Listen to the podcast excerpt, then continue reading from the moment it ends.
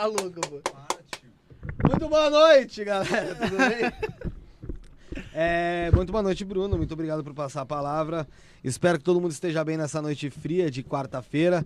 Se aqueçam, aqueçam os moradores de rua, porque nem todo mundo vai conseguir achar uma vaga no metrô albergue para dormir. Então, o primeiro recado é esse. 11 graus. É, tem alguma um edredomzinho sobrando, aquela cobertinha lá em casa que você tá deixando no armário? De- Tira essa porra do armário e leva pra alguém, que senão a pessoa vai falecer e a culpa é toda sua, tá?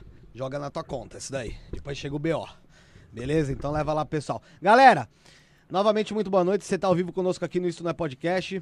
É, agradecimentos aí à Rede Líder, tá? Então segue lá no Instagram, arroba Rede Líder, aqui o pessoal do estúdio. A Biovida Saúde, promovendo a saúde e prevenindo você, biovidasaude.com.br.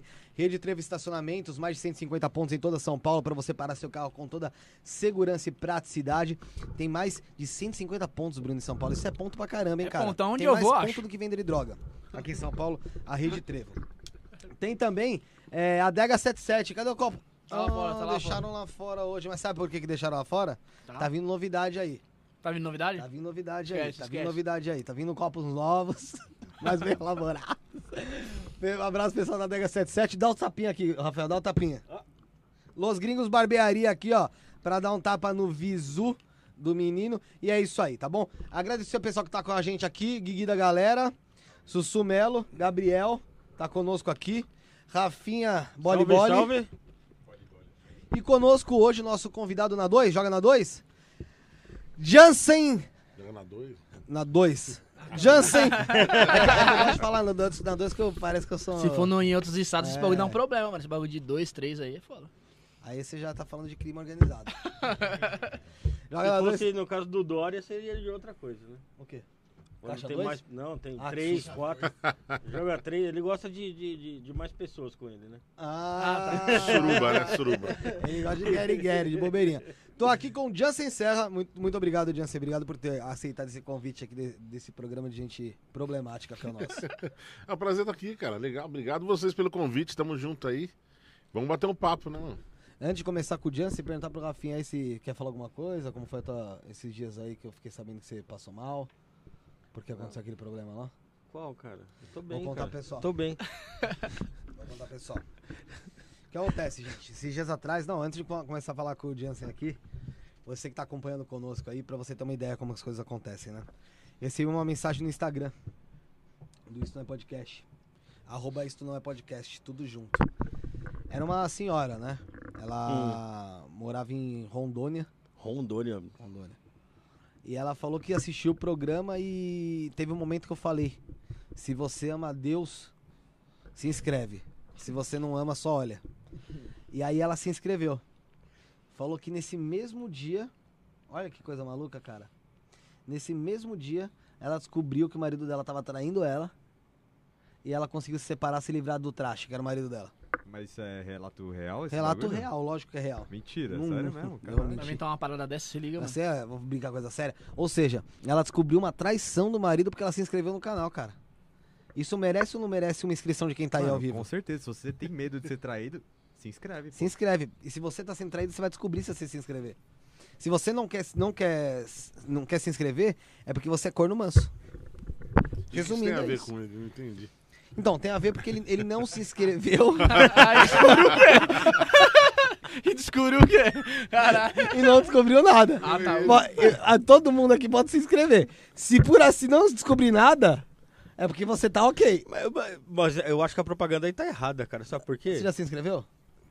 Eu, eu já me inscrevi. Você descobriu Só que- alguma só coisa? que não- Você não. descobriu alguma coisa? Não, não, não. Então você tá safe. Só que, só que tem, tem caso que é melhor o cara não descobrir, então é melhor não se inscrever. Então você, Não. você Prefere tá ficar a errado vida na toda filosofia. sendo enganado. Não, pera um pouquinho, você tá errado. tá errado, você tá errado. O Jansen tá aqui, ele pode falar que dentro do show de stand-up deve ter muita gente que tem, toma chifre e depois vem falar pra vocês aí de piada de cor nessas coisas. e tem cara que, meu, não quer. e- e é, é triste o cara você tá aí e não descobrir. Nunca. Se você se inscreveu e, tá, e não descobriu nada, tá safe. É, que porque lance não do tem que, nada. que os olhos não veem, o coração não sente, né? Isso que Não você tá é, pensando aí, é, né? é. Mas eu prefiro saber a verdade também, velho. Que se, que se foda. Sente na hora. É né? lógico. Falando isso, mandar um abraço pro Matheus. Você tá, você tá aqui agora? Você tá sozinho agora? Tô sozinho. É. Você tá sozinho também aqui? Matheus eu- o quê? Você- Matheus Gondariz, é um menino que, que é aqui do estúdio também, que infelizmente. Conta a história pra ele, pro. Infelizmente ele se inscreveu no Tomou uma canal. galha, tomou uma galha. Gostoso. Não sabemos. Mas parece que a Suzane Richthofen, que ele namorava lá. Eita porra. Ah, eu vou contar a história dele. Mas Seis- joga, joga todo no É, né? seis anos namorando a menina, mano. Seis, Seis anos Época namorando de a menina. escola, pá, mano. É, aí, na época da pandemia, ela falou, não, não, vamos parar de se Ele ver. pegou coronavírus, na verdade, em fevereiro. É, vamos parar de se ver, vamos parar de se ver. Menina mora na rua de trás da casa dele. Ficou seis meses sem ver a namorada. Vamos parar de se ver pra você não trazer a doença pros meus É, pais, ela falou, tá ligado? É, mas meteu dessa. Ele ficou Beleza. seis meses se protegendo do seis coronavírus. meses. Morando Seis na meses. mesma rua, tá Tá ligado? vendo?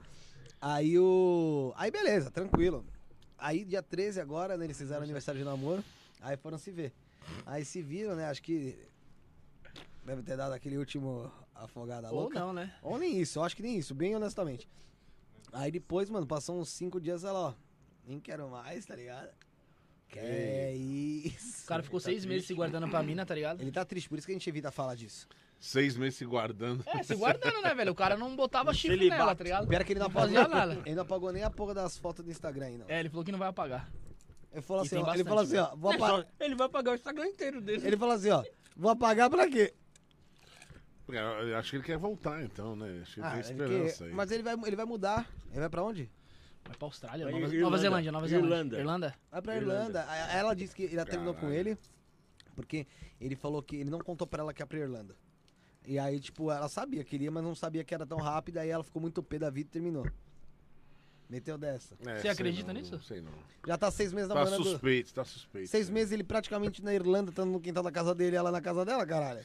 Seis meses sem se ver, bicho. Pô, é É muito tempo, né, pô? Você ficaria seis meses sem ver uma, assim, a sua, a sua Ah, companheira? bicho, eu já tô com a minha esposa há 24 anos, eu ficaria seis meses tranquilamente. eu acho que ela também fica. Pode perguntar pra ela, acho que ela não, pode ficar um ano, acho Pode que ela ficar falaria. Vamos dobrar, vamos dobrar, vamos dobrar. É, são 24 anos, né, cara? Bastante 24 tempo, anos, é. caramba. Eu sou velho, 43 anos de idade, 24 anos com uma mulher, três filhos. Então, Três porra, qualquer oportunidade que eu tenho pra ficar longe de casa, eu tento aproveitar ao máximo. Depois de, depois de um tempo. E eu tenho certeza que eles aproveitam também minha ausência, sabe? Eles devem ficar, porque eu sou muito chato em casa, né? Eu não sou um cara muito legal de se conviver, não. Eu tenho toque, né? Eu sou, sou cheio de mania. Tô, tô ligado que não é fácil viver comigo no mesmo lugar. Pô, toque, toque é complicado. Tenho né? toque, eu tenho toque Aí o mesmo, cara. moleque deixou um chinelo lá. fala, Nossa, eu "Não, fico louco. Qual tipo de toque você tem? Bicho, eu tenho, eu tenho, eu confiro maçaneta cinco, seis vezes. Eu, quando eu fecho o carro, eu rodo o carro umas quatro vezes, confiro nas portas, sabe? Sério? É, eu Caralho. toque mesmo, sou paranoico mesmo. Mas essa do carro é foda, hein? A Sério. torneira, às vezes eu deito na minha cama, não tem nenhum barulho nem nada. Eu falo, "Pô, será que a torneira tá fechada? Eu tenho que, enquanto eu não levantar e ir lá conferir a Conferir. torneira, eu não durmo. Não vai dormir, né? Foda mesmo, esse bagulho de torneira aí é complicado. Tem que, tem que conferir mesmo, que uma vez eu cheguei, ó, virado na casa da minha sogra lá e eu ouvi o barulho e falei, puta, mano, o vizinho, ó, se fudeu, deixou a torneira aberta. No outro dia de manhã eu acordei, minha sogra falou assim, pô, você não fechou a torneira que eu deixei ligada ontem? Eu falei, pô, pensei que era do vizinho. Eu falei, mas como que é Mas a pera, torneira... pera, por que, a velha deixou a torneira que é? aberta, caralho? Não, porque tava sem água, tá ligado? Aí tá ligado quando tá sem luz, você Ah, bate no tá. interruptor Ah, e você ah, esquece. Porra, deixa fechado o bagulho, Aí ela cara. esqueceu, de, ela esqueceu de fechar, Não, mano. mas, mano, peraí, cara, a velha tá errada. Ela que tá. Ela Aí- jogou É, o B.O. ela que deixou, Você Aí deixou o, o bagulho, mano, conta, Porque o doeu, interruptor mano, é foda, que às vezes você aperta um lado, você não sabe qual que lado É, que tá pô. aceso. Agora, a torneira, você sabe pra que lado que fecha, bicho. Aí eu... Ela deixou aberto e não colocou pra te Mas, fuder, cara. mas é o que me doeu, o que me Acho doeu que mesmo foi no... aqui. É, ela falou, ó o bêbado aí, deixou a torneira O aberta. que me doeu foi quando, foi quando veio a conta de água, mano. Mas, cara, não era, pra ter, não era pra ter aumentado tanto, não, por deixar um pouquinho. 500 assim. pau. Acho que É, pouquinho, epa! um pouquinho, Não, o bagulho não. ficou a madrugada toda, pai. E eu que vendo lá, tem- falei, esse vizinho Tem, tem um vazamentozinho d'água aí na sua casa, hein, bicho. Dá uma olhadinha que tá babando lá na sua caixa d'água. Não, mas eu já, já tá de boa, já tô, tô safe agora. Não, mas, tem por problemas. exemplo, o que Não, aconteceu é já comigo? já aconteceu comigo também, deu. Deu não. Por exemplo, ah, a, ge- a geladeira, tenho que conferir se a porta tá fechada. Um dia eu não conferi, cara. Tava aberto. Ela ficou aberta a noite Pô, ficou toda. aberta mesmo. Estragou os bagulho lá dentro e tal. que pariu. diabo. Cara, aí eu falei assim, tá vendo? Preciso conferir. Aí eu. Eu já chegou, eu tava viajando, fazendo show, ligar pra minha casa e falar pra minha esposa, dá uma conferida na porta da geladeira. É, isso aí realmente é toque. Já tentou fazer tratamento pra toque? Ah, eu não vou tentar porra nenhuma, eu já sou velho já. Eu vou continuar assim até o Mas final. é uma merda viver assim? Não, porque pra mim é tranquilo, eu já sou assim mesmo, né? É ruim pra quem convive comigo, fica É, puto. né? Imagina friozinho, você deita do lado da mulher e você, puto, se conferir tal coisa e levanta. Eu já, eu- eu já tive muito toque, meu, quando era mais novo. E não tô de piadinha, não. O Rafael já achou que ia mandar alguma piada aí. Não, tô falando sério. Tô falando Eu nada. tinha toque também, sabe? Tipo, de qualquer coisinha assim. Eu achava. eu- todo mundo acha que teve isso, sabe? O pai vai morrer, alguém da família vai morrer se eu não fizer. Já viu essas paradas? Ah, é, tipo, é, tô ligado. Aí, né, tinha uma. Bagulho de criança, né, mano? E tinha uma vez, eu já contei essa história em algum lugar. eu tinha uma, uma sacola, assim, no canto da casa, assim, uma, uma sacola. E eu falei, cara, tem que tirar aquela sacola de lá e pôr em cima da mesa. Devia ter uns 11 anos. Aí eu falei, ah, mano, quer saber? Essa porra aí tá acabando com a minha cabeça. Toda hora eu tô levantando, tô deixando fazer alguma coisa por causa dessas merdas. Tá ficando louco mesmo, paranoicão. Eu falei, deixa essa porra dessa sacola aí. Não vai acontecer nada. Morreu meu tio avô no mesmo dia. Desgraçado, infartou. Eu matei ele. Eu, consi- eu considero que Ele foi eu que morreu matei. asfixiado com uma sacola. Não, E infartou. morreu, morreu teu avô errado ainda, né? É, morreu errado, que era pra ter sido outro. Aqui. Uma, que tá vivo até hoje, que eu tô louco pra ele infartar, pra eu dar uns tapinhas na cara dele. Caraca, Sabe? Aí eu fiquei com isso na cabeça. Falei, pô, é- esse negócio é real. Eu falei, mas pelo menos. eu Esse não... negócio é real. Eu falei, mas eu pelo menos. Não, não- pior que a gente sabe que não é real, mas a gente fica paranoico. É um bagulho da acontecer no mesmo né, dia? velho? É um bagulho da mente. Não, mano. é. Igual você a geladeira, você confere todo dia, tá todo dia fechada. Não, não, eu não, conferi, eu não conferia. Aí deu esse problema, passei a conferir, entendeu? Ah, Ah, foi, tá. foi tipo o Pra mim, início. você E aí eu- conferir, é. você deixa eles conferir, tá ligado? É, você- é, ontem, ontem mesmo eu tava, pá, mano, peguei o sono uma hora da manhã e começou aquela chuva. Aí eu sabia que eu tinha fechado a porta, mano. Eu falei, deixa eu conferir se eu fechei a porta e a janela. Aí É, eu todo mundo tem um e pá. pouquinho, né? Todo mundo tem um pouquinho, É, mas pô, o meu. você não percebe, né? Mas meus são alguns rituais que eu tenho que é foda. Por exemplo, quando eu tô no palco com mais de um comediante, eu sempre tenho que ficar do lado esquerdo. Sério? Já Mas aconteceu é- de eu estar no palco, entrar outro comediante, os dois juntos, e eu virar e falar assim, "Ô, vamos trocar de lado aí, eu coloco o cara todo mundo pro outro lado. Sempre que o, cara, o comediante tem que ficar desse meu lado aqui, eu fico de cá e ele fica aqui. O cara fica meio sem entender, ou não? Ah, eu fico, não, os caras dão risada, acho que é zoeira, tá? Ah, que não tinha uma graça, Ah, não é. ele. Realmente que eu, sei lá, eu não fico à vontade, velho, eu preciso estar do, do outro lado. Deixa, é estranho isso, É né? Não tem é. motivo. Foi do nada que motivo, começou isso é. ou foi costume? Você começou a se acostumar assim? Ah, sei lá, acho que é costume, acho que como a primeira vez eu acho que eu já fiz, aí continuei fazendo, alguma coisa assim, sei lá. Você desenvolve outros também, É. tipos de toque, né? Um vai puxando o outro, né? É porque assim, por exemplo, a mesa aqui, a gente, a gente fica praticamente todo o programa mesma, Mesma, mesma mesma configuração. Eu assim. acho que, sei lá, se eu for ficar no, outro programa, no, no lugar dele, eu vou me sentir incomodado, sabe? É, não, isso aí dá. Se eu vier aqui outro dia, se eu mandar eu sentar ali, eu já vou achar esquisito também. Fala, pô, mas por que se eu fiquei Caralho. aqui desse dia? Pô? Loucura, né, cara? Ah, então no, no dia que veio, veio o pai da Melody aqui, ele pediu, ele falou, posso sentar ali? Os caras, não, pode sentar, pode sentar. Não achei normal, pô. Ah, é toque, velho. Não, se você É, pega, né? O fala, cara beleza. quis, né? É, sei Você lá. faz onde você quiser, sabe? É que assim, geralmente a gente deixa convidado aí. Não, mas toque é uma coisa, coisa séria, velho. Realmente, devia pro- quem tem, tem que procurar um tratamento, velho. Aqui eu já desencanei, Já desistiu já, né? Mas o meu pai tinha também, eu acho que eu peguei do meu pai que eu vi ele fazendo. Vindo ele fazer. Eu via meu pai conferindo carteira um monte de vezes, sabe? O cara confere, tá aqui. Aí abre a carteira, olha pra ver se o dinheiro tá lá e fecha. Abre de outra- Eu fui pegando dele essas manias, velho. Eu eu tenho um pouco de, eu tenho um pouco de toque com o celular. De ficar batendo no bolso pra ver se o celular tá lá. A, Su- a Sueli tem Ah, muito mas toque. isso em São Paulo é necessário, porque os caras batem carteira e roubam o celular. Que não Você nem dá- vê, pô. a, a Sueli tem tanto toque que ela olha o meu celular e fala assim: Como é que você deixa o seu celular cheio de notificação assim? É, isso não é toque, não. Ela quer saber quem é que tá mandando mensagem pra ti. É, Nares, é a notificação Isso é do... desconfiança. Gente, Isso é notificação do, do Candy Crush lá. Pode ficar tranquilo que. A Sueli pode ficar tranquila que, que passa batido, o Rafael. É, ele é- vai pronunciar. Mas esse negócio de toque de celular também, eu tenho, sei lá, paranoia. Às vezes eu tô num papo da hora, assim, aí toda hora eu olho o celular, falei, vai que tá mandando áudio pra alguém, né? Eu fico meio assim, de repente desbloqueia na- no bolso tal, não sei o quê. É, Você- E aí, geralmente quando você tá falando mal. Vou me né? inscrever no canal de novo. hein? Ah, aqui, aqui. Aí as coisas vão se revelando. Se desinscreve, inscreve não, né? Não, cara, mas, é, mas é, hoje em dia é mais difícil. O celular hoje a gente bloqueia, né, tal. Mas lá, vai, anos 90, anos- início dos anos 2000, que o celular não tinha tanta proteção e também não tinha esse monte de tecnologia. Cara, já aconteceu do meu celular disparar uma ligação pra minha mulher, na época a gente namorava. E ela ficou ouvindo tudo, cara. Foi muito engraçado, porque eu tava chegando numa lanchonete, eu, um amigo meu e a mina dele. Aí a gente chegou os três. E aí meu amigo Thiago falou assim: vou no banheiro. Aí eu fui sentando com a namorada dele. E ela falou assim: nossa, é confortável aqui. Eu falei: é bem aconchegante. Minha mulher ouvindo tudo. Aí eu peguei o celular pra pôr em cima da mesa, aqueles tijolinhos, né, Na velho, ligação. olhei assim. Fodeu Ih, muito. tá ligado. Só desliguei. Nossa, minha mulher ligou louca. Falou assim: o que, foi? O que, que tá aconchegante? O que é confortável, seu filho da puta? Eu falei: não, tô com a Renata, com o Thiago. Tal. Aí dei o telefone pra, ela, pra eles falar com ela. Ah, tá. Não sei o que, ela ficou mais calma. Porque imagina, ela disparou, ela alô. Eu, Mal ela imagina que era um puta homenagem, né? Imagina, eu tava com o telefone, alô, aqui o nosso gostosinho, aqui, aconchegante. Ai, deixa eu desligar, porra. Nossa, mas essa salsicha é grande aqui. Tá cachorrão quente, né? Já É, aconteceu mano, uma vez de comédia, mano. da irmã da Sueli me ligar sem Você querer. já se inscreveu no canal? Por... Não. É melhor, é melhor, ela era melhor, melhor ela mudar o assunto. Melhor mudar o assunto. É, não, ela Gosto de cunhada aí. Quem? Não, e ela morava em Ferraz, né? Quem? A a irmã da Sueli. Aí eu atendi, alô, daqui a pouco eu só escuto. Eu tava na excursão da escola, bicho.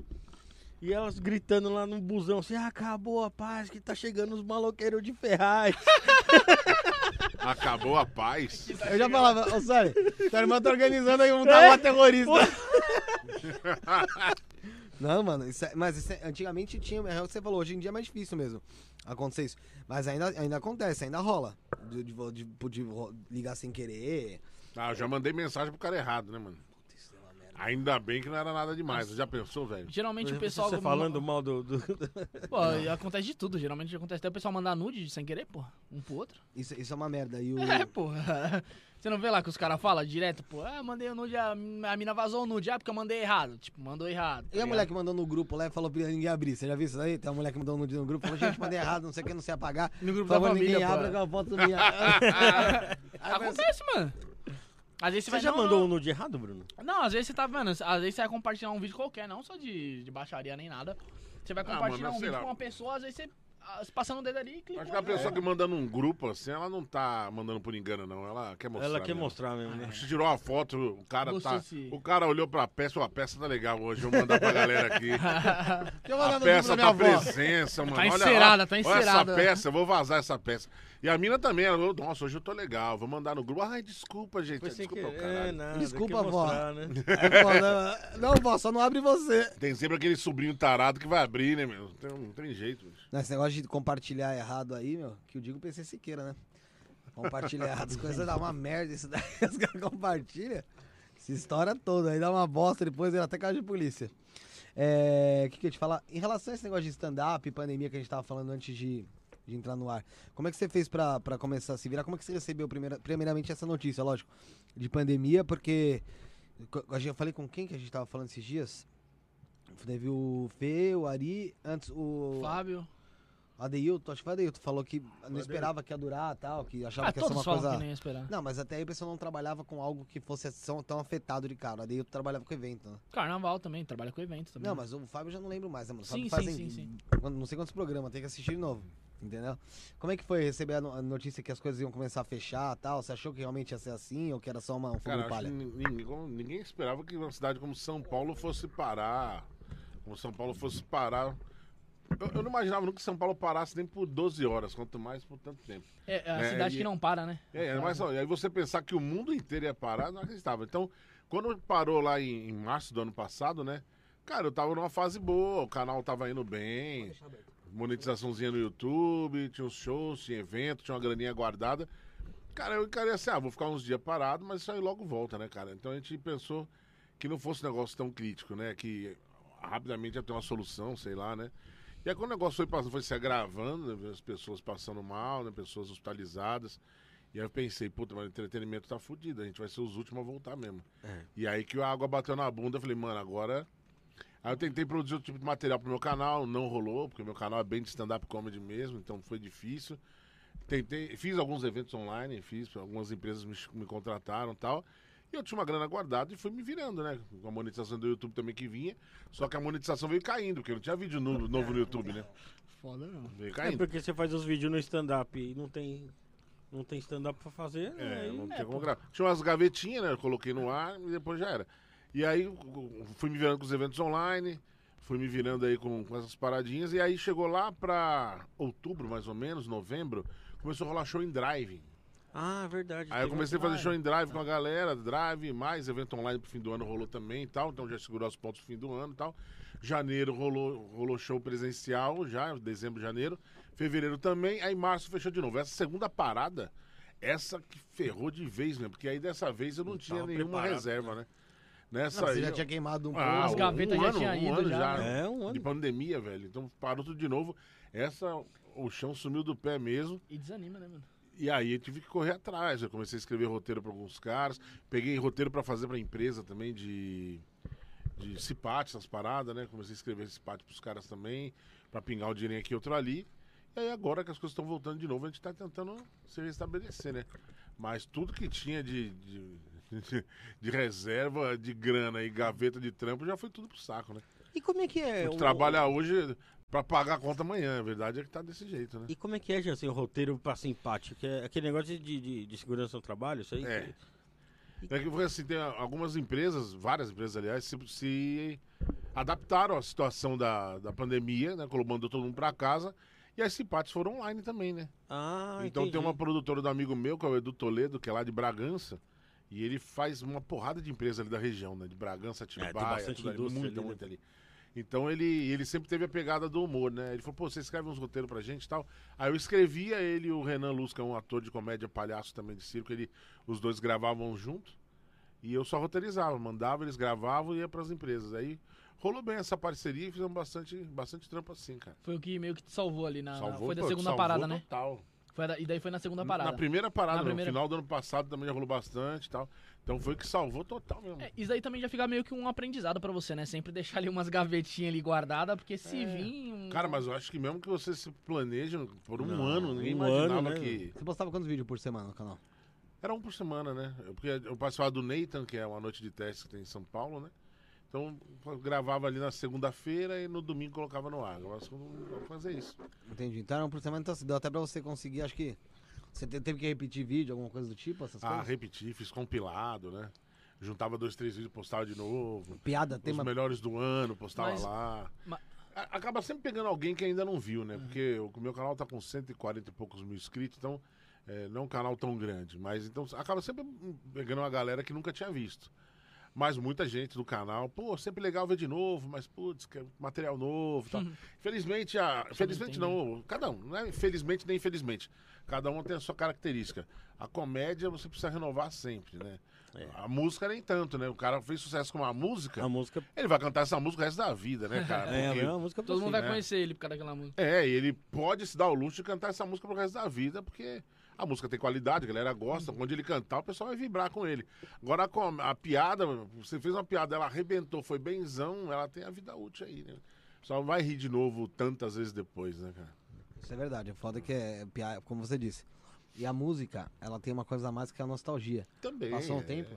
Você, porra, ah, nossa, caralho. Lembra que tocava no carnaval do ano assim- passado, é? Aí, ó, tá vendo isso aí? Isso aí. A piada Pô, não. o carnaval do ano passado, esse lembra do que você viveu no carnaval do ano passado, as pessoas estavam com você. Faz a música lembrar traz ali, né? toda essa, essa, essa memória, essa lembrança junto, né? A piada não, a piada o pessoal lança aquele negócio. Pô, essa piada é velha, hein? É, Aí exatamente. pode, aí quebra, hein, Essa- de novo, essa. Aí velho. quebra, né? Você, como, é que você começou nesse, nesse mundo do stand-up, Johnson? Cara, tem 10 anos de carreira já, né? No- Na comédia stand-up e no de teatro tenho mais ou menos uns 22 anos né, de teatro. Então eu, eu, sempre- eu já era ator e aí acabei caindo meio de, de, de, de gaiato no stand-up comedy. Eu fui assistir um amigo meu que nem faz mais stand-up. Ele tava participando de uma noite lá e ele me chamou pra assistir.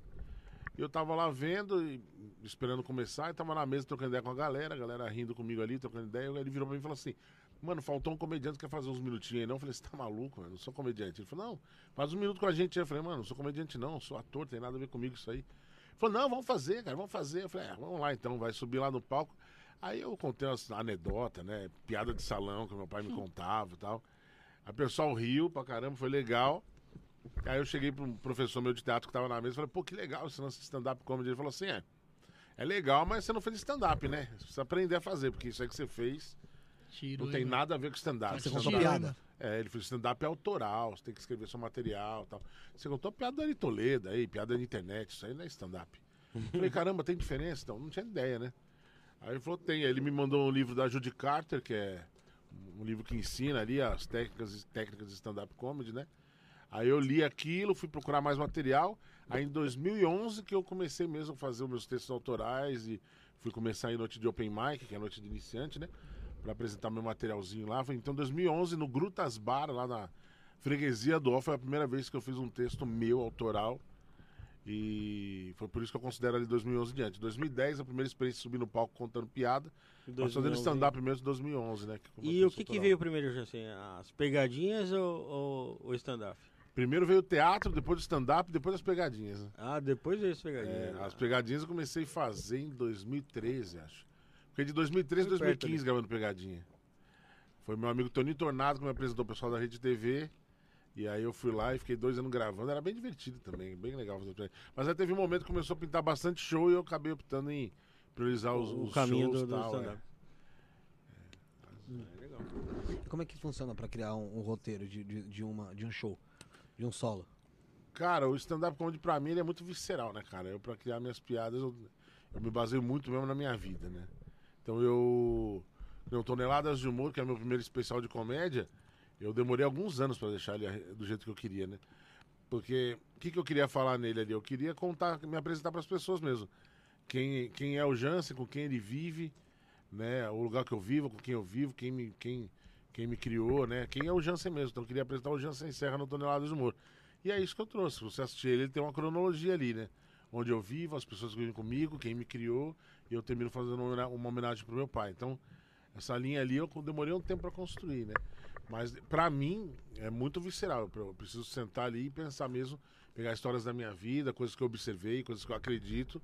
E aí eu vou e conto uma história ali. Eu sou muito storyteller, né? Então vou lá, sempre faço uma história, vou adicionando minhas piadas, vou colocando piada, vou fazendo é, inserções ali cômicas, distorção, regra de três, vou colocando as coisinhas e faço o meu, meu texto.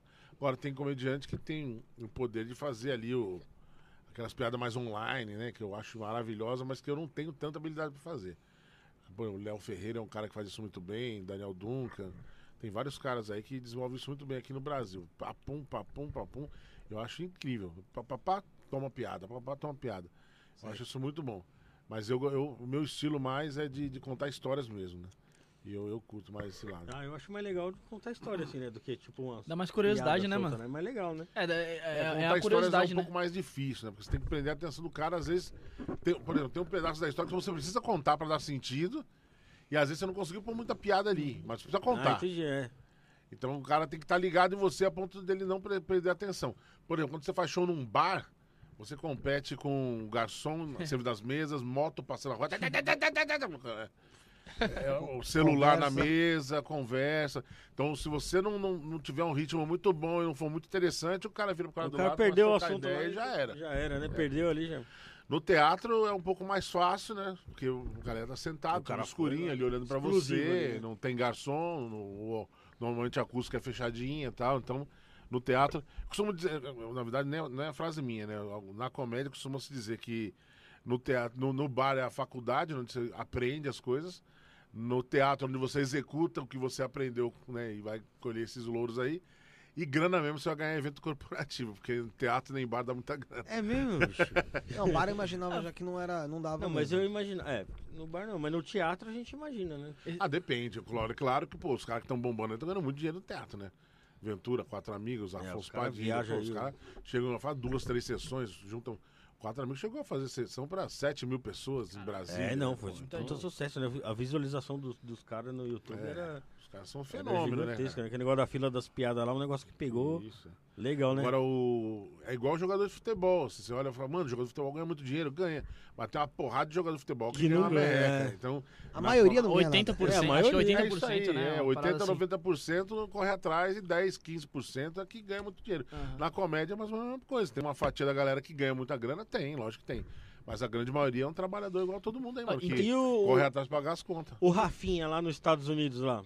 Você acha que pegou legal mesmo lá? Ou você... Acho que a pandemia prejudicou um pouco ele, mas ele Porque tava ele num tava caminho com muito show, bom lá. com um show fixo lá, né? No, no, nos Ah, ele já Unidos, tava né? fazendo, casting de, de- fazendo parte de casting de, de comedy club lá. Ah, o Rafinha é um cara muito empreendedor, né, cara? Ele, é, ele fez, ele, Ele foi no pioneiro aqui. Pô, ele, né, a galera toda lá, o Diogo Portugal, que pra mim é a maior referência aqui no Brasil, Diogo Portugal. Essa galera toda foram pioneiros aqui. O Rafinha foi pioneiro aqui e foi o primeiro brasileiro a falar, mano, vou tentar carreira fora também. E foi, né, velho? E tava indo bem, bicho. Tava, Tava, indo né? bem. Participou de, de, de programas, participou, já tava no cast de Comedy Club. Infelizmente a pandemia veio pra ferrar até isso, né? Então, acho que o- as coisas normalizando, todo mundo sendo vacinado aí, as coisas normalizando, acho que ele retoma e com certeza ele vai arrebentar, porque ele tem muita qualidade, né, velho? Só pedir pro pessoal que tá aí se inscrever, que eu esqueci. É, o pessoal tá falando aqui pra. Tá até comentando aqui que o, o. Deixa eu ler o nome dele aqui. O Jeremias falou que tá acompanhando a gente aí por conta do, do Jansen Serra, tá? Foi assim que. Que é uma pena aí o podcast top aí, é o pessoal não se inscrevendo. Então pede pro pessoal se inscrever. Eu ia pedir pro Jansen fazer isso. Se inscrevam no canal dos caras aqui, ó. Isso não é podcast, eu já tô inscrito. instantes. Tá- Instantes não tá rolando agora, né? Instantes não, mas É. é, se inscreva aí no Isso Não é Podcast, vai também no Instagram dos caras Tem lá Instagram, e segue é. a galera. Eu já me inscrevi, tô vendo o que eu vou descobrir na minha vida, porque eu já me. tem, a, tem a máxima aí que todo mundo se inscreve no canal, descobre alguma coisa boa ou ruim. Eu não É. descobri nada ainda, vamos ver. história, nós temos história. até uma cigana aí Na hora que eu chegar em casa, que vai, o que vai ser da minha vida. É É, ó, além aqui o comentário aqui da, da Sabrina aqui, ela fez uma pergunta pra você. Bonfante? Sabrina Bonfante, tá acompanhando a gente Voltou? aqui. Voltou, tá? Ela não tava acompanhando mais? Uma macumbeira tinha sumido, porra. Essa daí é pesadíssima. É, Essa Sabrina minha, minha é que fez a pergunta pra você aqui. Ela perguntou se já aconteceu de dar ruim em alguma apresentação sua e como foi lidar com isso. É pra ele a pergunta? Não, pra você. Já deu ruim, cara. Assim, é. Pelo menos de noite de teste, nem sempre a gente dá, dá- se acerta, né? Uhum. A noite já diz, é uma noite de teste, né? Ah, aí Tem- você. As coisas que pra dar errado tem que dar naquela noite. É. né? Cara, mas já aconteceu num texto que funciona em todos os lugares, chegar num lugar e não funcionar. Acontece também. É, é foda. Fala, caramba, o que aconteceu? Cultural, né? Eu não sei, cara. Às vezes, tem- às vezes não tem explicação. Às vezes você, eu procuro sempre me Tipo o culpar. algoritmo do YouTube. É. Eu procuro sempre me culpar, né? Porque a plateia tava lá, e acho que todo mundo gosta de rir, né? Não é, não é incrível, não sei, ah, não vou rir de sacanagem, não sei. Mas alguma coisa, eu perdi o time, alguma coisa aconteceu e aquele texto não funciona naquele lugar. E, pra, e pra lidar com, com bêbado nos bar? em, Isso que é a querem se maior apra- aventura, né? quer, se quer, quer aparecer mais do que o, o cara que tá apresentando. Como é que é lidar com isso? Cara, eu tenho um hábito, como eu, eu tenho um- uma voz bem grave e eu, eu tenho um ritmo bem intenso durante o show, eu procuro tentar ignorar, porque não, não dá ibope. Porque você vai tentar falar com o cara, costuma ser pior ainda, né, bicho? Com certeza. Né? gente Agora, fala- Essa Se chega num, ri- no, no momento que o cara tá atrapalhando muito, aí a gente tem que parar o show e pedir pra ele, meu, dar um tempo.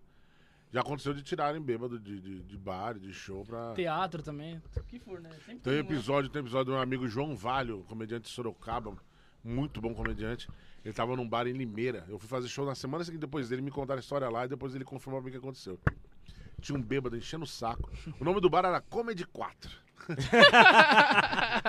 o cara fez esse trocadilho. Comedy o número 4, Quatro. né? Comedy 4, Comedy 4, sei lá. E o João Valho tava fazendo show lá e o bêbado enchendo o saco. E aí ele virou pro bêbado e falou assim: Poxa, meu amigo, você tá atrapalhando, as pessoas pagaram pra ver o show e você tá atrapalhando. Ele falou assim: Eu também paguei, eu paguei 25 reais pra estar aqui. aí, João, aí João Vale virou e falou assim: Você pagou 25 reais pra estar aqui, então vou te dar 50 pra você ir embora, toma. Deu 50 pau na mão do bêbado e colocaram o bêbado pra fora. Se tivesse feito isso comigo, quando eu fui bêbado no show, eu teria ido embora. Não fizeram. Mas respondendo a colega aí, é Samara? Como é o nome dela? Sabrina Bonfante, Desculpa, Sabrina. do tambor. É, quando dá ruim, bicho, a gente. Já aconteceu de eu estar fazendo show. E, pô, de repente é um show mais família, a gente tá falando muita putaria. Caralho. Pode acontecer, às vezes você escolhe o tema errado pra plateia. É. Como, como, graças a Deus, eu tô há um tempo nisso aí, já tenho bastante material. Quando eu percebo que, meu, a galera não Aí tá indo muito uma- aqui, eu vou, vou pra aquele lado ali. Vou, tá muita putaria, eu vou falar mais família. Então vou mudar um pouco o tema. Vou falar das pegadinhas, vou falar disso ali, vou falar daquilo ali, mudo de assunto. E aí eu tento recuperar aquela plateia e costuma dar certo, né? Ou você percebe que a plateia quer putaria, você vai pra boca do lixo mesmo e A fala. mesmo. Vai né? Palavrão, vai pra. É. Ô, Jansen, já, um deu, já deu ruim nas pegadinhas, mano? Que na Pra pegadinha caralho, é foda, porra. né, mano? Pegadinha, cara. A primeira pegadinha que eu gravei tem um nome maravilhoso, que acho que hoje, pelo politicamente correto, eu não ia poder usar, que era Alisando Redondo, o nome dela. Você ia ser achava- cancelado, será? Não, eu não, porque não foi eu que dei o nome, Ah, né? Foi a Rede TV que colocou esse Ah, o nome. título que aparece lá na. na- Isso. na- na- Mas é um no nome maravilhoso, porque assim, a pegadinha era o seguinte, eu correndo no calçadão de Osasco, Com os pombos. com, com um negócio na cabeça, só de atleta, meio que de atleta, regatinha correndo todo, gordão correndo lá, e eu simulava um ataque cardíaco, caía no chão. E aí? E aí vi o pessoal me acudir, cara. E aí quando o pessoal me acudia, eu pegava a mão das minhas, ficava alisando no meu peito e falava assim, ufa, agora eu tô melhor. Aí vi um outro cara do nada e falava assim, aí gordão, hein? Tamo aqui vintão. Você falou mesmo que ia fazer uma mina alisar suas tetas e tal, não sei o quê. E aí nessa hora revelava a brincadeira e tal. Ne- Essa foi a primeira pegadinha que eu gravei na minha vida. Eu fiquei com muito medo na hora, porque os caras falavam assim, beleza, vamos gravar. Aí eu falei, tá, o que eu faço agora? Agora vai e faz, porque a gente já tá aqui, todo mundo com as câmeras escondidas. Eu falei, Mano, é, é assim mesmo? Eu não imaginava que era assim. Vai pra raça, vamos fazer. Eu falei, mano, Você nunca tinha feito Osasco, nada parecido, meu, nada calçadão parecido. de Osasco, eu, eu me jogando no chão, sabe, mano? Eu falei, caramba, vai ser assim mesmo? É, no, no seco? Não, pior Dá pra armar, não? Dá pra que armar, mano. Corre aí, pô. Se joga no chão, tamo gravando. Eu já, eu já fiz E daí sem ser pior- pegadinha, mano. E o pior, velho, que aí, é, aí a primeira que eu fiz, que. Não, E vou te falar, uma galera assim, às vezes não ajuda não. Você cai lá, fiquei lá no chão caído, ninguém veio, levantei de novo, fui pra outro Pra calçadão. levantar, mano. É foda pra levantar andando. constrangedor. Melhorou, melhorou. E aí o que acontecia assim, eu percebi, quando uma pessoa ia, outras pessoas também iam. Meu efeito É, manada, efeito né? manada, É, né? vem um, aí o outro vai também, tá tudo bem com ele aí e tal. Aí não, a primeira que veio era a mina que tava com o namoradinho. Eu falei, puta, vai dar ruim. Como né, que eu vou Logo a primeira, O né? namorado dela não era grande, mas era aqueles caras troncudinhos, tá ligado, mano? Ô, Zé. Nem deixaram ir pro ar. Tipo, o cara não assinou, né? O cara não autorizou a imagem dele. Porque, mano, o cara ficou muito bravo, porque ele chegou. Eu, eu, eu, eu, tava de olho fechado, eu ouvi alguém falando, pô, o cara caiu, acho que foi ele que disse.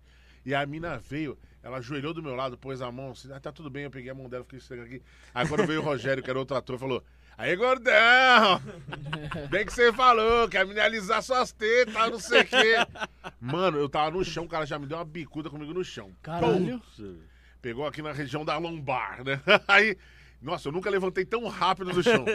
Eu levantei catando um cavaco, eu fui correndo em direção à, à estação de Osasco e ele veio atrás de mim, cara.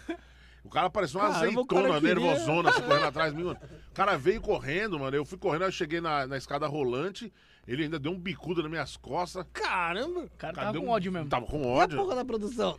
É, pô, ninguém então, a produção o deixa cara, pô, rolar um pouquinho, né? Pra ver o que, que rola, né? Cara, e pior que eu, eu fui idiota também. Eu corri na direção contrária onde tava a galera da produção, né? Eu Você corri pro lado pensa, que o né? nariz apontou, né? É. Eu vou pra cá, fui embora. E eu, pô, eu sou um gordão, não sou tão veloz assim, né? Eu corri, né? E aí a polícia veio e tal, não Já sei o quê. você corre ele te dá um ataque cardíaco mesmo? Já pensou, velho? É. Porra. Aí essa é a pegadinha mais real do mundo, Você né? cai, Caralho. aí, pô, ninguém mexe Não, e aí esse, porque- não, e pior que foi a primeira, primeira, primeira pegadinha que eu gravei, primeiro cara que caiu. Tomou um pau já. Tomei uns bicudos. e aí o é cara foda, falou, né? não vou assinar. E, aí eu falei, não, é uma brincadeira, brincadeira é teu cu. O cara ficou bravão pra caralho, brincadeira o caralho. Não, Rede, Rede TV é meu pau, o cara é bravão, mano. Nossa. aí eu assustadão, né? Aí os caras, não, gente, fica tranquilo, não é sempre assim, não. Os caras estavam nervosos, tal, não sei o quê. Aí veio o segundo, porrada de novo. Veio o terceiro porrada. Eu falei, mano, hoje eu vou Eu acho que a Quarto mina do cara gostou, viu? Porque o cara fica bravo assim, acho que Não, ela... acho que a questão é que assim, era, como era uma pegadinha que você mexia com a mina e normalmente as minas estão acompanhadas com o cara, Aí fodeu. Aí ferrou, né? Os caras não vão deixar barato, né, mano? Pô, tem- tinha que ser, e tem, tinha que ser E justamente é a mina sempre- com e o cara, e pô. quase vi- sempre eram as minas que paravam pra ver. que E aí, tudo bem? Ah, está bem e tal. Era foda. Mas foi, Você dá sua e aí, mãozinha aqui, aí, dá- aí eu, não, eu pegava a mão da pessoa esfregando aqui assim, sabe? E aí todo suado, né? Porra, velho. Não, e aí, eu, e aí quando, quando saiu, cara, eu acho que eu até postei ela uma vez, alisando redondo. Nossa, o Igor Guimarães, ele ama essa pegadinha. O Igor Guimarães, ele falava pra mim, Jansen, que alegria, essa pegadinha é maravilhosa. Eu falei, mano... Aí eu fiquei muito feliz. Eu fiquei muito feliz. Caramba, foi engraçado. A pegadinha saiu engraçada. Eu, eu gosto de pegadinha com, com trollagem. Por isso que eu gosto muito das pegadinhas que o, que o Neto Tomás e o Toninho Tornado fazem até hoje. Que eles têm os canais deles lá, né? Cada um tem seu canal lá no, no, no YouTube. Eles têm um canal junto também. Trabalham muito junto. É, a gente era muito amigo, todo mundo. Né? Ainda somos muito amigos, mas eu, eu fui mais para o stand-up. Eles seguiram fazendo pegadinha. Então, o canal, eles, eles pegam essa linha da trollagem, sabe, cara? Que eu acho que é muito legal, que até a vítima dá risada junto depois, né? Agora, o foda é depois que, que teve uma época que o João Kleber retomou a, a frente das pegadinhas, né? Que quando eu entrei não era, eu te peguei com aquela mina do Big Brother, Isis, alguma... Stefanelli. Que apresentava, é. A Iris, Iris Stefanelli. é. Aí depois veio o João Kleber, o João Kleber tinha um outro, outro direcionamento, Outra né? pegada, né? É, ele, ele gostava mais daquelas pegadinhas mais com teor sexual, com as meninas seminua e É, tal. é, o tem. Ah, é, é, João. Kleber tem que ser, João É. Kleber é piroca. É, é. E aí, eu- aí eu achei que começou a ficar menos engraçado. Não que também não é legal. É Lógico que é, tem, tem né, público, né? É tem que público fica também. apelativo, né? É, mas eu, eu sinceramente eu preferia que, que- eu preferia o jeito que era antes, né? As a família também assistia, né? Uma coisa mais. As minas também participavam com a gente das pegadinhas que tinham antes, né? Mas aí o apelo ficou muito mais sexual tal, né? E claro, dava resultado pra eles, então eles foram cada vez mais pra esse lado. Aí foi a hora que eu acabei tomando minha decisão também, já tava rolando bem mais show pra mim de stand-up. Eu falei, ah, vou seguir pro stand-up, fui pro stand-up. E aos poucos os atores acabaram todos saindo, né? O, Neto saiu, o Toninho saiu. O Toninho foi o último a sair, né? O Rogério acabou saindo também, o Levi, todo mundo que gravava, cada um foi fazendo uma outra parada. E os caras estão tudo fazendo pegadinha hoje no YouTube e estão ganhando mais dinheiro do que na época que foi a Rede TV. Ô, ô Jansen, é, a Sabrina até comentou aqui. Você responde muita per... ela, ela fez uma pergunta, né? Ela- aliás, uma afirmação. É, mas você responde muita pergunta quando você fala que você fazia as pegadinhas e tal, o pessoal te reconhece. Pô, aquela, as pegadinhas são armadas, você responde Ah, muita todo mundo pergunta pergunta, disso. é, todo mundo pergunta. Eu não perguntei. A- Mas as que eu fiz, cara, todas que eu fazia, nenhuma delas foi armada, cara. É, porque Teve- senão teve você nem apanhar do jeito que você apanhou. e o Teve cara muitas que ódio, nem né? foi pro ar, cara, porque a gente não conseguia ninguém que assinava, né, mano? Pra passar a imagem da pessoa. Porque é. Não dá pra dar borrão na cara da pessoa, não? Cara, uma vez eu até perguntei disso. Eles falaram que já chegaram a fazer algumas, mas que eles não gostavam também, porque Não eu não legal, sei né? se chegou. Eu acho que o que é legal é você ver a expressão É, isso que eu da ia falar, a pessoa. É, reação da expressão, pessoa, né? reação ali, Reação né? que deixa engraçado. Mas também não sei se deu BO também de processo, eu não sei, né? Porque hoje em dia o pessoal Tudo vê uma oportunidade de processo, dizer, é, mano. Tem um, um. Um canal no YouTube que eu, que eu acho legal de pegadinha que chama Tá Gravando, já viu? Bom também, bom. É o do. Do Ítalo. Ela da, é, É acho que ele é da Bahia. só- é, só- Puta que pariu, Fortaleza, como risada. Tem também o do, do, do, do Primitivo também é bom pra caramba também, né? É que assim, não é, é- é- não é muito minha praia de consumir isso agora, eu não sei, porque apareceu dele um dia, eu acabei vendo e fui, fui vendo os vídeos. Você Ele, meio que vicia, pô. O cara é, é, o engraçado. cara fumando lá, mano. Aí os caras mandam pra eu, quando, quando alguém alguém estiver comendo ou fumando, você dá uma gemidinha. aí ele para do lado do cara, o cara puxa o cigarro ele. "Ah". aí o cara, tipo, porra, eu acho estranho, mas fica quieto, né? cara? Aí beleza, ele puxa de novo ele. Ai, cigarrinho! aí o cara. Aí o cara começa a olhar serião pra ele, pá, de novo ele. Ai, cigarrinho gostoso! Aí o cara, você tá, você tá, tá vendo alguma coisa comigo? Tá, ele não se lembra o que ele fala, você tá me tirando? Alguma coisa do tipo. Aí ele, o quê? O que, que você tá falando? Tipo, como se não tivesse acontecido nada. Não, o que, que você tá falando? Não, você tá, porra, gemendo aí, cara, do meu lado? Não, cara, tô de boa, tô tranquilo e tal. Aí ele. Ai, de novo, ele, porra, cara, tá ligado? Aí ele, pô, não, cara, que eu gosto do cheiro da fumaça do cigarro, cara. Ele é de- eu acho que ele é de Acho Fortaleza. que é, mano. É pra esses lados. E o pessoal lá já é mais, tipo assim, mais risca a faca, tá ligado, mano? Ó, Eles não, não e- aceitam e- e tanto, É né? engraçado como assim. é, eu- eu A tava- reação dos Eu caras é tava falando foda, pra mano. Sara, falar isso, mandar um beijo pra ela, falar como ela não tá aqui hoje. O Rafael falou que, eu não- que ela não tá aqui, então ela tá. Não, não falei nada. Você que Você me acusou. que- não, não Você acusou? acusei de nada. Eu pergunto. Ah, tá com a outra namorada dela. É, tá com a namorada. Aí o. Aí o. Pô, até esqueci. Ah, o negócio cultural que eu tava te falando. Por exemplo, lá em. esse- nessas pegadinhas do pessoal lá do Nordeste e tal. Uma coisa que assim, eu não sei lá, não sei se em São Paulo é do mesmo jeito você fez pegadinha, deve saber. O pessoal se ofende parece que muito mais. Tipo, se for uma piada, pilha, né? se for piada de homossexual, ou, ou você mandar ou xingar a pessoa sem motivo, o cara se ofende muito mesmo. Tá ligado? Tem uma pegadinha que ele vira e ele, aí tem que agradecer os caras assim, ó. Tá ligado?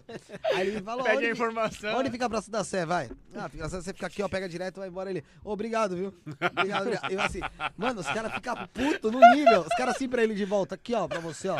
Aqui, ó. É, simples, é ou simplesmente um dedo, tá ligado? É, dedo do é, meio, Mano, mano. é, é, é uns negócios meio assim que, né? É igual aquelas pegadinhas no Moção lá, né? Tipo, o cara xingava de um negócio Mano, mas do besta, o Moção é né, genial. O Moção é genial. Quem nunca escutou, pô, moção, chupinha, essas ah, não paradas. sei se liga de novo, não. Liga, liga, liga, liga, liga. liga, Mas hoje em dia. Não, pior é pior quando, que- pior quando o Moção levava, porque na verdade o pessoal às vezes dava dica, né? Falava assim, ó, quero que você pegue fulano. né? Isso, é, Ele odeia tinha- tal apelido. É, isso Aí o mesmo. cara ligava, falava, só a senhora ah, que vem as coxinhas aí, vendo, ah, tal, não sei o que. Levava o papo, fazia encomenda, no final, valeu então, aí eu, dona G, sei lá, soltava o apelido da mulher. Nossa, aí a mulher ficava uma pistola. Né? Só falou aquele negócio. Aqui, só- hum, aqui, os barulhos. Mano, é, trote é uma coisa E o pior, e o pior é que ligava de novo e a pessoa atendia de Atende. novo. Não, aí fazer outra voz, né? Fazer outra voz. né? É. Não, pior que ele xingava, xingava, a menina xingava, xingava, desligava, ele ligava de novo assim, "Ah, a ligação caiu. Que caiu nada, eu desliguei, seu maldito. A pessoa quer deixar claro que ela briga, né? Daí, ó, eu liguei, a ligação caiu. Que caiu, caramba, eu que desliguei, filha da mãe. Deu uma. Ah, de pe- pegadinha trote americano do John Cena, já viu? Do WWE. Sei, sei quem é, mas eu nunca vi a pegadinha com Muito engraçado aquilo. Os caras ligam pra casa. é, o cara tá no, no estúdio de rádio e tal. E pede pra pessoa fazer a ligação. Aí Eles ligam pro, pro estúdio, pra, pra casa do, do cara, a mulher dele atende. E parece que a mulher dele tem meio que uma. um trauma de luta. Essas paradas, tá ligado? Parece, não sei o que aconteceu no, no seu contexto anterior. É, e aí ele liga pra ela lá e fala, ó, ah, senhora, nós estamos aqui, vamos supor, vai na NET TV, estamos aqui pra te oferecer um pacote, se fosse aqui no Brasil, do Combate. canal Combate, não sei o que, a mulher, não, não, muito obrigado, não quero, tal, tal, tal, tal, tal, tal, desliga. Aí passa cinco minutos o cara liga. Senhora, tudo bem? Nós somos aqui da, da NET, é pra oferecer o canal Combate, ela, ó, já falei que eu não quero, não sei o que, tal. Desliga. Aí ele liga e fala, senhora, tudo bem? Aí ela já, eu já falei que eu não quero. Ele, não, não, senhora, não, aqui é dos. É, como é que chama o pessoal que foi pra guerra e. e, e voltou.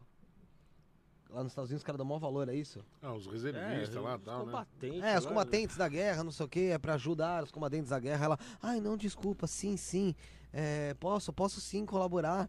Aí ele, porque um dos Os combatentes. veteranos, né? É, os veteranos. é isso. Porque aí ele fala, ah, que bom, não sei o quê, porque um dos combatentes da guerra é John Cena! Aí começa a música do, do WWE. A senhora pode assinar por apenas não sei, não sei quando, não sei quando. Aí a mulher, puf, desliga. Aí eles voltam a ligar. Mas, mano, toda hora é uma coisa nova, sabe? Assim. E a mulher vai E atendendo, a sem mulher vai parar. atender- Uma hora ela fala, seu desgraçado, eu vou chamar a polícia, maldito, filho da puta, não sei o que, chegava tudo quanto é nome.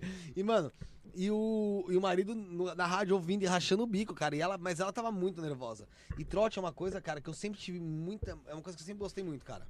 Ah, é legal, pô. Não, então, não, não vou passar aqui ao vivo porque eu tô, eu, tenho, eu tô com um projetinho legal pra trote. Mas assim, é algo que, que eu sempre gostei muito, De cara. madrugada a gente fazia, pô, lembra? Lembro, nossa. Ligava pra minha família, velho. Você passou um trote uma vez pro, pro IML, né? Passei. Mano, ó, a gente. Foi um, Foi, né? te- teve um. Co- Teve um, Como é que foi esse trote do IML? Luxemburgo? Conta- É, do Lu- Não, do Lula foi. Foi do da... Silvio Santos, não foi? Não. Foi da mulher do. Foi do Lula, pô. A gente. Teve um que a gente ligou. Vai tentando lembrar. Teve um que a gente ligou, era, era 3 horas da madrugada, nem sei o que eu tava fazendo. e Eu falei, vamos passar um trote, vamos. Aí eu ligava. Eu ligava, colocava ele na ligação, tipo, dava pra colocar três pessoas na ligação. E ele falou, mano, pega umas. Lá perto do Instituto Lula, pega umas funerárias e tal, né? Vamos falar que o Lula morreu, mano. Instituto Lula? É. É. ABC. Nem sei também onde É é. Nós pegou um do bagulho do Morumbi, nada a ver, né, Felipe? A gente pegou lá, ligou pra, pra funerária, ele, não, aqui, aqui, ó, sou assessor aqui do presidente Lula e tal, não sei o que. Ele acabou falecendo aqui dentro do instituto. Teve velho. Só que a gente, mano, inventou toda uma história, né? Só que a gente É. tem que ter um bagulho que não pode espalhar, não sei o quê. Aí o mano catou e falou, acho que passou o contato do diretor da funerária. Era Cara, uma falou, fu- "Ah, pra manter, pra man- pra fazer manter um, o sigilo, tá ligado? Fazer um Bagulho- bagulho, comboio, bagulho fudido. noite. Aí, aí, beleza, resumindo, aí depois o bagulho maluco descobriu que era mentira e tava Não, mas achando é- o bico. Qual que, o que que eu fazia? Isso, isso aí foi uma um trote que eu comecei a fazer desde pequeno. Quando eu era pequeno, eu passava muito trote. Muito. Mesmo. Mais de 50 por dia, Ô, louco. Haja conta de telefone. Quanto? Não, mais de 50 por dia fácil. Eu passava, eu passava pra 0800. tá ligado? Era pra empresas. Tá ligado? Aí, Era um trote comercial. era, trote comercial. Trote corporativo. Você quer saber uma empresa Trote que sofreu? Uma empresa que sofreu na minha mão foi a Igitec. Nossa. Sabe a desentupidora? Ah, GTEC lá. Puta que pariu, a Igitec sofria. Cada dia eu ligava com uma voz diferente, vai contando uma história nova. E era o mesmo, os mesmos atendentes que atendia, mano, o negócio. E quando ia ver, cara, eu, o pessoal perdia a linha, que era onde eu dava risada. Aí eu liguei uma vez pro IML falando que o, Vanderlei Luxemburgo tinha morrido. Nossa. Mesma história. O Luxemburgo morreu, tal, tal, tal. Preciso que vocês venham aqui. Vai ser assim, assim, assado, tal. Va- Vamos, sabe? Manter um negócio ainda que a gente não quer, que a família ainda não sabe, tá tentando contato com a família e tal. Aí, beleza. Nisso eles falaram, não, beleza, a gente vai, vai pra localização. E eles falaram que a gente vai pra localização, porque eu falei, ó, é pra- bom vocês estarem aqui, tu, é pra funerário, é bom vocês estarem aqui bonitinho, porque quando o IML chegar, você já sai com eles. Sabe? Nossa. Aí, beleza. Aí deu uns 5, 10 minutos, eu liguei de volta. Só que na época eu imitava o Luxemburgo, imitando o Luxemburgo. Fala, fala assim, ó. Ô, poxa, vocês vão demorar muito ainda pra vir, pô? Tô aqui esperando. Mano, os caras ficam malucos. Mas o melhor trote da minha vida, sem dúvida nenhuma, sem dúvida nenhuma. Posso até morrer por causa disso depois disso hoje, mas foi o do, do chaveiro, tre- do chaveiro dos três patetas, eu chamo. Porque foi Nossa. assim, era aqui na Liberdade, Bem bolado, hein? era. Foi assim, eu tava, eu tava lá na Vila Mariana, morava na Vila Mariana e liguei pra, uma, pra um chaveiro e falei, ô, bo- boa noite, tudo bom? Vá, meu nome é, meu nome é Paulo, tô aqui no, no metrô Santa Cruz e eu tô com o meu Ford Fusion aqui, mas eu acabei deixando a chave dentro do veículo e eu tô precisando ir embora, eu tô aqui com a minha família, minha mulher, meu filho, e eu preciso ir embora, vocês podem vir até aqui? Pô, é que a gente não atende assim. Eu falei, ó, dou até um valor a mais pra vocês, por gentileza, se vocês puderem. Aí, beleza. Não, não, então a gente vai, a gente vai, a gente vai. Interessou, interessou. Interessou. Aí deu 15 minutos mais ou menos, né? Eles iam de moto. Aí eu liguei de volta e falei, ó, eu acabei achando a chave reserva, tava no meu bolso. Falei, não precisa vir mais. Ele, pô, mas a gente tava no caminho. Você já te contei essa história, né? Não? Maluco? Não contei? Puta, Não, é, né, não pior, negócio pior, eu te contei já, né? Já. Aí, aí beleza, eu falei, mas eu vou ajudar vocês. Tem a praça, qual é o nome daquela praça? Perto da Cena Madureira ali? Na uma- Rosa ali? É, não, é pra- perto do Pastorinho, ali na Vila Mariana. Na Tem, frente tem. do Pastorinho. Eu falei, vou deixar 100 reais no arbusto ali, pra vocês. Só vocês pegar. Aí acontece. Só que até aí eu falei, mano, os caras não vão cair nessa, tá ligado? Eu já tava. Meu. Aí eu- ficou de butuca lá assistindo ainda. não, não, não fui. Aí que eu tava em casa o tempo inteiro. Meu, eu já tava. Eu tinha duas filhas já, caralho, passando trote sal. Não é coisa de moleque, cara. Não, Tá não. adulto. Foi semana passada. Não, isso mas aí. eu tive duas filhas, eu, tava, eu, tinha, 16 anos. eu tinha 19 anos e já tinha duas filhas, então... Caraca. Ah, hoje eu tenho 20, mentira, tenho 3 agora. Aí eu, aí eu peguei e falei, cara, não é possível que eles vão, né? Pera, esqueci, até esqueci. Aí eles me ligam de volta. Eles me, eles me ligam de volta, ó, a gente tá procurando aqui, não achou. Aí eu falei, aí eu peguei, pus o telefone de lado e falei assim, cara, é zoeira. Eu falei, maluco, eu tenho que ver essa porra. Eu falei, meu, eu achei que vocês não vinham, até fiquei esperando aí pra agradecer vocês. Peguei o dinheiro de volta, não tá mais aí. Ele, pô, não tem como você deixar pra gente? Eu falei, ó, eu tenho que ir embora, mas vou fazer o seguinte: eu tô aqui na Domingos de Moraes. Eu falei, eu vou colar esse dinheiro na árvore, nos galhos. Vou colar até 200. Eu falei, 100 pra cada um que tá na moto. Só que acontece, eu passei o endereço de frente do meu apartamento. Porque eu falei, eu quero ver se eles vão vir. Tá ligado? Agora eu quero ver se eles vão vir. Falei, eu vou colar com o Durex lá no galho. Tá ligado? Aí, beleza. Desliguei. Só que aí eu já tava ansioso, velho. Puta. Passa cinco Mas eles minutos. tinham seu telefone, meu. Tinha, mas eu não tava, nunca tive nem aí. Nunca. Nunca, nunca, nunca, nunca. No entanto que já recebi É que geralmente, antigamente, é, pela linha telefônica, você achava só o endereço da pessoa, né? É, achava tudo, mas eu não tava nem aí. Mas eu passava do celular. Hum. Aí eu liguei. Aí, não, aí passou cinco minutos, eles nem me ligaram de volta. Aí eu ouço a moto embaixo do prédio. Eu parei aqui pela janela e fiquei olhando. Aí eu vejo os dois caras mexendo no galho. assim, ó, assim, ó, na árvore. Nisso, eu virei pra minha ex e falei assim, ó, mano, seria lindo se passasse agora uma polícia. Batata. Passou a polícia e enquadrou os caras. Aí eu já falei, nossa senhora. Ô, olha o que o cara... Porque assim, era bem de frente do meu, O do meu da apartamento. liberdade, pô. Era bem de frente. O policial chegou pra ele e falou assim, ó, o que, que vocês estão fazendo aí? o cara falou assim pra ele, ó, procurando dinheiro. Tomou logo um tapão na cara. Você acha que dinheiro dá em árvore, filho da puta? Assim, ó. Aí, ó. Aí eu virei. Nossa, tá me mijando as calças, né? Aí ele. e, Meu, cheio de chave micha, porque os caras é chaveiro. Ligado? Aí ele, aí ele pra mim, me ligou. Não, aí ele me ligou. Aí ele me ligou. Estão fazendo aí procurando dinheiro. É, aí, aí ele começou, chave micha, pô. Procurando dinheiro em árvore. aí ele começou a me ligar, né? Ele começou a me ligar de volta e falar: Porra, mano, me ajuda aqui, ó. Não sei o que, os caras tão achando que é mentira e a gente nem achou o dinheiro. Ele não tinha se tocado ainda que era trote, tá ligado? Eu falei assim, aí eu falei, falei, vocês estão me zoando. Aí ele falou, por quê? Eu falei, caralho, velho, isso é- tá na cara que é um trote desde o início. Aí ele, Filho ficou mudo. puta, não, ele ficou tá? mudo. Assim, ele, você tá zoando, né? eu falei, não, é sério, é trote. Aí ele, porra, você é um filho da puta. O policial tá falando com quem? Aí ele, o desgraçado me passou um trote. Não vem com essa ideia de trote, não. Eu falei, mano, seguinte, chamava chave. Mano, não vou nem falar o nome do chaveiro, mas tinha a ver com três.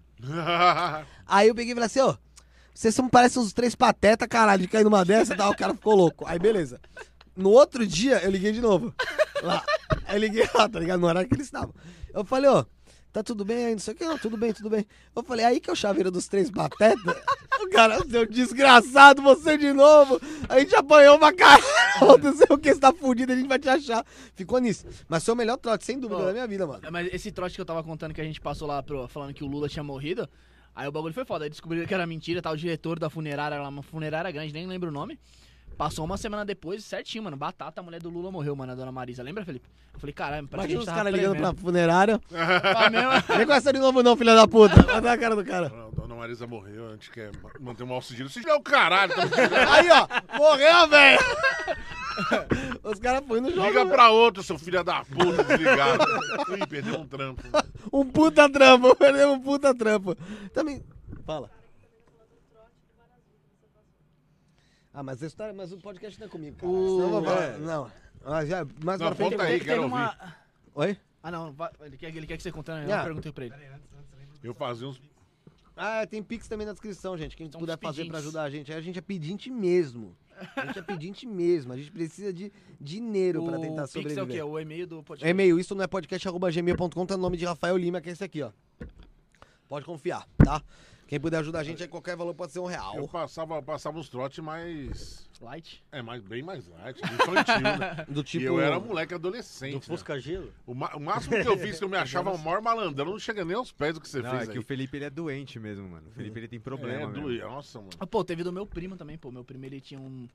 Assim, ele tinha esquizofrenia, ele até faleceu já. Não, é sério, pô, ele foi diagnosticado com esquizofrenia.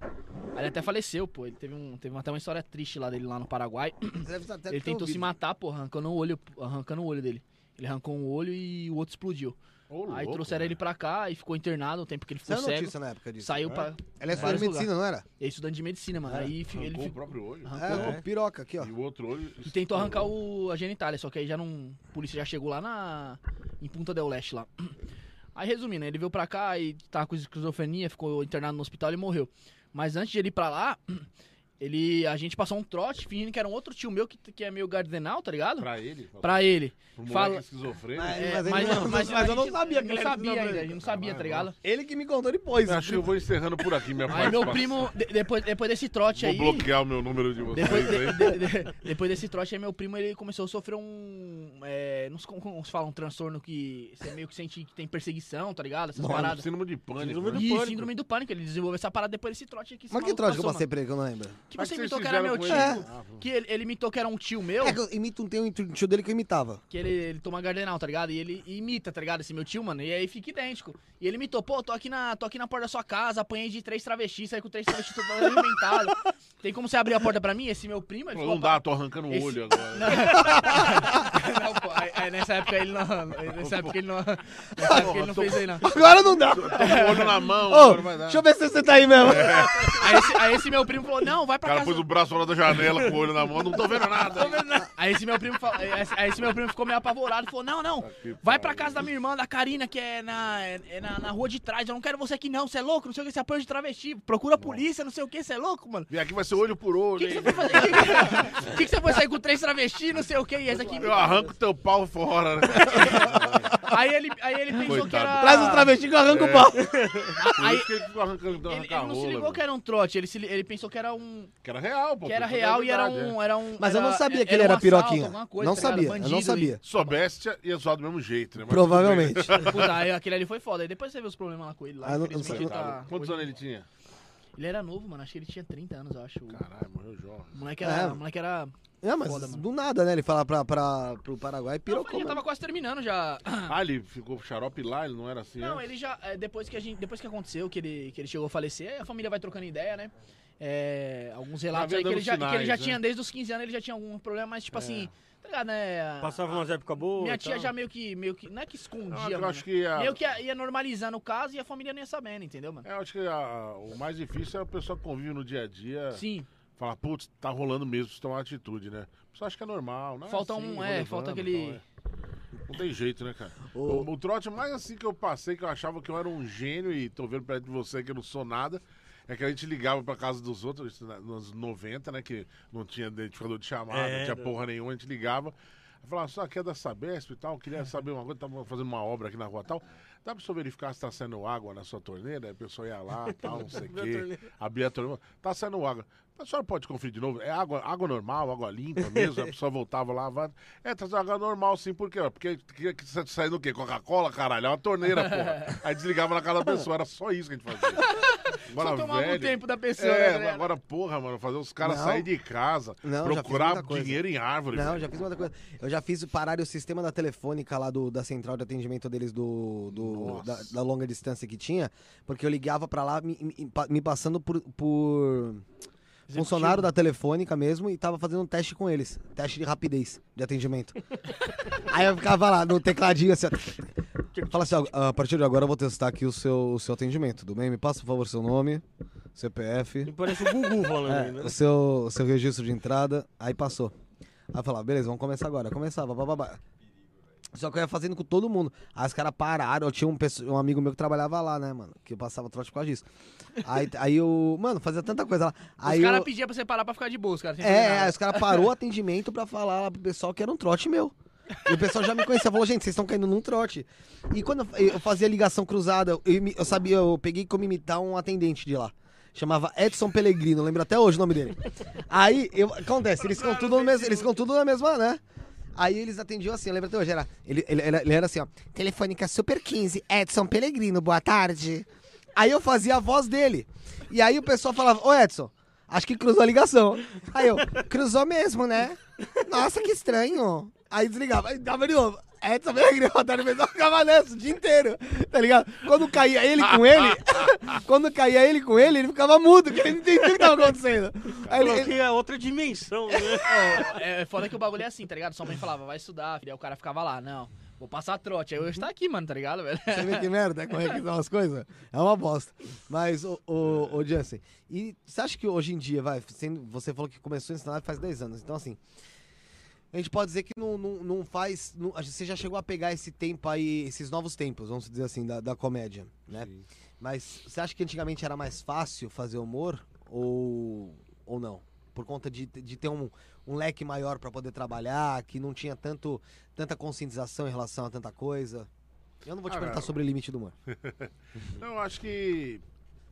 O, o- o humor, cara, é, é- é muito difícil fazer alguém rir mesmo, cara. Sempre foi difícil fazer humor, né?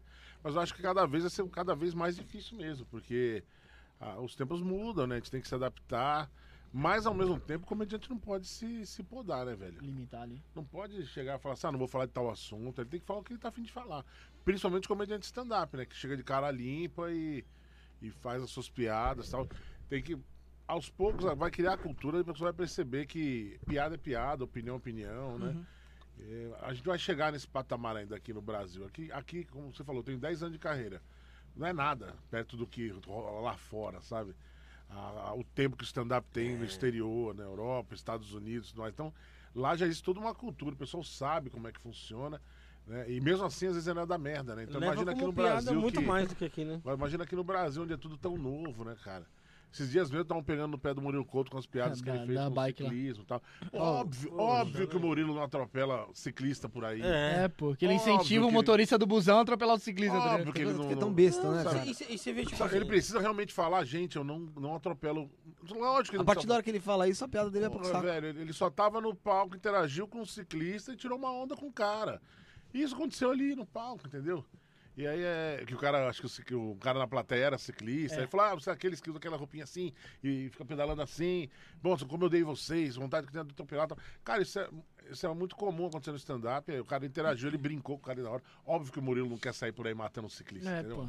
Porra. De- ele, ele até ele ficou uma semana, sum- é, tipo assim, sem postar nada, depois ele postou um bagulho normalzão, nem tocou no Sim. assunto. Não, Acho que ele mas tava com o uma melhor bike, né? remédio é ignorar. É, o ele melhor meio que dá remédio ignorado. É, E outra, Isso, às vezes o cara que tá ali, ele até gost, gostou da piada, Não, né? não, só cara quer só Geralmente quem tá lá já tá sugestionado a saber o que vai rolar. É, não vai se sentir ofendido, né, né? Por exemplo, assim, às vezes quando eu. Vai, várias vezes eu tô fazendo show, como eu falo muito de, de- de- de- da minha família, do meu relacionamento com a minha esposa. Cara, eu sempre pego o casalzinho que tá abraçadinho, na, eu falo assim, vocês aí estão namorando aí e tal, quanto tempo? Ah, namora três meses. Nossa, eu odeio vocês. Eu odeio casal de namoradinha assim e tal. Cara, óbvio que eu não odeio. Eu tô só É. fazendo uma comparação, porque aí eu, aí eu explico, falo assim, pô, porque vocês são agarradinhos. Eu lembro eu no início do meu relacionamento também ficava agarradinho com a minha esposa, mão na virilha, o cara a quatro. Hoje eu saio com ela, se ela não quer dar lado da mesa, ela mexer na minha batata, eu meto um garfo na cara dela. Pô, eu faço essa piada no início do show, brincando com o pessoal ali. Pô, óbvio que eu nunca enfiei um garfo na cara da minha mulher, sabe? Né? É metafórico, sabe? É só pra você falar, porra, no, no- com o tempo você vai É distanciando, é isso que eu quero é. dizer, né? Mas vai distanciar, porra. Agora, é sério que o Murilo tem que explicar que ele não, nunca atropelei nenhum ciclista? Pô, para, né? E era, foi até de um show antigo, ele falou, né? Isso, dele, coisa Que ele velha. repostou. E outra, é que nem você falou, é, a- às vezes você tá lá e você começou a falar, eu odeio esse casalzinho e tal. no- o cara vai lá, faz um corte só daquilo que você falou. Não É, coloca o contexto ali que teve É, ali é e joga aí, é. falar Ah, mas é que hoje a maldade... Odeia casais, a tá ligado? maldade rende, né, cara, também, né? Cara, e isso acontece muito com os cortes de podcast também hoje Sim. em dia, né? Sim. Tá cada vez mais é, é, sensacionalista mesmo, né, cara? Sim, mas é porque o pessoal... Cara, eu já né? entrei em um, eu já entrei em um, porque eu, eu gosto muito do Yuji. Acho o Yuji um cara muito legal. Tamashira, né? Ah, o Acho Yuri- ele muito foda, cara.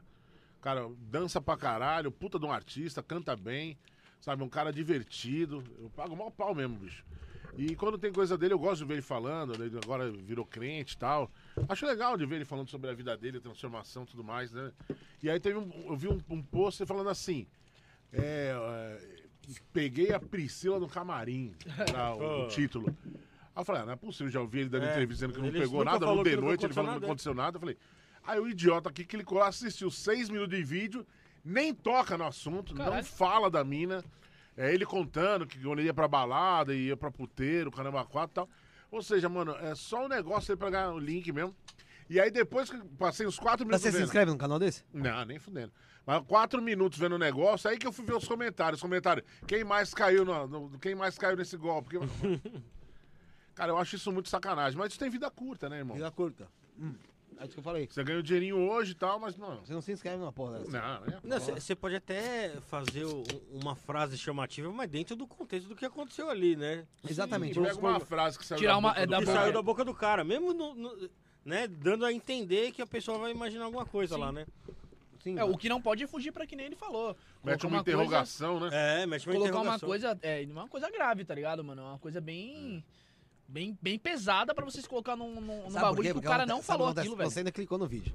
Uhum. E a pessoa que tem preguiça até disso, não Só tira clica. o Só print vira e fala assim, ó. Ô, o Yudi já pegou a Priscila assim, pô, vi lá. Eu vi um negocinho aí. Ela mas até a cara o- dele. Cara, eu tenho uma piada muito boa do meu amigo Atila Chinê, que ele falando assim, vocês viram que o Yudi se converteu? Ele fala, vocês viram que o Yudi se converteu? Ele na plateia falando, vocês viram que o Yudi se converteu? É, vi, agora ele tá dando Xbox. eu achei muito bom. Pô, e ele, ele mudou totalmente, né? O Yuji, ele mudou totalmente de, Ah, é que, de né? vida, né, mano? Ele, agora ele faz oração na casa dos, dos É, influencers. eu, eu só- eu já vi uns, uns caras os caras zoando, que ele foi na mansão maromba lá fazer uma Doutor. célula lá. Aí os caras falaram assim, pô, pro Yudi, ó, tô aqui na minha casa aqui, ó, pobre e tal, você não quer vir aqui não? Você só quer ir em mansão agora? Ele só É, foi vai pra- onde chamar, né, meu? Foi pra analisar o shape da, da rapaziada. É, quando o pai dele e a mãe dele ficou internado lá no hospital, lá em... Foi numa cidade aí do, que eles estavam aí, acho que é... O- Santana do dele Parnaíba, ficou no hospital público, hein? Mas Então, é, Santana do Parnaíba, ele, ele, ele fazia oração faleceu, lá é, em volta, todo faleceu. dia lá na, na, na frente do hospital lá, eles faziam uma corrente de oração lá em cerca do hospital, que ele não Mas podia ele, entrar. ele não virou evangélico crente, sei lá, não sei. Por causa do, do- da doença causa da dos pais Priscila. dele. Ele, antes já, já tinha. Mas sério, acho que foi mesmo. Acho que foi a Priscila mesmo que Foi a que levou. Priscila, é. É, ele falou que a Priscila ligou pra ele. Eu falou- não sabia. Foi antes, né? Foi antes, ele falou que deu uma quebrada de grana, né, e tal. É, Eu sou, eu sou muito amigo do Maloca, né? O Maloca é bem próximo dele. O Maloca sempre falou muito bem dele, com todas as histórias dele. Eu falei, pô, por isso que eu acho que eu gosto muito do Yudi também, porque ele. Ele parece ser um moleque É, a- bacana, ele uma transmite uma boa. coisa boa, tá ligado? É. Não transmite uma coisa ruim, né, mano? Tanto que, você, você- independente de religião, você assiste um vídeo dele, é interessante você Sim, assistir. sim. É Mas, mas é, tem mas ideia, né, mano? em- relação à religião, esse pessoal hoje, em- de hoje em dia, não sei o que você vê, mas eles conseguem levar a religião de uma forma mais tranquila e mais leve do que o pessoal de antigamente que parecia querer impor aquela É, uma- né? impor uma doutrinação. Por ali, exemplo, né? a Priscila, ela é cantora gospel, né? a Alcântara. E já sofreu uns hate por causa disso, né? Mas assim, ela é cantora gospel, cara. E ela conquista muita gente através da, da- da- que- ela cantando e do jeito que ela se porta. Porque ela é aquela menina que tem tatuagem, que, mano, que vê, vê o que você vê, sabe? Então, assim, não é porque você é evangélico ali, você não pode ter uma tatuagem, que você não pode assistir uma série da Netflix, entendeu? É. Tipo, os caras antigamente acham isso. Tanto que ela levou um mon- um hate, acho que foi por causa que ela assistia Game of Thrones. E o Caramba. pessoal falou pra ela, ô, larga isso aí, vai ler a Bíblia. O pessoal mais velho. É que Game of Thrones é pesado, é da hora. Nunca assisti. Ah, mas não tem esse bagulho Não, que você tem pode sexto, assistir, você não tem pode assistir. Agora eu assinei de Biomax, acho que eu assisti. Não, vale a pena. Peguei um pacotinho bom, hein, meu? Tipo, 14 reais, mano. Pô, Netflix Tá melhor que tá a Netflix. 55 pau, velho. Ah, mas também, 55 Não, vou, não, não, não ganho absolutamente um real de nenhuma dessas merda aí, mas o HBO até o dia 31, quem assinar paga meia até o fim, a, Mas, resto da mas vida. é boa? Cara, Só- bastante coisa boa, tem Friends inteiro lá, tem vários filmes legais. Mas no HBO tem. Max, é. Tem microfone aí pra você falar, tá? Na Amazon, no Netflix, da não tem mais porra nenhuma, né? Não tem, então tá lá, mano. E tem a reunião do, do Friends, né, também, de 20 e tantos anos depois, 17 anos depois, tá Mas lá. catálogo de também. filme da hora deles? Tem bastante coisa boa, cara. O Da DC tá todo mundo lá, todos os filmes da DC. Mas né? a plataforma é deles mesmo? É deles. É deles, Porque né? a, a Paramount, por exemplo, você acessa pelo Amazon Prime, né? Você entra lá. Não, não, e- não. A Paramount pode acessar a parte também. Pode mesmo. Porque eu sou. a gente fala- eu não ganho nada nenhum desses filhos da uma propaganda aqui, é. Porque eu, eu tenho internet da Vivo na minha casa. Pela internet da Vivo eu tenho o Paramount de graça e tenho o Estadão TNT. Caralho. Estádio, Estadão, Estádio TNT, que é aquele de esportes. Então eu consigo pôr pôr um pacote de TNT, é. de graça e tenho o Disney Plus também de graça. Caralho, tem tudo, Caramba, pô. mesmo. Sem E eu pagar. Deus, é- pago 115 conto, tenho tudo isso junto com a Enquanto isso, a, internet. A Vivo só fode nós, mano. É mesmo? É. Vivo é foda. Ah, eu Trabalhei tenho- na Vivo 15 anos, velho. Eu tenho lá em casa lá e tem tudo isso que ele falou mesmo, mano. O bagulho é foda mesmo. Eu clico lá no controle, a, a, a E aí TV entra direto até pelo smart, pô, a aplicativo da própria Paramount, entra direto, né? É, pô. Só que o do Paramount é fraquinho mesmo. Agora da HBO tá legal. Aí meu filho falou, vamos rachar, pai. que Meu filho trampa também. né, pai? Falei, pô, cada um paga 7,50, Ô, 7,45. marcha, demorou, pô. Caralho, mano. Já é um pastel já. Coca 2 litros. Pô, tá Não, louco. pastel, pô. Não, e tem um pacote que é de 9 e pouquinho, mas é só pelo celular. Falei, só pelo site Ah, aí não, né? não, Vamos né? pagar um pouquinho mais caro. A Mas da hora você sentar lá e ver com a família lá, as paradas. Cara, né? eu, eu sou muito de assistir sozinho os bagulho, cara. Cara, é mais Porque pra individualista. mim, não, não, depende. Tipo, eu, eu gosto muito de ver coisas com a minha esposa, com, a minha, com meus filhos, mas tem coisas que eu preciso ver sozinho. Por exemplo, Quando eu vou assistir um show de stand-up, um especial, eu prefiro ver eu ali concentradinho. Pra Uhum. Você poder... tirar alguma ideia, alguma. Não, alguma um ideia parâmetro, pra, né? pra, pra saber o que, que os caras Se estão fazendo. atualizar, né? Entendeu? É, mano. Você assiste, você assiste por assistir ou você assiste na, na base de, de Obrigação, profissional do ramo? Eu gosto muito de assistir. Eu assisto por prazer. Primeiro eu assisto como público, depois eu assisto tecnicamente. Pra ver, puta, o que o cara tá fazendo. Caramba, olha que ideia legal tal. Mas não pra copiar piada, porque isso não, é não, inadmissível. Mas pra ver a técnica que os caras estão usando hoje, entendeu? Fala, caramba, olha. Bill Burr, alguém pro- pro Bill. Burr. Bill Burr, pra mim, é um dos caras mais foda que existe. Ele tem um especial muito foda, o último que tem no Netflix, que, mano. Ele tem três especiais na Netflix, né? O primeiro é foda pra caralho, que é um branco e preto, bom pra cacete. O segundo não foi bom. Acho que até a captação de áudio tá esquisita e tal. E o último foi pra arregaçar, que ele gravou em Londres. Cara, ele fala de assuntos de feminismo e tal, que, mano, eu acho que se o cara faz um show que ele fez ali no Brasil, vai sair algemado, cara. Cara, Ele fala de racismo, fala de feminismo e tal. Cara, e, e ele põe o dedo na ferida mesmo, e, e é engraçado pra caralho, e é muito identificativo. Então, quando eu vi o cara fazendo aquilo, eu fiquei pensando, cara, eu nem faço stand-up, esse cara faz, eu não faço. mas, mas, Sabe? Porque, porra, ele é muito foda. mas cai naquilo que você falou, né? Lá fora o pessoal já sabe diferenciar o que é uma opinião de uma piada, né? É, é, mas eles também estão se fudendo lá com algumas coisas. Mas é né? verdade, mas por que, que lá fora ainda pode esse tipo de situação e aqui não pode? Cultura, né, mano? Ah, mas Não é é que logo a gente pode, não copia pode. tudo. Qualquer lugar pode, cara. É que o cara tem que ter. Pô, o o Danilo Gentili, ele quer que se foda, né? mano? Cancela, cancela isso aqui. Ele fala, foda-se, vou falar o que eu quiser falar. Ele falou da última da Luísa Sonsa, você viu? Não Sonsa. vi. Que ela. é- Eu nem sei falar o nome dela. Luísa, a ex-mulher do, do Whindersson aí. Como que é? Sonza. Sonza. Souza? Sonza. Sonza sou eu. É, ela catou e falou que. Ela comentou lá que o pessoal tinha. O, o- o macho, tipo, o macho é, tem um- meio que um complexo de ver uma mulher rebolar a bunda e, tipo, meio que vencer na vida, tá ligado? Rebolando a bunda. Aí ele Não- catou e falou assim. ver isso. É, ele catou e falou lá, até mandei o print pra rapaziada, ele falou assim, é, quem, tipo assim, a Anitta realmente, meio que dando a entender que balança a bunda e venceu. Outras pessoas só se levantaram na vida por conta do marido, tá ligado? E o pessoal Cara. meio que retinhando ele, é, tipo, é que nem você falou, ele foda-se, tá ligado? Tô aqui. Eu acho que é assim, não é, não é que pode ou não pode, né, cara? É quem tem bala na agulha faz que É. se foda, mano. Tipo, Quantos processos ele tem, tá ligado? o Danilo, porra, ele vai e banca mesmo. O É, Léo pô. banca. Então, agora, é, eu sou comediante que eu não tenho como bancar algumas coisas. Chegar o primeiro processo e fala, fodeu. Fudeu, se eu tô processado, fudeu. Não tomou se- processo? Não, não é porque eu também falo de mim, né, cara? Mesmo assim eu já fui ameaçado, né, cara? Falando, falando que eu era gordofóbico, mano. Ah. Caralho, velho. vou- ah, Gordofóbico por quê? Porque eu tenho muitas piadas de gordo. Não, assim, mas. Fala, não, você tá sendo gordofóbico. Mas, cara, eu sou gordo, mas e daí? Tem que defender os gordos, tem que atacar. Falei, Não te dá o direito aí, de não. mim. Não Tô falando de mim, tô falando de outros Mas não é, gordos. ué. Tô falando gordo por aí na rua, aquele gordo. Eu falo de mim, da minha vida. Eu falo, mano, assim. Não Cara, te dá o direito de você querer falar do... Aí eu fiz um vídeo, depois de assistir meu vídeo, que eu falo. O texto é gordofobia. Eu falei, tem oito minutos de material falando só sobre gordofobia. E aí eu mando todo mundo se fuder e falo, vou continuar fazendo minhas piadas de gordo, quero que se lasque. Você meio que teve que explicar o que é gordofobia. Não, não tinha explicar porra nenhuma. Eu falei assim, ó, mano, eu vou continuar fazendo minhas piadas, gosto e não gosto. Quem não gostar, para de assistir, cara. É, porra. pô, né? Que Você já negócio- sofreu gordofobia? Já. Já? Mas, cara, é muito difícil a pessoa entender o que realmente é isso, né, cara? Pra mim, o que, que é o preconceito? É quando te impedem de fazer alguma coisa. Certo. Não quando brincam comigo. Porra, ganhei- porra, na comédia eu que eu ganhei de piada com outros comediantes. Já aconteceu dos caras me ligar. Falar assim, mano, usa tal piada que eu acho que é engraçado com você. Tô pensando em você aqui meia-noite. É, não, já aconteceu. aconteceu. O Ventura mesmo uma vez ligou, Jansão, putz, precisa fazer uma piada, cara. Eu pensei que mas com você vai ser muito legal. Eu falei, como é que é? Encaixa algum texto seu. Fala assim, eu nunca fui bom de esconde-esconde. Só isso. Encaixa isso. Pô, esconde-esconde nunca foi meu forte. Cara, eu falei, porra, boa, eu encaixei no material meu. Então, é, quando eu tô no final de um show, e a gente vai subir todo mundo no palco pra despedir, fazem piada de gordo comigo. Eu, quando eu tô num, num churrasco com os comediantes, ou tô num, num, num happy hour, ou tô num, num camarim, fazem... cara, isso não é gordofobia, isso é, são amigos brincando. Gordofobia amigo pra um mim um é poltrona de avião. Também não, cara, porque... ah, Você, você, ó, chega lá. Então. Mas eu acho que você acha que você tem que se adaptar ao avião, o avião tem que se adaptar a você, velho.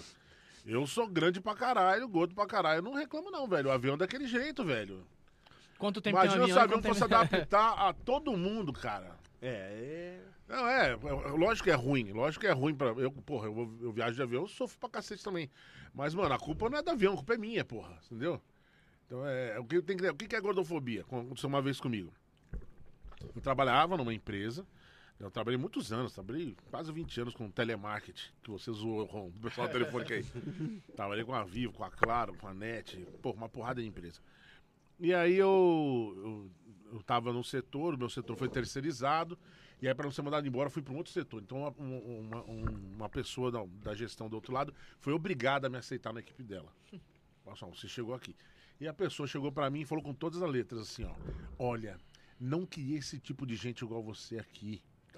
Porque pessoas assim, que nem você, acima do peso, passam a impressão de pessoas preguiçosas, que não entregam meta, sabe? Pessoas que chegam atrasadas. Então, não quero esse tipo de visibilidade pro meu setor. Mas fui obrigado a te aceitar. Então, vou te colocar numa mesinha ali, ó. Tal, Escondidinha? Então, ficava todo mundo aqui e eu fiquei do outro lado. Como se ela pudesse me esconder desse tamanho, mas enfim, né? Ela achou que poderia. Aí me colocou lá naquele canto, essa pessoa, e eu fiquei todo mundo pro cá, e eu fiquei isolado. E eu fiquei trampando ali durante alguns meses, né? E a merda, cara? você Cara, isso? nesse dia. Essa é a única vez que eu realmente eu senti um golpe por causa disso. É sabe? lógico, né, porra? É. Quando eu cheguei em casa, eu tinha só um filho naquela época, hoje eu tenho três, né? Tinha só meu moleque, o Danilo, que hoje tá com 20 anos. E eu. Aquele dia eu, eu chorei no meu banheiro, tomando banho, porque eu não queria contar pra minha esposa. Minha esposa tinha acabado de perder o emprego e tal. Eu também falei, não posso perder esse trampo. Então, Sim, teve que é engolir sapo. situa- eu tive que engolir seco, aí eu chorando ali, minha mulher dormindo com meu filho no, no quarto do lado. E eu falei, que bosta, né, mano? Mas eu falei, beleza. E eu conhecia muita gente dentro da empresa, tava lá algum tempo. Fui trampando, fui trampando. E aí, daí dela, a pessoa nem me passava trampo. Falou, não, se vira aí, vê o que você faz. Aí eu pegava os negócios, ia atrás de outros setores, tentava resolver e tal. fica não aí, ó. Não, ela tava esperando o dia de poder me mandar embora, né? E aí eu comecei a, a desenrolar o bagulho, né? E aí começaram a me procurar de outras áreas. Não, pô, Jean, você fez isso, não, Jean, você fez aquilo. E começaram, pô, posso falar com ele? Pô, tá resolvendo e tal. E ela começou a se ligar que eu não chegava atrasado, que eu não era preguiçoso e que eu não era um vagabundo só porque eu era gordo, né, mano? E aí eu comecei a bater meta, comecei a entregar o resultado. E aí quando ela tentou se aproximar de mim, os caras já estavam falando direto comigo e tal, né? E aí aconteceu que depois de mais alguns meses ela foi mandada embora e eu fui promovido pro lugar dela. Caralho. Oxi. Aí eu falei, é, Chupa. isso. A resposta foi essa, né? O mundo gira rápido. Certeza né? tá no peidão na cara dela. É, não, mas eu nem fiquei sabendo, só. Só ficou sabendo depois que já tinha ido. É, eu tinha saído fora e aí me chamaram e tal. E aí foi, aconteceu, cara. E aí eu. Eu fiquei mais algum tempo ali, depois saí pra outra empresa e tal. Cara, mas o bagulho é pesado, né? O pessoal te, te, te manda. Então, isso é realmente preconceito. entendeu? É. Você chegar, por exemplo, se você Porque ela chegasse pegou aqui, uma se característica vocês chegarem aqui, eu e chegasse aqui e definiu falasse assim, como- já sei, pô, aqui gordo não, velho. A gente não quer conversar com gordo aqui. Aí já Isso dá é risada? Você vai lá só tem Não, não, tô dando só um exemplo. Eu, Então, eu acho que o preconceito mesmo, cara, é quando você realmente discrimina o cara. Fala, não, mano, não quero as- pessoas assim aqui. Não quero gente. eh, Não quero gente preta aqui, não quero gente gorda, não quero mulher. Isso realmente você tá discriminando. E agora quando você tá num, num- aqui, ele tá fazendo piada um com o outro, ah, porque uma bunda redonda, bunda grande. Então, porra, mano. Isso não é. E a piada que, eu- que o pessoal mais pegou no meu pé foram duas, né? Uma que eu falei que. Que minha filha me confundiu com uma caçamba e jogou um saco de lixo em mim. A piada é eu com a minha família, cara, sabe? Que a minha filha realmente brincou Você comigo. tá eu tava sentado mesmo, no. tá Não, tava sentado no sofá. Aí a minha, a minha esposa falou assim: ó, joga isso na caçamba que tá aí na rua. Aí minha filha, ah, não, a caçamba tá aqui no sofá e colocou no meu colo. Cara, brincadeira, eu ri, minha filha riu, minha esposa riu. Eu falei, ah, se fuder. Falou, boa, vou usar no show. Eu falei assim, eu falei, exatamente, porra, me deu uma piada. Aí eu falei, mas, ó, mas só pra você se fuder, pra você pedir dinheiro, eu não vou te dar. quê. Brincamos dentro de casa, uma brincadeira de família, É, entendeu? pô, normal. E Isso aí é o bom pessoal, nossa, que absurdo, uma filha falar assim com o pai. Pá, tomar no cu, né, velho? E a outra Gorda foi que... lixeira. É. Achou que o gordo é lixo, é, sabe? Aí eu... E a outra piada foi que eu falei que eu... ele Passou até no, no Triturando lá no SBT, foi de lá que começou a... Meu Deus do céu. Fui gravar isso no SBT lá. Gosto muito do SBT, inclusive, viu, mano? É, sempre sou muito bem tratado lá. Principalmente no de noite, quando eu vou lá. Mas o. A piada que passou no Triturando foi eu falando que cheguei no médico, o médico não quis me atender. Falou, não, não, você deve ter colesterol, pressão alta, vai emagrecer. Eu falei, não, doutor, eu tô com conjuntivite. aí, médico- aí eu- aí eu falei com o médico disse assim, não, não, então é, isso é olho gordo, então. e aí, não, gordofobia, nossa. Aí eu falei, ah, mano, eu sempre recebi uma mensagem ou outra. Mas assim, Enchidão de saco. é, mas chegava uma no, no direct, depois de dois meses chegava outra, sabe? Cara, Aí depois de três meses chegava mais um. Mas, era, mas sempre era. Ou chegava um mas comentáriozinho no vídeo. reclamando ou não? Ah, nem olha o perfil dos caras, não sei. Sabe, Ai. o que me dava raiva é quando você vê os magrelão, tá Não, ligado? não, É, normalmente não é. As pessoas que eu vi falando no triturando e tal, não eram gordas, né? E, geralmente dói- o se dói por causa de outras gordo pessoas. dá risada. Gordo normalmente é- tem um bom humor, né, cara? Gordo normalmente tem bom humor. Sabe Mas é fudido? enfim. Sabe que é fudido? É, É, eu sei que eu tô falando. Vai ficar puto com, com piada. Não, aí, aí vê só, aí o. Aí, eu, aí quando chegou, passou esse episódio triturando e veio essa que eu pus da minha filha da caçamba, aí começou a chegar com mais frequência, duas, três por semana e tal. Opa, fodeu. Eu falei, quer saber, meu irmão? Eu sentei, escrevi o texto.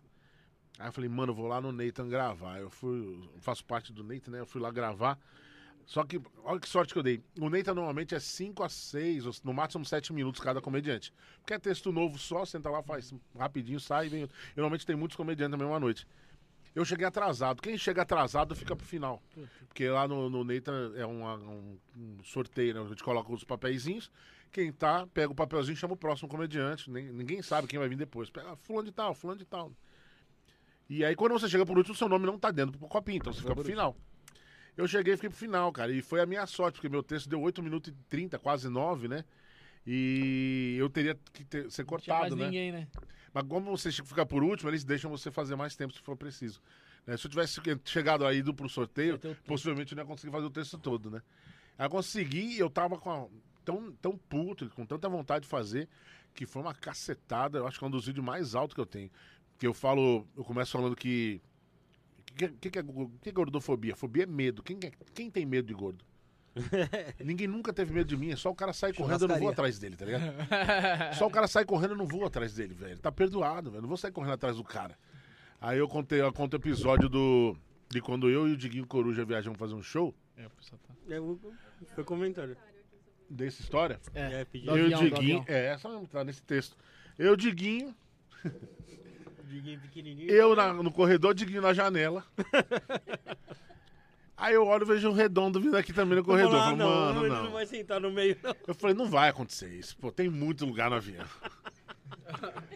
Eu comecei a olhar em volta, tudo ocupado. Falei, não, não é possível.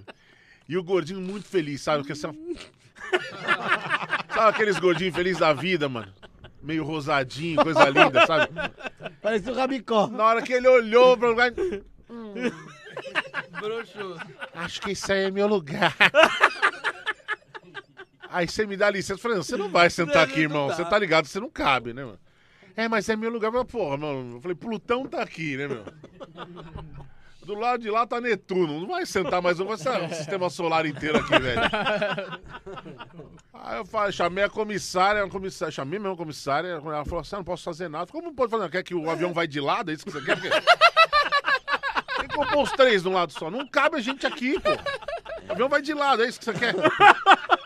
Aí ela, não, não dá. Aí ela falou, isso é preconceito do senhor. A gente não olha isso nas passagens. A gente não olha isso quando vende a passagem. Eu falei assim, mas devia olhar, porque. Porque, Três mano, gordão. assim, Peso é não, foda, não, caralho. Não, mas devia olhar o tamanho das pessoas, porque assim, ó. É, cara era três, gordo. três suricato cabe num lugar só, agora três hipopótamo não cabe, velho. Cara, sabe, um, um Não, o- suricato, um cachorrinho vai no lugar do elefante. O elefante não senta no lugar do cachorro, entendeu? Então, porra, bicho, aí ela, ah, mas isso é preconceito. Eu falei, que preconceito? Aí eu falei assim, então faz assim, ó. Eu, falei, aí eu vi um lugar lá na frente. Falei, tem um lugarzinho ali na frente. Falei, ó, tem um lugarzinho ali na frente. Ela falou, mas ali, ali é saída de emergência. Vocês não podem sentar lá. Por que a gente não pode sentar lá? Porque o gordo, normalmente, o cara que é muito gordo, que nem eu, ele usa um extensor pro cinto de segurança. Porque o cinto não cabe em nós. Então a gente usa um extensor, que é uma corda, né? Como se fosse um, O pescoço, um né? bagulho que complementa. Tá. E aí eu usava, o- eu tava com o extensor, o Diguinho também tava, e o outro gordão todo indicava que também ia precisar. E aí ela falou, você não pode sentar ali. Eu falei, ah, então a gente não pode sentar ali por causa do cinto de segurança? Falou, é. Falei, é por causa do cinto ou você tem medo que numa emergência a gente entale na saída da emergência e fica todo mundo preso dentro do avião? aí eu falei, quem tá sendo preconceituoso agora, hein? Eu falei pra ela. Aí todo mundo olhando no avião e o Diguinho do lado assim, ai, Jans, que vergonha, velho, mano. Cala a boca, velho, mó vergonha, mano. Que vergonha, cala a boca, tô resolvendo isso aqui, Diguinho. Pô, não cabe nós três aqui não, pô. Aí o gordinho, todo feliz, fala assim, sabe o que é? Acho que eu emagreci um pouquinho. Acho que eu consigo sentar ali, naquele lugar do cinto, sem extensor. Aí eu essa- falei, ei, ó, o gordinho, quebrou o esquema, é, emagreceu. Vai lá, gordinho, senta lá, felizão da vida. Aí o gordinho foi de lado, né? Chegou lá. Cara, eu nunca vi um cara fazer tanta força pra fechar um cinto de segurança, cara. Ele tava roxo, ele. E eu, eu só olhava ele de costas aqui, sabe? Aquela puxando aqui pros dois se juntar, mano. Na hora que se juntou, eu só vi a, a mãozinha dele levantando pra mim, ó. E travou, né? Aí falei, ó, deu certo, o gordinho tá feliz lá, vamos nós felizes aqui. Eu digo, nossa, que vergonha, velho. Que vergonha, velho. Aí, aí deu tudo certo, a gente viajou feliz da vida e a, até brinco, né, que na verdade a, a comissária ficou putona com a gente, né? E ficou mesmo, porque, pô, chamei a atenção de todo mundo, eu falei alto, né? Eu sou um cara muito tímido, mas quando eu tenho que fazer o bagulho, eu faço de uma vez, entendeu, mano? Vocês consideram É, tímido mesmo? Ah, eu sou pra caralho. Fico na minha. Eu não gosto de chamar atenção pra nada. O cara do meu tamanho é difícil não chamar atenção, mas eu tento não chamar atenção. Mas quando é pra fazer, já que é pra pôr o pé na bosta, vamos pôr de vez, Tamo entendeu? aí, pai. Mas é, é esse negócio de, de lugar em, em avião e tal. Não foi avião, foi no ônibus. Eu tava voltando esse final de ano agora de. de do Paraná. E é, foi pra aquela Boozer, Buser, sei lá, aquela Sim, porra sim. lá. Aplicativo, de busão. aplicativo de busão. Quando eu fui. Mas é leito, né? Na maioria. É, É bom, pô, é, mas, é bom. é, tá entendendo? Quando eu fui. tá, tinha seis pessoas aí no ônibus. Foi muito legal. Muito bom. Fui tranquilo, eu escolhi o lugar, foda-se. Fazenda Amor. Não. Fui De eu e a- madrugada. Fui eu e a Sara. Mas aí eu, na volta, eu virei pra Sara e falei, ó, vamos. O ônibus era 11h50. Calma que eu já vou falar. 11 reais e 50 passagem de lá Não, pra cá. 11h50 da noite. Era o Ah, tá. horário, né? Ah, porra, aí você não, não tem que escolher Eu muita falei- coisa, né? Uns 50. Não, eu falei, vamos chegar lá umas 10h30, 11 horas. Pra gente, né? Porque não tem lugar no Ah, não tem lugar mais. Você entra e chega e escolhe. É. Aí, eles, não, pô, vocês não, veio, não, vocês não vieram, tava vazio? Foi? Foi, então, na volta você é só chega em cima da hora, umas 11h40, 11h35 a gente chega lá. Falei, tem certeza? Tem, beleza, cheguei. Cheguei lá, já vi uma pancada de negro pro lado de fora, né? Com mochila, porra toda. Aí eu já comecei assim, ô caralho. Olhei a placa do ônibus, não era. Né, na a minha. Aí eu fui falar com o motorista e ele falou, não, trocou o ônibus, é esse aqui agora, mesmo. Falei, ah, pra São Paulo? né? Aí vai pra São Paulo? Falei, ele falou, vai. Falei, beleza, vamos subir. No que eu subi aqui, ó, eu falei, caralho, eu peguei co- Covid, porque tava abarrotado o ônibus. Nego em pé. Abarrotado. Não, não pode, né? Só que eu fui indo, sem lugar, sem lugar, sem lugar. Tinha lá no fundo Banheiro. uma moça, do lado do banheiro, uma moça e um lugar, e um pouco mais pra frente, um negão gigantesco, parecido da espera do milagre, e outro lugar. Eu virei pra Sara e falei, senta com a moça aqui. Vai caber os dois gordinhos. Sete horas, tá ligado? Aí eu falei, vou sentar aqui, né? Aí sentei do lado do O negão. maluco nem fecha as pernas, tá Não, ligado? com- eu ju- primeira coisa, eu sentei do lado do negão, eu já, eu já vi que já ia ser o pior dia da minha vida. A hora, antes de eu começar a sentir a desgraça, eu já tomei um tapa na cara do cara do lado. Pra você ver como eu tava tão pro corredor, que o cara foi tirar a jaqueta, ele fez assim, ó, tufo na minha cara. eu tomei aqui. Eu sei que é o seguinte, se eu morresse naquele ônibus, o meu caixão ia ter que ser igual ao do Stephen Hawking. Do estado que eu tava torto, assim, ó. Nossa. Eu o, o caminho inteiro, assim. O O caminho maluco não deu espaço pra você, isso. Ele não conseguia, coitado. A culpa não era nem dele, mano. Não, você falou de Covid, a última Mas vez não era, que- não era leito? Não, mano, é- era, só que como é que leito que dá pra aquele cara? Cara o de leito, dois metros, o- cara, é, jogador de basquete, é, cara. o leito dele era o- o- uma, uma tampa de, de encanamento do Rio Tietê, não tinha leito pra aquele cara, era muito É que nem grande. quando você pega metrô e a pessoa é grandona, E mano, eu, e eu não- tentava coisar espaço com ele, que eu falei, mano, tô de saco cheio de passar por isso. Eu começava a tentar abrir aqui, ó. E ficava assim, ó. O meu, meu espaço era esse aqui, ó. assim, ó. É, meu espaço era esse aqui, mano.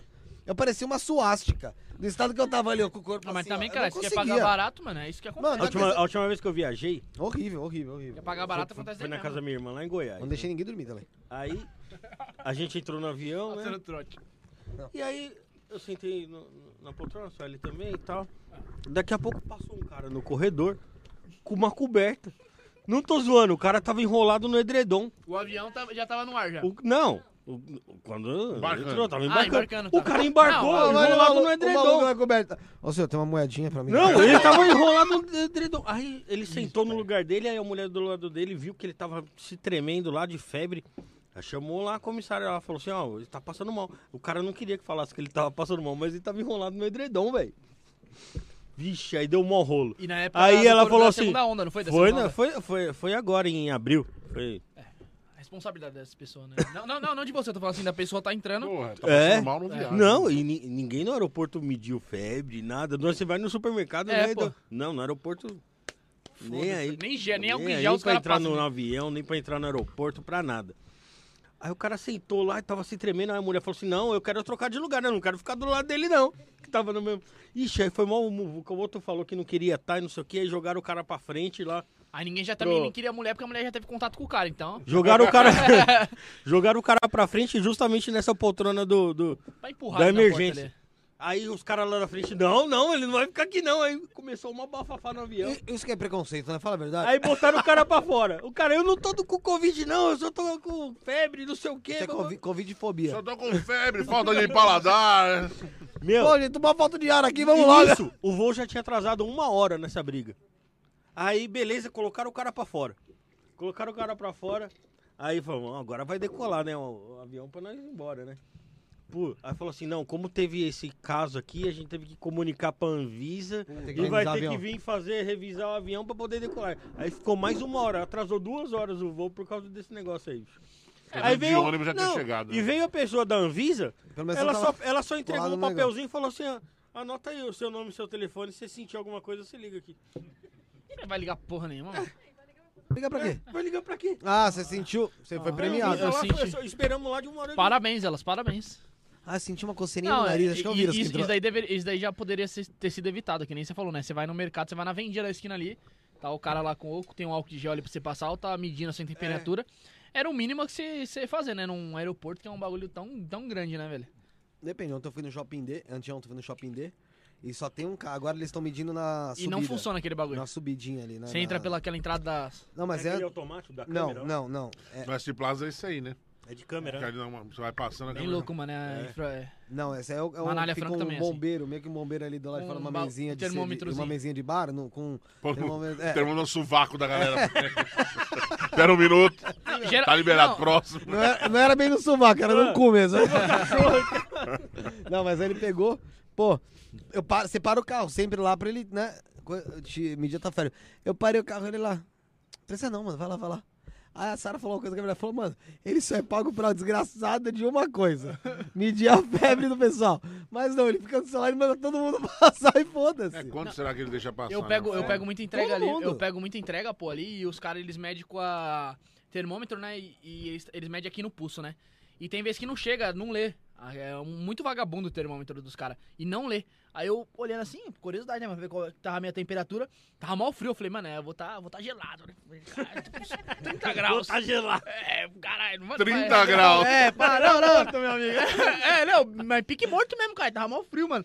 Aí o maluco me deu lá, eu vi que o bagulho lá deu, tipo, uns negócios nada a ver. Tipo, não, não deu nenhum número, tá ligado? Deu erro. E Deu não, tá liberado, tá Deu ótimo. erro. Aí ele mo- falou, não, tá vai lá, morto. vai lá. Ele falou, vai lá, vai lá. Eu falei, suave, cara. Aí tem vezes que eu passo lá, ele nem tá lá, mano. Eu, aí quando eu passo, eu falei, falei, cara, é nóis, mano. Pai, ele tá lá, já medindo já de umas pessoas, de outras não. É, ele fala, tá morto. Mas é um bagulho muito louco mesmo ali, mano. Ali não é meio que. Uma cara... vez, é, eu faço muito evento no Teatro Caritas, né? Em São Mateus, né? Caritas. É, Teatro Caritas São Mateus, aí lá a gente põe a galera pra de temperatura, tem álcool gel na entrada, tem a porra toda lá. E respeitando rigorosamente aí a, a- Distância lá. Isso, a, a- o, o o capacidade reduzida e tudo mais. Tanto que vai ter quatro amigos agora dia 9 lá, a gente vai fazer toda toda limitação, tudo bonitinho, né? E aí, eu fiz um teste, cara. Eu, eu, eu, eu tava com o termômetro na entrada lá, aí chegou um rapaz, eu coloquei no pulso e coloquei na testa, cara. Dá diferença. Dá mano. diferença. É né? Qual que é o certo? Era um pulso ou na testa? Eu acho que é na testa. testa. Na testa deu mais alto. Tipo, nenhum dos dois ele tava com febre. Mas, ali eu tipo, fico vesgo, mano. deu quando o cara- É 36,9 e deu 37 vai na testa, sabe? Um negócio assim. Pô, então, É que nem do Center Norte. Do Center Norte você coloca lá na maquininha lá o pulso lá. Dá erro também, mano. Eu coloquei lá e o segurança. Vai lá, mano, mete marcha, cachorro. Eu falei, ah, agora, mano. Vou ficar Mete marcha, cachorro. É, que eu faço entrega, pô. Aí tem esses linguajar, tá ligado? o motoboy liga já muda. Os né? caras já nem ligam pra motoboy. Falam, ah, entra lá, vai, mano. Fica esperando essa porra medir, não, mano. É que nem outro dia eu tava tentando sair do shopping dele lá e o cartão não ia. Do Center Norte também. E o cartão não ia. Aí, maior chuva, mano. Aí o segurança chamando lá, ó, o cara tá aqui, não consegue sair, mano. Ele, você entrou pra essa entrada aqui de delivery? Eu falei, mano, óbvio que eu entrei, mano, por aqui, velho. Eu não sou retardado, mano. Tá ligado? Ele, não, você nem entrou. Eu falei, entrei, mano. Aí ele batendo no rádio lá, os caras não vinham.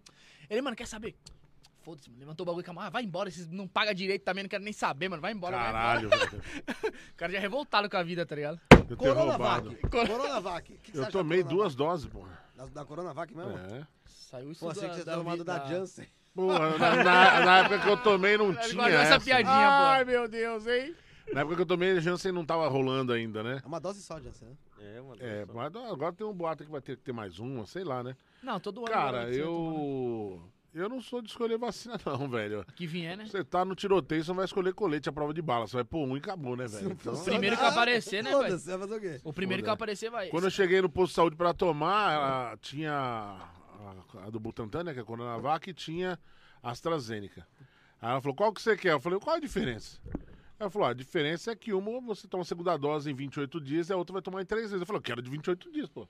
Quero tomar Mais logo a segunda dose. E a AstraZeneca ainda tem mais reação, né, do que a... Não, velho, mas se só tivesse AstraZeneca, eu ia tomar essa mesmo. Ah, eu sim, tomo é. qualquer uma, velho. Nossa. Minha esposa tomou da Pfizer, uma dose só, não vai tomar a segunda dose ainda.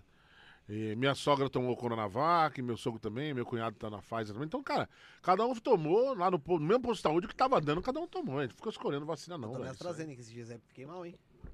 Mal, mal, Então, a minha mal, esposa mal. com a Pfizer, ela falou que ela ficou com muito sono. Mas ela sempre sente muito sono, então acho que só foi ela mesma, Foi um entendeu? delírio ali, né? Eu tive 39 de febre, assim, tranquilo. Assim, não Então, o, o Diguinho, o, o Não, Diguinho ele ficou bem mal. O Diguinho, meu amigo, Diguinho também? Coruja tomou AstraZeneca, ficou bem mal. Falou, Jansão... Fiquei, um- ele ficou uns dois dias, dois, Parada três derruba dias mesmo, né, zoado. Sério mesmo? É, o que eu fiquei, assim, o primeiro dia, vai, tomei ela umas duas da tarde. Aí, umas nove da noite, começou a me dar um negocinho. um- um É, vários amigos tiveram reaçãozinha também com a AstraZeneca. Aí uma, quando deu, uma- era uma, uma e meia da manhã por aí, meu amigo, já tava em Nárnia. O que aconteceu comigo com a Coronavac, que eu tomei ela assim, eu tomei ela vai, no final da tarde, né? E eu me esqueci, tipo, que eu tinha tomado, sabe? Eu falei, ah, tomei a vacina legal, tava em casa com a minha filha vendo televisão e tal. A minha filha fez umas pipocas, tá comendo pipoca vendo televisão. E aí eu comecei a sentir um bagulho assim no braço. Falei, mano, acho que eu tô infartando. eu falei, filho, eu tô sentindo um bagulho estranho no meu braço. Ela, o quê? Uma dor, um negócio que vem daqui assim. Ela, pai, você não tomou vacina? Eu falei, ah, é verdade. Passa a pipoca pra cá. Comigo, comigo foi o seguinte, eu tomei vacina, aí no mesmo dia, a, a minha cu. cunhada tava em casa. Não, não foi isso. Minha Sempre cunhada tem a cunhada dele, né, mano? Tô achando meio estranho isso aí. Foi, é, é outra, é outra, foi a Vânia. É no outra, é aí- outra, é pior ainda. Aí o namorado dela tava lá em casa. Que ela nem tava- Eita, pô, você não perdoa ninguém, velho. Não, aí sabe o que ele fez? Ele pegou, ele pegou, Pegou assim, no meu pau e vacina? chupou. Cala a boca, ô, idiota. Aí ele Ó pegou. o carro do leite! Tá cheio. É. Não, aí ele falou assim: Você tomou vacina hoje? Eu falei: Tomei. Ele falou assim: Será que foi a verdadeira? Olha isso. As ideias. Eu falei: Foi. Aí pegou a moeda, colocou no meu braço.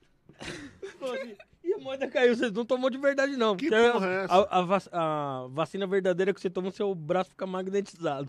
Ah, Ah, cu é um magneto, né? O cara vê muito X-Men e dá nisso. no rabo, mano. Não, é, saiu, saiu uma- umas paradas lá dessas fake news aí que o povo tava acreditando, mano. Que É. começou a circular que era- a vacina só era do, da, pra, do Covid mesmo, se grudasse a moeda. É. aí eu A- catei a galera- ali, mano. Falei, ah, vai a galera tira- grudava o grudo do cara, não tomou banho. Essa eu não ouvi, não. A galera tira o, o band-aid e gruda a moeda em cima, mano. Nossa, é foda, velho. Nossa, Olha, velho. tá, você tá com... é, Imagina que a gente tá em 2021, Cara, e tem, tem muita gente que, É que não tá indo tomar a segunda dose, velho. Então, É.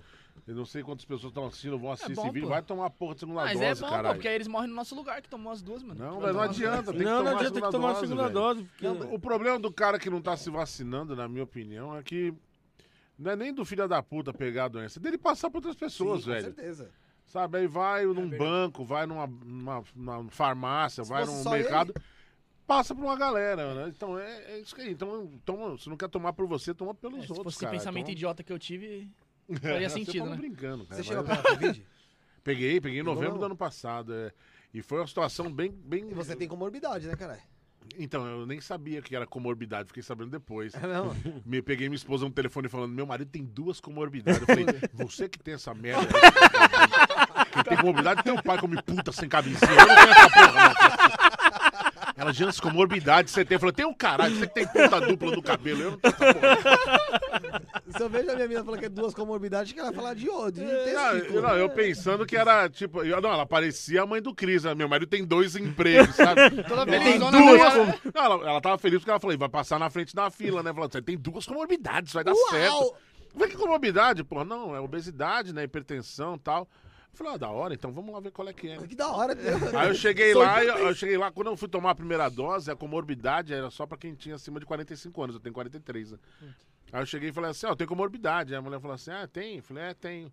Descobri essa palavra esses dias, mas eu tenho. Ela falou, é, então, mas qual é a sua comorbidade? Eu falei, hipertenso. Ela falou, só acima dos 45. Aí eu falei, putz, mas eu tenho 43. Ela, ah, mas pra quem é obeso, é a partir dos 40 no momento. Eu falei, então, né, então aí. Ela olhou pra mim e falou, juro que ela falou que todos. Ela falou, mas o senhor tem como comprovar que o senhor é obeso? É verdade. Pô. Termina seu raciocínio, é verdade. O cara de trás da fila fez. Aí eu virei pra ele e falei assim: ó, desculpa, mas a senhora quer uma selfie? O que, que a senhora quer que eu faça? Ela não precisa de um laudo médico. Sabe, Lógico, eu entendi, né? Aí eu levei os laudos e tal e fiz a, a. Tomei a vacina. Agora, eu peguei em novembro do ano passado, cara. Foi num, num show de stand-up que eu fiz, né? Eu tava Então voltando. você sabe aí. ele pegou até. Eu sei porque os dois comediantes que estavam lá também pegaram. Ixi. Eu tava nos anos três. Era eu, Celso Júnior e Neto Tomás. Te O- fuderam, os o não sei quem passou pra quem, né? Mas você gente pegou lá no lugar e um passou pro outro pelo microfone, eu não sei, né? Ah, microfone é complicado. é, mas o, o Celso foi o primeiro a ter o- os sintomas, aí ele ligou pra mim e falou: Cara, você tá bem? Eu falei: Tô. Cara, porque eu dei positivo aqui pra Covid, eu tô super mal, tô no hospital, tal, não sei o que. Isso, tipo, cinco dias. Imediatamente eu iria pro hospital. Não, fica vendo só. Imediatamente eu estaria internado. Não, fica vendo só. Sério mesmo? O show foi numa quinta-feira, ele me ligou na segunda, ó, quinta, sexta, sábado, domingo, quatro dias depois. Você tava tranquilo até. Tava de boa. Tava sentindo absolutamente nada quando ele me ligou. Aí eu desliguei o telefone. Deu 20 minutos, o Neto me ligou. Celso te ligou, velho? Eu falei, ligou. Mano, ele falou que ele tá com Covid. Eu falei, é, sim, ele falou, mas eu não tô sentindo nada por enquanto. Cara, foi só dele falar, sentindo uma gar- garganta estranha, mano. Acho que, acho que eu peguei também. Eu falei, calma, mano, né? Isso que era piada. Você... Não, ele falando sério, né? Eu falei assim, não, é, vê se você vai ter algum sintoma mesmo, tal, não sei o que, cara. Cara, na- no dia seguinte de manhã, eu acordei bem zoado. Com, com, parecia que eu tinha sido atropelado. Corpo todo dolorido, assim. Cara, eu não conseguia nem levantar. Fiquei deitado no tapete da sala. Saí da cama, deitei no tapete da sala e lá fiquei. E não deu febre, não deu falta de ar, mas eh, todos os outros sintomas de uma gripe muito forte, né? E, o, e aí o meu amigo Neto me ligou e falou assim: parei no hospital de madrugada com falta de ar. Falei, caralho, deu positivo pra mim também. Eu falei, puta, eu vou lá fazer os exames, né? Aí eu fui primeiro passei na farmácia. Eu falei, ah, putz, farmácia mais perto, fazer aquele exame que tem na farmácia. Fiz na farmácia, paguei 156 reais, fez o exame e saiu negativo. É isso que eu tenho raiva. Não, não, fica vendo, saiu negativo. Aí quando saiu negativo, eu falei, ufa, tô tranquilo. Aí o cara falou assim, mas esse exame aqui é meio vagabundo. Eu falei, mano, você fez eu gastar 156 reais e me fala que o negócio não vale nada, filha da puta. Ele, Já tinha passado o não, é que o positivo é, é- O positivo não erra, mas o negativo pode ser falso. Falei, porra, velho, então eu ter que fazer. Pra que, um- que serve essa merda? Tipo, se tivesse dado positivo é que eu tava mesmo, né? Eu falei, porra, mano, então, de qualquer jeito eu vou ter que ir pro hospital. Você tá eu com sintomas, hospital- né? É. Aí eu fui pro hospital, aí o, hospital fez tomografia, fez o exame da porra toda, fez o bagulho no meu nariz, o cara é quatro. E aí veio a tomografia, o pulmão limpinho, zerado. O pulmão não tinha nada de comprometido no pulmão, saturação tava ok, mas eu tava, né? Porque, Puta, todo aquele. Todo zoado, assim, de, de sintoma de gripe. E aí veio o resultado do Covid. Negativo de novo. Deu negativo. No... Deu negativo? Do... Deu negativo. Aí eu fui pra casa, mas eu tava me sentindo tão zoado que assim, eu só não tive falta de ar e febre. Todo o resto eu não tive. Perdi o olfato. Fui perceber o olfato depois de 20 dias só que eu tava sem. Caralho. Eu não percebi durante, sabe? Aí como é que eu descobri no final das contas? Acabou. Eu, eu cheguei, fiquei 10 dias em casa, mesmo passando muito mal, não sendo. Entre não era Covid, mas passando muito mal. Porque eu não me senti em condições de sair de casa, cara. Eu fiquei realmente bem derrubado. Tava- Minha esposa falou assim: eu percebi que você tava mal no dia que você negou show. Falou, "Ô, dá pra você vir? Eu falei, não dá, velho, eu vou ficar em casa. Falou, caramba, ele tá mal mesmo, negado de fazer show de stand-up porque ele realmente tá zoado. E aí eu. é, aí depois disso eu melhorei, gravei a série com o Di Lopes em novembro ali, que o, o processo, que vai, vai, vai estrear agora dia 2 de, de agosto. E aí na primeira semana de dezembro, no canal do Di Lopes no YouTube. Chamou Processo, que é justamente baseado nos processos que ele já tomou aí na vida. dele. Eu sou o contador dele na série. e aí o. Spoiler aí. ó. É, muito, muito, muito legal. E aí, na primeira semana de dezembro, eu fui gravar a rodada da noite, no, no, no The Noite lá no SBT, que a gente gravou a do Réveillon, a que foi pro ar dia 1 de janeiro. Gravamos lá no último dia deles antes de sair de férias. E aí, no SBT, você faz exame pra entrar no SBT. Fiz o exame, o médico falou, Ó, Jansen, primeiro que todo mundo tava me entregando lá de fora. Aqui, ó, fulano aí, pode entrar pra gravar. Aí, fulano, pode entrar pra gravar.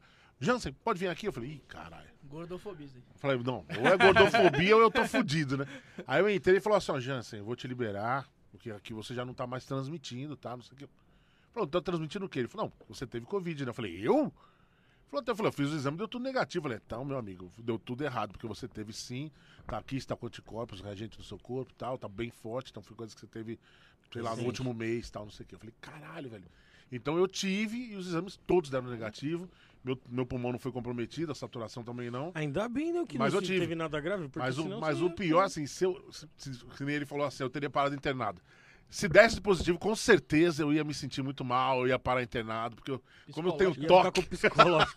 Fode psicológico. Mano, eu, falo, eu tô fudido, cara. Acabou. Gordo, nossa, já era. É porque ser a- o lance Entubar. era esse, né? Falava assim, que gordo era o... Aí, já vai direto Ah, pra entubar já, tem é. um comediante que, que é maior do que eu ainda, o Diego Serafim, de Sorocaba. Ele pesa uns, sei lá, uns 250 quilos, sei lá. Ele é Caralho. bem grandão mesmo. Já The fina Noite, não demais. foi? Ótimo. Hã? Ele foi no The Noite, Já. não foi? Acho que eu sei quem é. Ele é, ele é gigante, ele é excelente comediante, um, um amor de pessoa, muito amigo nosso. Ele pegou também em dezembro do ano passado. Eu falei, ei, Serafim, o que, que você teve? Só uma dor de garganta, não senti mais nada. Qual que é teu tipo sanguíneo? Ó, positivo. Dizem que A positivo dá mais forte. É, né? É, viu? Tem- desse É isso. Dizem isso aí. Ô, Jansen, onde você mora? Ah, diz que o pessoal do Jassanã pessoal da Zona Leste. começa a... Depende, for Cracolândia não, Não, pega nada. não, porque, não, acho que o lance do sangue pode até ser que seja Não realmente... pega, eu ouvi falar. Agora, o, o brasileiro Pode tem... ser- não, o- não brasileiro é, tende a tá? criar umas teorias... Sim. né?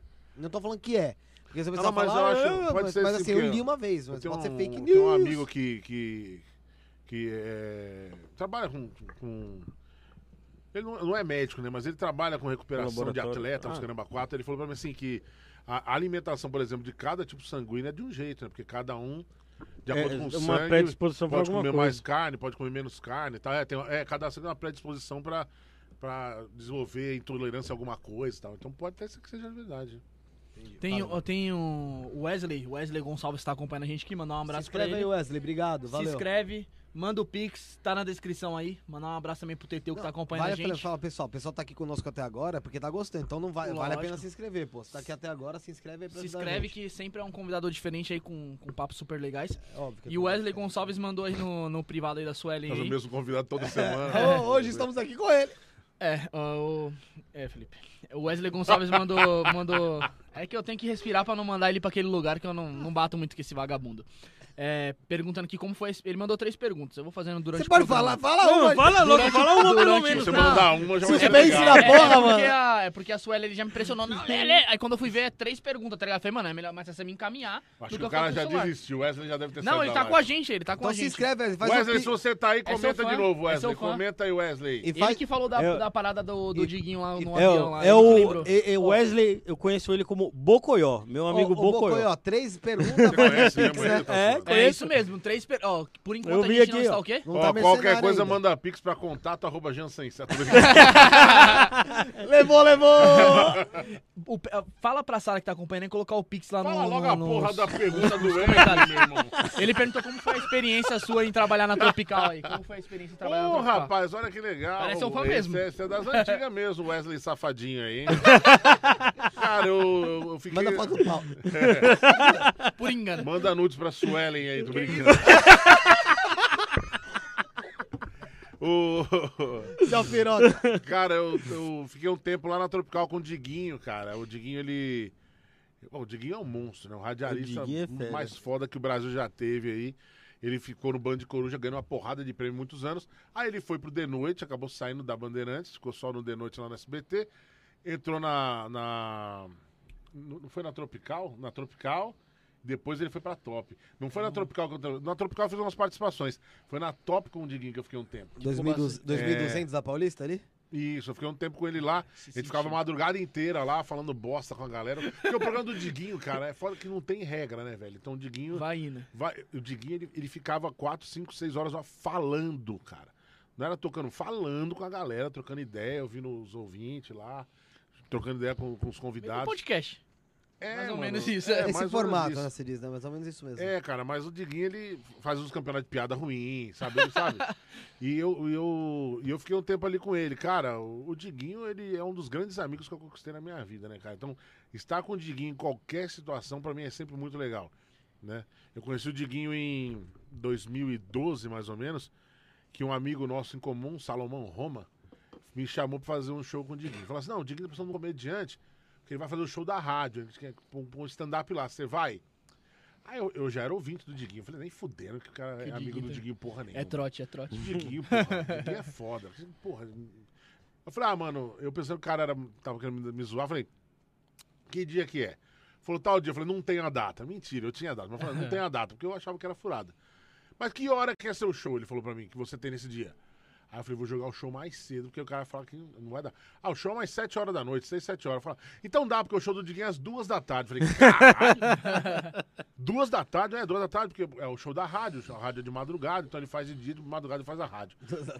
Aí eu falei, caramba, duas da tarde aonde? Num centro de, cultural lá do, Quem vai ver isso, você pensou? da Liberdade. Eu falei, mano, tá bom, vai lá, vou lá então. Vai lá, vou mesmo, vou lá. Aí vi que começou a rolar as, as divulgações, vi que o Diguinho falou meu nome na rádio, ó, vai estar lá, João Sem Serra fazendo stand-up e tal. Falei, então acho que o negócio realmente vai ter. Aí eu cheguei lá pra fazer o show. É, participar do show da rádio, fazer uma participação no show da rádio. E aí, que era Band FM ainda, era Band Coruja. Quando eu cheguei na porta do negócio, assim, eu olhei, eu vi o Diguinho sentado na entrada, recepcionando a galera. Falei, nossa, o Diguinho é muito humilde, velho. Ele recepciona, recepcionando a galera, pegando os Por um ingressos ali, ali e tal. Podia não, ele não precisava estar ali, né? É, aí eu cheguei, estiquei a mão assim. A minha sorte foi que eu não falei que eu estiquei a mão. E aí o cara que eu achava que era o Diguinho falou: Ô, o Diguinho tá lá dentro te esperando e tal. não e tal." Era o irmão gêmeo do Diguinho. Eu não sabia. É meu, putz, eu não sabia. O Diguinho tem um irmão gêmeo. E o Ainda irmão bem que ele não tava- anda de avião com o Diguinho, né? Aí o irmão dele, cara, tava na porta assim, não, o Diguinho tá lá dentro e tal. Aí eu entrei, mano, o lugar tava meio vazio. Eu falei, bicho, vai ser foda e tal. E aí eu conversando com o Diguinho, o Diguinho tava sentado no camarim, comendo um pão com mortadela, uma humildade e tal, de boa, lá trocando ideia com a galera. Descalço. Descalço, né? Gente de boa ele tava descalço. É. Aí ele virou, ó, já já começa aí, velho, tal, deixa eu acertar já o seu cachê aí, toma aí o dinheiro, tal. Eu Falei, valeu, Caralho, obrigado. tal. adiantado, sim. Aí, ó, você faz aí uns 10 minutos, tal, não sei o que. Eu falei, tá bom. Mas será que vai vir uma galera? Ah, acho que vai, tá tudo vendido, né? Vamos ver. Cara, deu 10 minutos, chegou todo mundo. Vuf, o lugar ficou lotado. Foi um show do caralho, foi legal pra cacete. E aí, a partir desse dia ele pegou meu telefone e a gente virou amigo, cara. Gente- ele me chamou pra uma sequência de shows dele. Aí depois tivemos projetos juntos, fizemos shows juntos, viajamos junto, passamos um Réveillon junto. A gente virou amigo mesmo. Então ele é um cara que eu tenho puta de um carinho mesmo. E quando ele me chamou pra ficar com ele lá na rádio um tempo lá, eu fui com o prazer, cara. Gente- Nem grana rolava. Vamos lá, fico lá contigo lá, que se foda, entendeu? Só pra sair de casa mesmo. né? É, eu não perco a oportunidade de ficar fora de casa. Mesmo tem que mais- de madrugada. Tem mais uma aqui do Wesley aqui. mais duas, né, desse safado. É, mais duas. Eu falei mais uma pra mim emendar na sequência, né? Ele perguntou assim o, é, como eram os calotes em show, porque sempre tem um ou outro que não paga show. Já teve calote em show já? Já, já teve, cara. Como é que você vai falar fazer o show, chegar lá, faz o show, na hora de ir embora o cara fala, não tem? Deixa para o próximo. Cara, normalmente não é nem deixa que não tem. É assim, é. Ah, o, o- passa a conta que vou acertar. E aí não acerta, né, mano?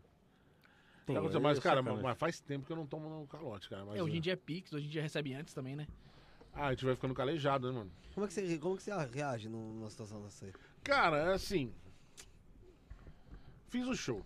Já, Já o tá já rolou. Já foi, Já tá não, feito. não tem como. Aí você desfazer. vira e o cara acaba assim, mano, eu vou fechar o caixa, posso te transferir? Pode. Você vai embora, né, velho? Tava É. E aí você, no dia seguinte, manda pro cara seus dados bancários. Aí o cara, nada. Passa mais um dia, nada. Passa outro dia, nada. Falei, mano, vai rolar? Ah, não, vou aceitar. Eu, eu particularmente, desencano. Não faço mais show com essa pessoa. Vou fazer o quê? Não faço mais show. Se me chamar, falar, ó, acerta aquele e esse adiantado, que aí eu vou. Senão eu não vou, velho. Caralho. E, e quem pedir referência, eu vou falar real. né? É, fala, não, não faz Eu show, não, eu não sou de sair por aí falando, ó, fulano não paga, hein, não. Mas eu- se alguém falar, ô, Jansen, como é que foi lá? Cara, não foi bom, o cara não me pagou, é isso aí. Mas ho- hoje em dia é diferente, né? Hoje em dia já é, é, tem uma 50% antes, recebe Depende, antes. quando é evento corporativo, um evento, uma empresa, eu faço contrato, né? Eu recebo 15 dias antes metade. Antes de ir pro palco, eu recebo outra metade. Senão eu deixo lá claro na cláusula que, caso não receba, eu- me dou o direito de não subir no palco, tal, não sei o quê. Agora, você vai fazer um show num bar, o cara montou elenco, vai. num barzinho. Vai lá, tal, vou pagar tanto pra cada um, vamos, vamos. Cara, normalmente esse cara não paga antes, ele paga lá no dia, na hora do show, né? É. É difícil, né, trabalhar assim, cara.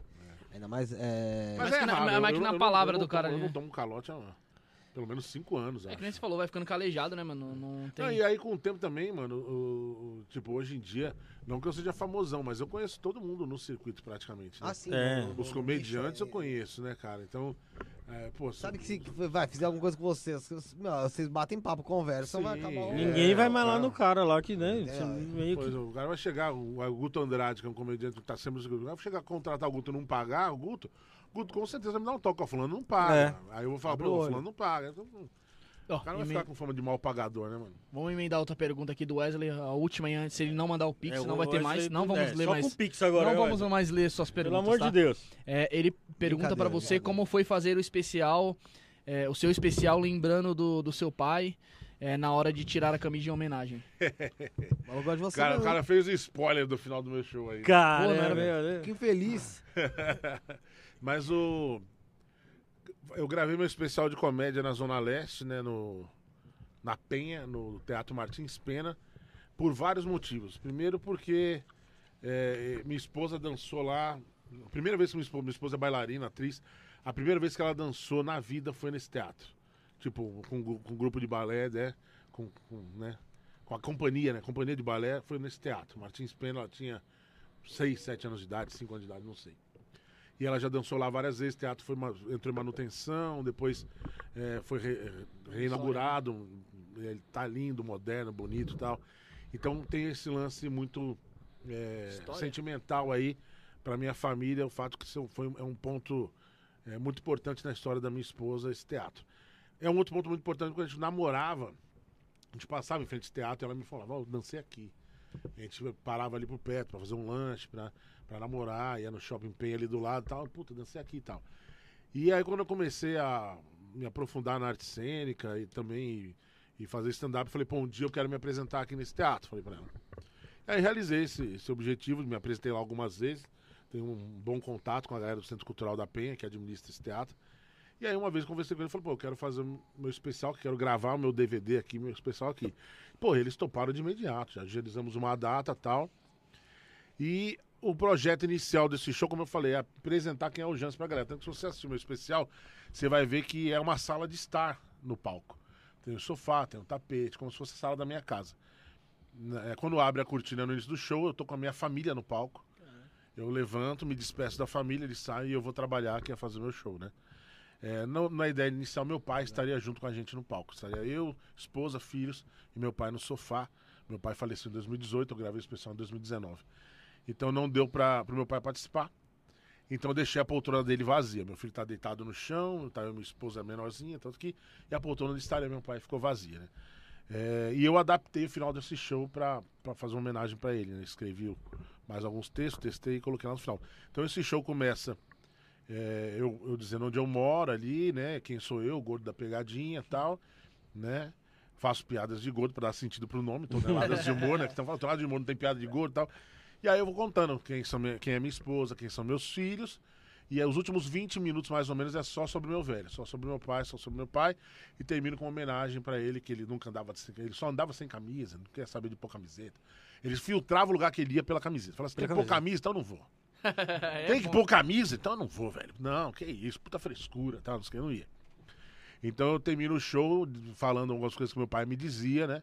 E aí, em homenagem a ele, eu arranco a camisa, jogo lá no ombro e me despeço da plateia. Aí minha família entra de volta. Daí eu falo, nós somos a família Serra, muito obrigado, então encerro o show ali. meu filho entra sem camisa também, em homenagem ao meu pai tal, não sei o quê. Então, é. Por que, que eu fiz toda essa homenagem? Porque meu pai ele é muito presente como comediante na minha vida. né? Meu pai foi o comediante mais engraçado que eu vi, mesmo não tendo sido profissionalmente comediante. Ele era o cara mais engraçado que eu vi na vida. Ele era o cara que animava qualquer roda de bate-papo. Era o cara que sempre tinha uma história interessante pra contar. Era o cara que sabia contar piadas de salão e anedotas como ninguém. Tímido? Nem fudendo. Meu pai, ele era a alma da festa, cara. Eu tenho um, um pedaço que eu conto, né, de um- tem uma piada que eu conto, não tá nesse especial, mas é que ela é real. Uma vez eu já tava namorando e tal, e os meus amigos fizeram um churrasco e chamaram meu pai. E não me chamaram. Aí que é bom, Foi o pô. pessoal que estudou comigo, juntou a galera que se formou, Vamos chamar o pai. fez um churras, chamou meu pai. E aí eu fiquei sabendo depois, fui até lá. Quando eu cheguei no lugar, eu não sabia que meu pai tava lá. Eu cheguei, dei de cara com meu pai. Sabe o cara quando tá no comando do bagulho? ó, esconde a cerveja aí, ó. Espetinho aqui, ó. Vai queimar aí. Falei, pai, o que você tá fazendo aqui? Porque ele não me deu uma carona. Ele virou pra mim e falou assim: ah, não sabia se os caras iam te chamar, né, meu? essa história é verdadeira, meu. E meu pai fala essa Muito parada, louco, falava essa é. parada como se fosse a coisa mais normal do mundo. Nós somos meus amigos também. Não queria que você viesse, entendeu? Sei lá. Eu não queria que você viesse. Eu falei, mas eu tô aqui agora. Ah, sei lá, não quis me queimar com o pessoal, né? Já, sei. Na naturalidade ali, né? Então, pai, tinha quantos, quantos anos de diferença, diferença pra você? Quem? Teu pai. Ah, meu pai. Porra, meu pai de- nasceu em 51 e nasceu em 78, né? Eu, 27. 78, 27 anos. 51, 51, 61, 27. Faleceu 71. quantos anos? 27 anos, é. 27. 27 anos. Faleceu com quantos anos? Ele faleceu em 2018, né? Com. Com 66, né?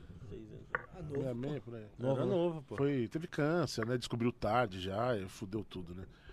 Foi, foi diagnosticado errado no início. Ah, chikungunya, falaram. Caralho. Aí foi tratando, tratando. Puta, não é, tem tumor. Tá, aí fudeu. Já tava Aí se já era, espalhando. Em 20. Ele descobriu no, no, no início de maio, dia 24 de maio, ele morreu. Ele morreu em 20 dias. Do dia que ele Caraca. descobriu, em 20 dias ele foi pro Caralho, saco. Eu já ouvi muito caso assim, sabia? Em relação a câncer, que a pessoa, vi. Quando descobre, tipo, dá, às vezes menos de um mês, puf. É, ele descobriu num estágio muito avançado. Já não dava pra fazer muita coisa. Quando, quando de- e é realmente. Era o quê? Era câncer. Começou nos rins e foi se espalhando. Ele também fumava muito, o pulmão já tava cheio de efizema, aí ficou tudo muito delicado. Juntou E aí tudo. acabou juntando tudo, deu metástase e ele foi pro saco. Não teve Mas jeito. aproveitou a vida, né, mano? Pelo que você fala Ah, aí. cara, é. ele, ele curtiu bastante, velho. Ele curtiu bastante. Né? E aí eu, eu falei, e o, e o negócio que o menino perguntou aí do, do meu pai, meu pai faleceu dia 24 de maio de 2018. Né? Eu vou voltar um pouco mais atrás, em 2014. No dia 20 de dezembro de 2014, minha mãe faleceu. Minha mãe foi atropelada por uma moto na Avenida das Américas, no Rio de Janeiro, e faleceu quase que na hora. Né? Morreu a caminho do hospital. Né? E depois, meu pai faleceu dia 24 de, de maio de 2018, quatro anos depois, né? Enfim. Em 2014, quando minha mãe morreu, eu tava chegando pra fazer um show no, no- em Pinheiros, né? E eu recebi a notícia e 40 minutos depois eu tava no palco e fiz o show. Decidi fazer o show, decidi dedicar pra ela, porque eu tava ali na. No, no- tava no banheiro chorando, né? Descobri a notícia ali, os comediantes desesperados comigo e tal. E meu filho, que hoje tem 20 anos, né? Na época acho que tinha 13, 14, sei lá. Ele tava ali desesperado porque ele não conseguia chorar junto comigo. E ele falou pra mim, pai, eu não consigo chorar junto com você. Pô, eu gosto muito da minha avó também. Acho que quando eu ver minha avó no caixão eu vou chorar. E naquela hora caiu uma ficha. Eu falei assim, cara, não é chorando que você demonstra amor por alguém. Né? Eu vou subir nesse palco, vou fazer a galera rir. E cada risada, cada aplauso que eu arrancar vai ser homenagem pra sua avó. Você ficou sabendo da morte dela praticamente no palco. É, eu fiquei sabendo, eu tava 40 chegando de carro, né? casa, Eu lugar. tava no carro, chegando no show, meu pai ligou. E a gente tem uma regrinha em casa, assim. Tipo, se ligou a primeira vez eu não atender porque eu tô ocupado. Se você ligar, de novo, eu vou entender que é urgente, vou parar o que eu tô fazendo pra te atender, entendeu? Então a gente tem essa meio que regra na família inteira. Ligou uma vez, não atendeu, é porque tá ocupado, não insiste. Se você insistir é porque é urgente, aí a pessoa vai te atender. Meu pai insistiu. Aí, era urgente, né? Minha mãe tinha morrido, né? Era urgente. Aí eu parei o carro, falei, o que foi? Ele falou, mano, meu pai foi direto, falou assim, Jansen, sua mãe foi atropelada e acabou de falecer. Foi essa a frase dele. Nossa, foi muito direto mesmo, hein? Eu falei, o quê? Minha mãe morreu? Aí meu filho, minha avó morreu. Um comediante que tava no banco de trás falou, o quê? Sua mãe morreu? Eu falei, caralho, morreu. E aí eu saí do carro, fiquei desesperado tal, comecei a chorar, liguei pra minha esposa, minha esposa entendeu, eu falei, minha mãe morreu. Ela, o quê? Dona Marilena morreu. Eu falei, morreu, foi atropelada. Caralho, que isso, tal, não sei o quê. Vem pra casa. Eu falei, não, eu preciso ir até o bar, preciso ir lá dar uma satisfação pra galera, tal, tô aqui perto já.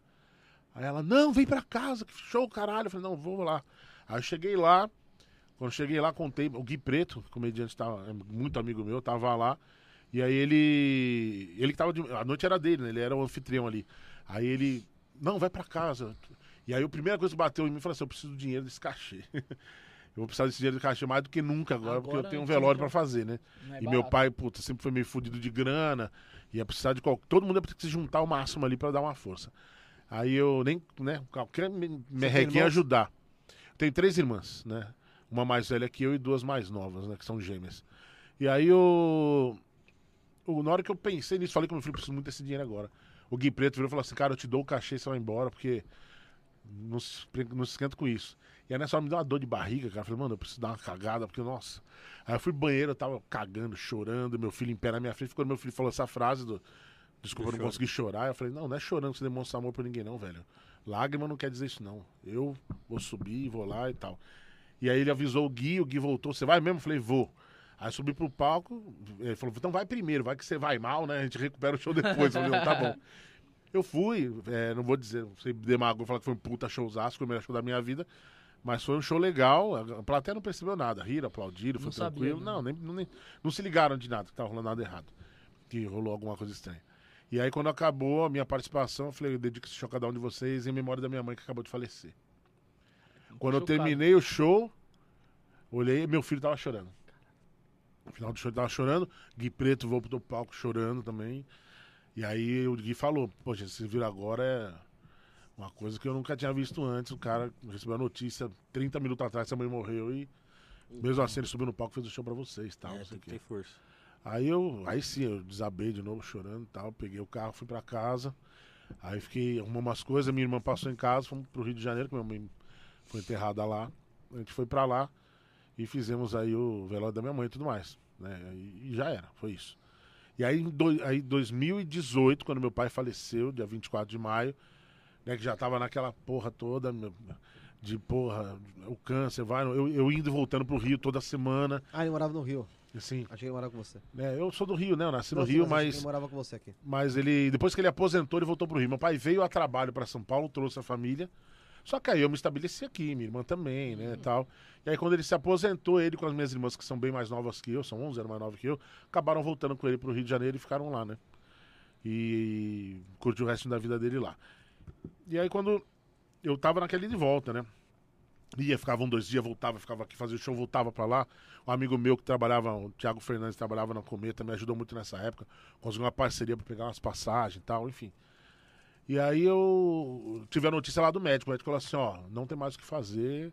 Não sei quanto tempo ele tem de vida, mas a gente vai dar remédio pra administrar pra ele não sentir dor e fazer a Tipo passagem ele é e fazer a tal. passagem dele o mais, mais Tranquilo. possível. Quando ele falou isso, eu me liguei que era a última vez que eu tava vendo meu pai na minha vida. Tá ligado? Eu falei, mano, hoje é a última vez que eu vou ver meu pai. É fato, ele vai morrer nas próximas horas. Pensei comigo. Isso foi numa terça-feira. Aí eu me despedi dele, do meu pai ali, né, na, na- no, no leito ali, que ele tava no, no hospital público em Barra Mansa, no estado do Rio. E ele nem falava mais nada, lábio tudo ressecado, mal tomava água. E aí naquela hora, eu, incrível, né, não sei, muitas pessoas, eu não tenho uma religião definida assim, eu sou, eu, eu, eu, eu tendo mais pro lado da Umbanda, mas eu não sou muito religioso. E aí na hora que eu falei, porra, vai, vai descansar, velho, porque você já fez o que tem que fazer, tá sofrendo aí, você foi um pai do caralho, você foi o melhor amigo que eu tive, sua hora chegou, velho, vai descansar. Nessa hora ele, ele abriu o olho com dificuldade, esticou a mão e falou assim: Peraí, Helena, peraí, Helena, peraí, Helena. Helena era como ele chamava minha mãe, que era Maria Helena, ele chamava de Helena. Ele olhou na direção de cima e falou: Pera, Helena. É que olhou reto, né? que Tá deitado, olhou reto. Pera, Helena, pera, Helena, pera, Helena, pera, Helena. E aí eu peguei na mão dele e tal, não sei o quê. Saí fora, minhas irmãs entraram, se despediram também e tal, não sei o quê. Isso foi na terça, na quinta-feira ele faleceu, dois dias depois. E quando ele faleceu, ele tava no WhatsApp, o grupo eu e minhas irmãs, né? Quem tá aí com ele? Aí a Graziela, minha irmã, tava, eu tô aqui. E aí, ai meu Deus, acho que ele tá morrendo. Falei, ai meu Deus do céu, o que aconteceu? Peraí. Não, uh, não, peraí, ainda não. Eu vou chamar a enfermeira, peraí. Não some, peraí, vamos aqui. Cadê a Graziela? Ah, três minutos que ela não responde, que ela volta. Peraí, não, tá vivo, calma, gente. Tá, estão evacuando a sala. Aí tiraram todo mundo dentro da sala. Cada. Meu pai tava numa enfermaria com mais oito pessoas, né? E aí estão as famílias, tem sempre acompanhante. Tiraram todos os acompanhantes. E aí minha, minha, minha irmã mandou, é, papai partiu. Isso 24 de maio, umas 17 e pouquinho. Aí eu cheguei, pensei, acabou, né? Então foi, né? Aí cheguei pra minha esposa e falei, é, meu pai acabou de falecer oficialmente. Aí ela virou e falou assim, tá, seu pai faleceu e você vai fazer show onde hoje? falei, hoje é no, no bar do Rony, Itaquera, nove e meia da noite, tô lá. Aí ela falou, você vai fazer? Eu falei, vou fazer. Falou, como você fez com sua mãe, então você vai fazer com seu pai. Eu falei, vou fazer. Aí eu fui, fiz o show. Fui pro Rio de Janeiro depois também com a minha irmã. Fizemos o velório do meu pai e tudo mais. Não consegui voltar na sexta nem no sábado. O show foi, a gente velou meu pai na, na sexta. Eu cheguei no sábado meio tarde e eu tinha show no Hilários no domingo. lá em Santo André. Quando eu cheguei no Hilários, um dos donos do Hilário falou assim: Você tá preocupado, seu pai faleceu, né? Faleceu. A gente pensou que você não vinha. A gente, a gente ligou pro Michel, que é o Michel Matos que cuida da agenda lá. Falou, mano, Jansen, será que ele vem? Porque o pai dele faleceu. Aí o Michel falou assim, mano, vocês não conhecem o Jansen. ele tem histórico, ele vai estar aí, fica tranquilo. Fica tranquilo que ele vai estar aí. E não deu outro, eu tava lá, eu fui lá e fiz o show. A diferença básica, assim, minha mãe, quando faleceu, eu fiz os meus textos de stand-up que citam minha mãe. Eu não tive nenhum problema com isso. No dia que meu pai morreu, eu não consegui fazer os textos dele. Loucura. né? Alguma coisa me impediu. Eu cheguei a citar Chega- o nome dele, parou e eu não segui. Se eu seguisse, eu acho que eu ia desabar no palco. Eu falei assim. Porque a é- passagem do meu pai foi muito sofrida. A da minha mãe foi um acidente. Ninguém teve culpa. Ah, o cara avançou o farol. Avançou o farol, mas. Ele não queria matar minha mãe, tá É. ligado, velho? Eu tenho essa noção. Sabe? Não que a gente não pensou em processar ninguém, sabe? Não quero ganhar dinheiro com, com a morte da minha mãe. Ela morreu, cara. Foi um acidente. Duvido, porque o motoqueiro também morreu. O cara atropelou minha mãe e ele morreu, minha mãe morreu também. Foi uma cacetada violenta. Os dois se fuderam. Então, duvido que ele queria se matar, e muito menos que ele queria matar minha mãe. Então foi um acidente, velho. Vai saber por que diabos ele tava correndo, tava É. socorrer alguém, tava atrasado, sei lá. Cara, Aconteceu. Aconteceu, entendeu? Então, é, foi um acidente. Só que fo- me pegou muito de surpresa, Sim. mas foi uma coisa sacramentada. Falar assim, ó, sua mãe morreu, não tem mais nada que você possa fazer. Agora, quando você descobre, no início de maio, pouco antes do seu aniversário, que inclusive eu testei a primeira vez no meu material que eu ia gravar no dia 11 de maio, quando eu fiz 40 anos, é, de 2018, 11 de maio de 2018, e que meu pai estaria comigo no palco, ele vinha para São Paulo pra fazer essa participação comigo, para poder testar como é que ia ser. Eu comecei a preparar essa gravação no dia 11 de maio de 2018, acabei fazendo ela em setembro de 2019. Dia 1 de setembro de 2019, isso. E o meu pai estaria comigo naquele palco, já em 2018. Eu descobri 10 dias antes, alguns dias antes, sei lá, que ele tinha câncer e ele não pôde viajar para fazer. No dia que eu tava subindo no palco para fazer esse show em 2018, meu pai tava vomitando sangue no hospital. E aí eu fazendo um show, que eu fiquei uma hora e meia quase no palco, que eu tava testando tudo que eu tinha, montando o solo, né? Vendo o que, que eu ia lapidar. Eu fazendo um show de uma hora e porrada, e eu não sabia se meu pai tava vivo ou não. Eu sabia que ele tava no hospital.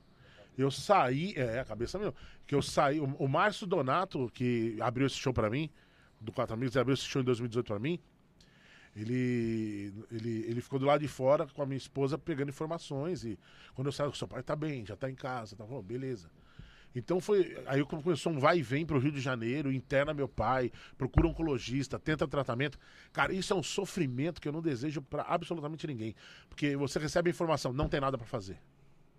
Mas quando você vai dormir, você pensa, não é possível. É, né? Algum milagre vai acontecer, velho. Amanhã eu vou acordar, vai ter uma solução pra isso. Ele tava consciente, porra. Ele tava deitado na cama, falei com ele, não é possível que, Que tem um negócio aí. que ele vai morrer. E como é que dorme, mano? Tá É, não dorme, entendeu? Toda vez que você vai, você vai deitar, você fica pensando.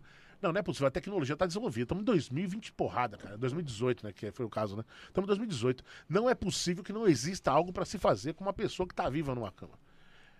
Amanhã vai ter uma solução. E uma pessoa nova, né? É, entendeu? Aí você vai pro Rio de Janeiro, chega lá, "Ah, a gente vai tentar arrancar os rins, vamos tentar fazer tal coisa. Não, ih, puta, quimioterapia ele não aguenta mais. Não, hum, isso não dá mais. Mas vamos. E aí você fica naquela, aí vai dar, não dá, vai dar. Não... Até a hora que você se conscientiza que realmente não vai dar mais, que essa pessoa tá sofrendo para um caralho, que ele precisa partir, velho. Precisa descansar, né? Então aí você fica naquela de aceitação. Então todo esse processo eu acho que- é muito doloroso, velho. Eu acho que na É real. muito mais doloroso do que, a- na minha opinião, claro, respeito a dor de cada um, mas pra mim foi muito mais doloroso do que ver assim, ó, sua mãe foi atropelada e morreu. Uma dor sem fim também. Sim. Até hoje dói. A saudade só aumenta da minha mãe, do meu pai. Só que o sofrimento de acompanhar uma pessoa se esvaindo, sabe, se definhando Você não poder fazer nada, e não né? poder fazer nada e os médicos também poder fazer é nada.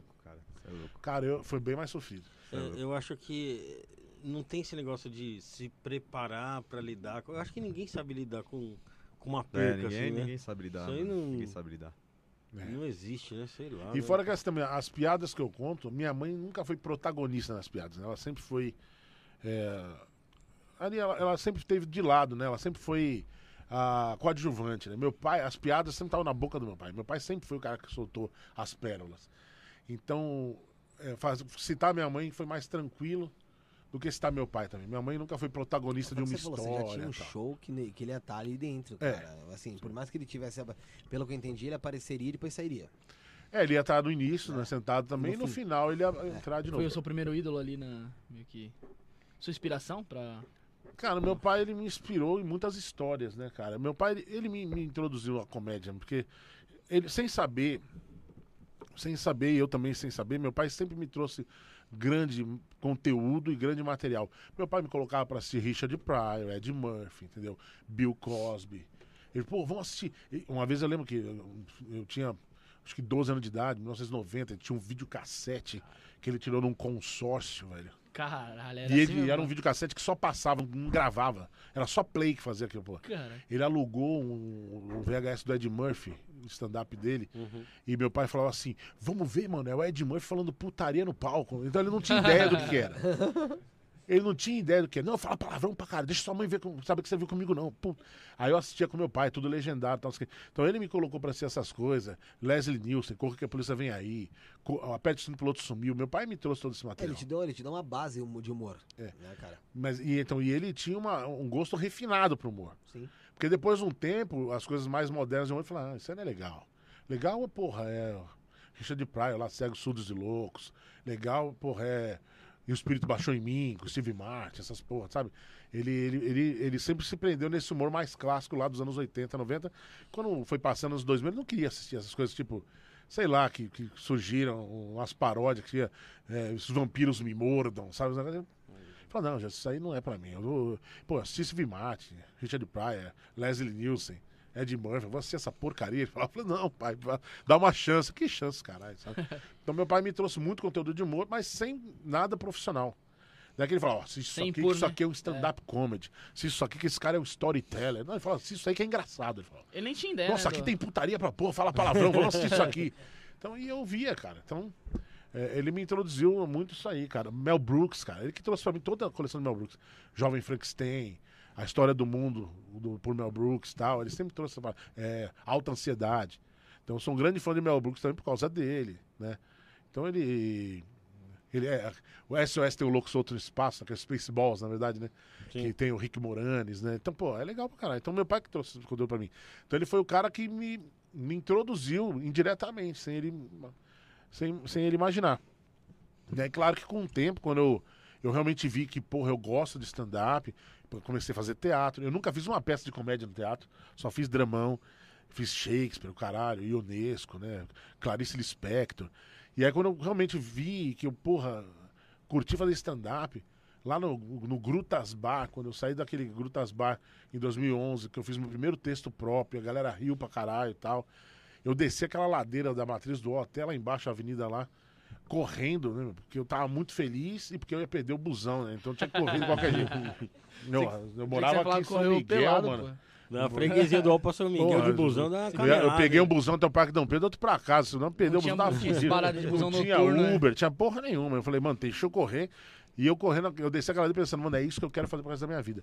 Então, aí, a- quando chegou esse momento, aí sim, é, 2010, 2011, cara, eu comecei a assistir muito a galera, assim. E aí, porra, o Diogo Portugal foi fundamental na minha formação. né? Eu já tinha assistido ele, né? Anos atrás, no Humor na Caneca, lá no Gil Soares e tal. Já, já achava ele um puta de um cara foda. Mas o Diogo Portugal, não só na minha, mas acho que na formação de muitos comediantes brasileiros, ele, ele é fundamental. Então, Diogo Portugal, aí comecei a assistir toda a galera do CQC, né? E aí comecei a, a frequentar os shows, aí conheci a galera tal. Então, aí dali em diante, eu comecei a desenvolver, sim, ali um negócio mais técnico, de, de tentar me aprofundar, entender, estudar o que, que era cada coisa, como é que funcionava, como é que eram as técnicas. Aí sim eu parti pro lado mais técnico. Mas com meu pai eu aprendi a dar risada de coisa boa, né, velho? Isso já era meio caminho andado, né? O, o humor hoje em dia, você acha que ele tá indo por um bom caminho ou, ou você, vê, ou você vê alguns, alguns pontos a se, a se melhorar? Por exemplo, quem hoje em dia tem assim, vou dizer, vou dizer do, desse mainstream aí, né? Que é o pessoal que tá sempre e tal em mídia. É, eu, pelo menos, acompanho, não vou dizer que barbaridade, porque eu não tenho tempo, mas gosto muito do Igor Guimarães. Não, o Igor é si. Eu acho que ele. É um cara que ainda, é ainda, quero, ainda quero que ele venha aqui.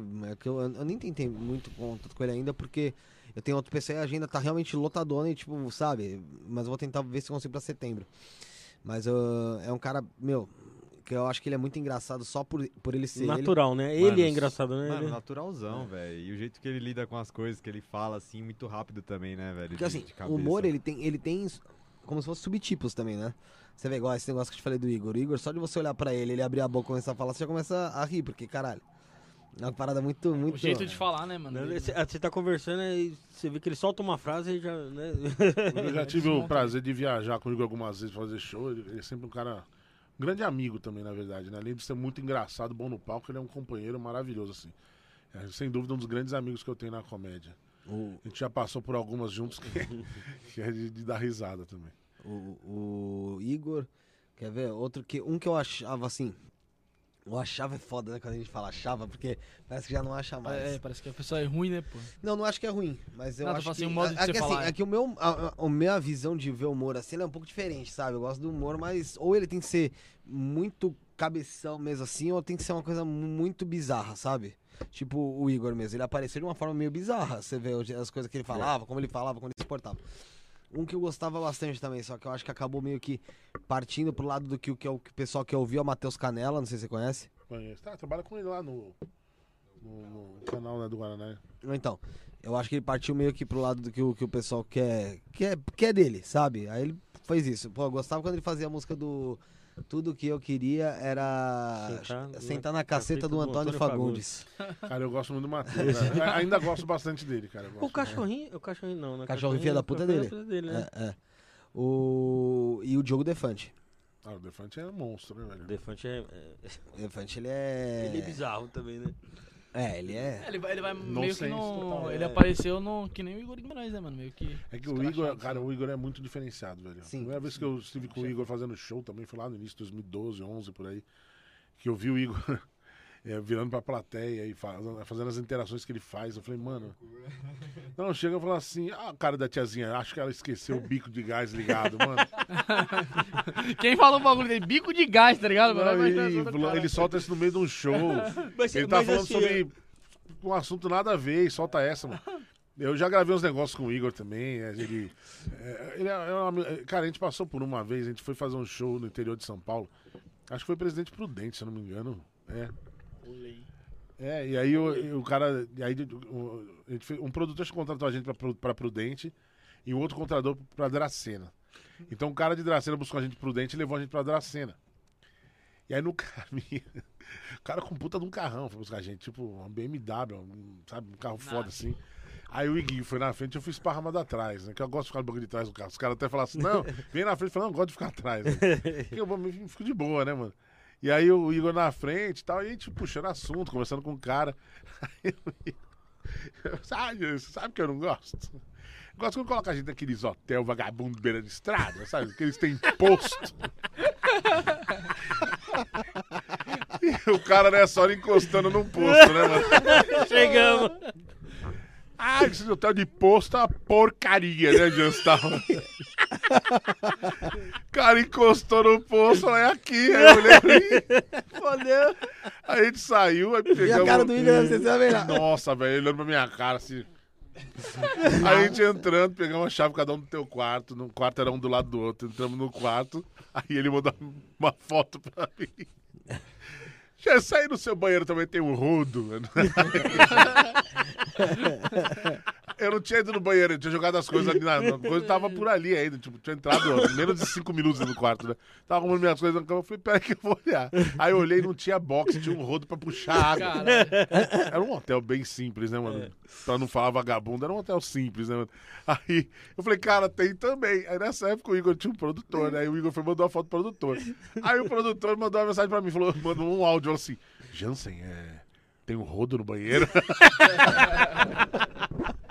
o cara, mó sério, tem um rodo no banheiro? Eu falei, tem, mano. Aí ele, não, não é possível. Eu pedi um hotel pelo menos quatro estrelas. Não é possível que vocês vão ficar nesse hotel, tá? Não sei o quê. Eu falei, ah, mano, eu não sei o que você pediu, não pediu, mas o hotel é esse, é aqui que eu tô. Eu falei, ele. É. Aí falando, beleza. Aí o cara, quando veio buscar a gente pro show, o cara deixou a gente, tipo, ali du- duas da tarde, né? Aí passou uma tarde no hotel e veio buscar a gente antes do show. Aí, falou, tal hora lá embaixo. Falei, beleza, na hora marcada tava lá embaixo. E o Igor tava no, no, no quarto dele. Aí o cara veio e falou assim, primeira coisa que ele fez, ele falou, cara, que, que foto é aquela com rodo e tal?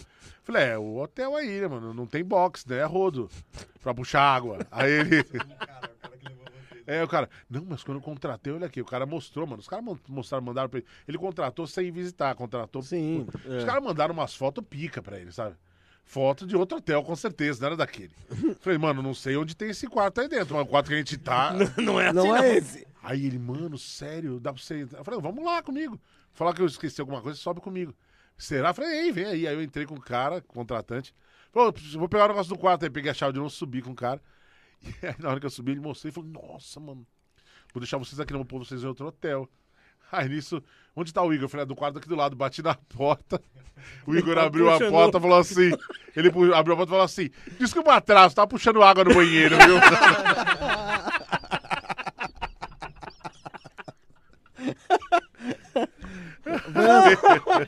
Mas é sacanagem pura, né? Caraca, aí quando a gente voltou, aí o cara falou assim: não, vou arrumar outro hotel. Deixou a gente no teatro, né? Aí a gente chegou bem cedo no teatro, ficamos lá no camarim, eu, eu e o Igor, O né? Igor indignado com o Rodo ainda. Não, putaço, não. Aí, o, aí a gente foi, ficamos lá no camarim, aí o cara arrumou um outro hotel pra gente, no centro mesmo da cidade, lá em Que Dracena. não tinha rodo. Não, é, um hotel bacaninho, completinho e tal. Aí ele chegou pra gente e falou, ó, já tá em outro hotel, a gente sai daqui, a gente vai buscar as coisas de vocês. E aí vamos jantar e depois vou pôr vocês no outro hotel. Tipo, beleza. Acabou o show, a gente foi. Puta show legal pra caralho, inclusive. Foi muito bacana mesmo. Aí a gente voltou pro hotel. e aí na hora que a gente abriu. Aí o meu, minha, minha porta do quarto vinha antes da do Igor, né?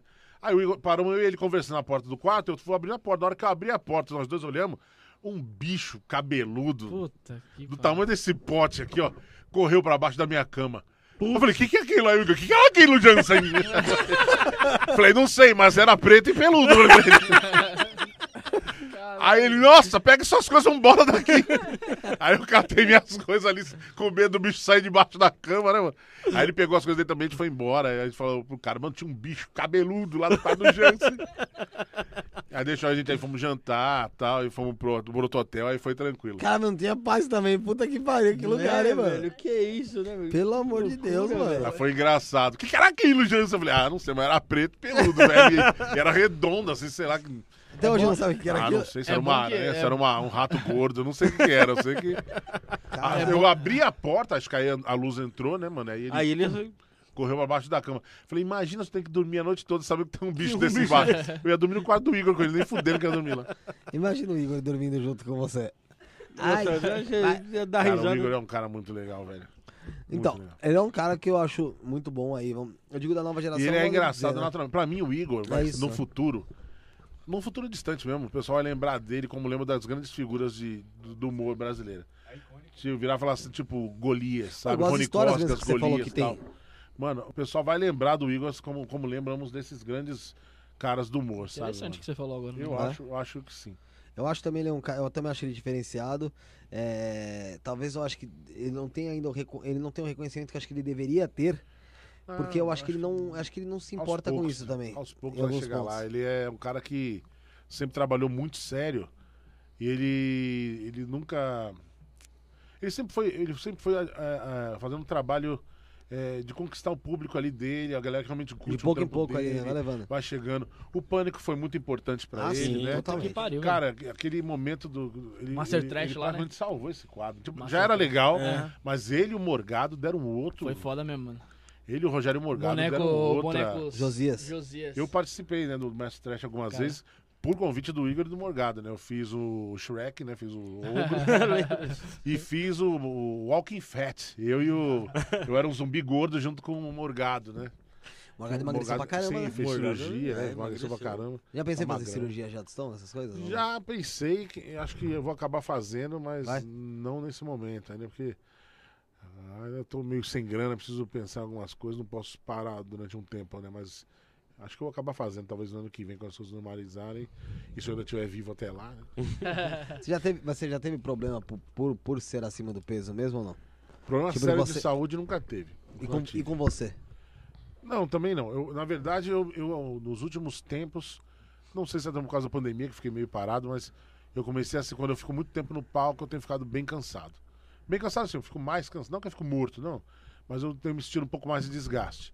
Não sei se pelo tempo que eu fiquei parado, fiquei meio sem ritmo também, né? Mas aí eu tô fazendo um trabalho junto com a nutricionista aí também, pra ver se eu consigo dar uma melhorada tal. Não emagrecer, mas quem sabe. Mas já tentou emagrecer mesmo? Já, Muitas que teve uma vezes? época que eu emagreci bastante. Mas eu era bem mais novo, eu tinha antes, menos de 30. Aí eu perdi 20 e poucos quilos, tal, não sei o quê. Mas é depois, né, cara? Quando você fala assim, foda-se, né? E deixa a vida me levar. você- A hora do foda-se é a pior. O, fo- o grande foda do cara que é gordo é o seguinte: o cara que é gordo, ele tá sempre tentando fazer dieta. Sim. Porque se ele não tentar fazer dieta, ele vai explodir, né? Sim. É verdade. É verdade. Eu vou comer sempre, não, ele vai, vai explodir, vai morrer. Então o cara tá sempre tentando fazer dieta.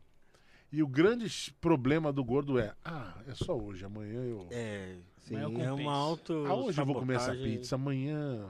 Como também. Aí chega amanhã, é, é isso aí. Hoje eu vou comer uma pizza, amanhã. Como Todo duas. dia é não, só não, hoje. não, hoje eu vou comer uma pizza, amanhã não. Aí amanhã, puta, vai rolar um churrasco hoje. Então hoje eu vou. Ah, foda-se, vou comer um churrascão legal. Não é todo dia que? Não é tem. todo dia. é. E aí no outro dia, puta, hoje feijoada, caralho. Ah, vou deixar de comer feijoada. Feijoada hoje. na Tá quarta-feira. maluco, pô? E aí vai indo, ainda. e você vai sempre adiando a sua mudança de atitude, né, cara? E o meu grande problema é que eu realmente tenho muito prazer em comer. Eu Ah, gosto é de comer. É, minha esposa é uma Você pessoa... come por compulsão? Sim. Quando eu tô muito alegre, quando eu tô muito triste, eu como mais. E eu, eu vou te dizer mais, eu passo o dia inteiro sem comer normalmente.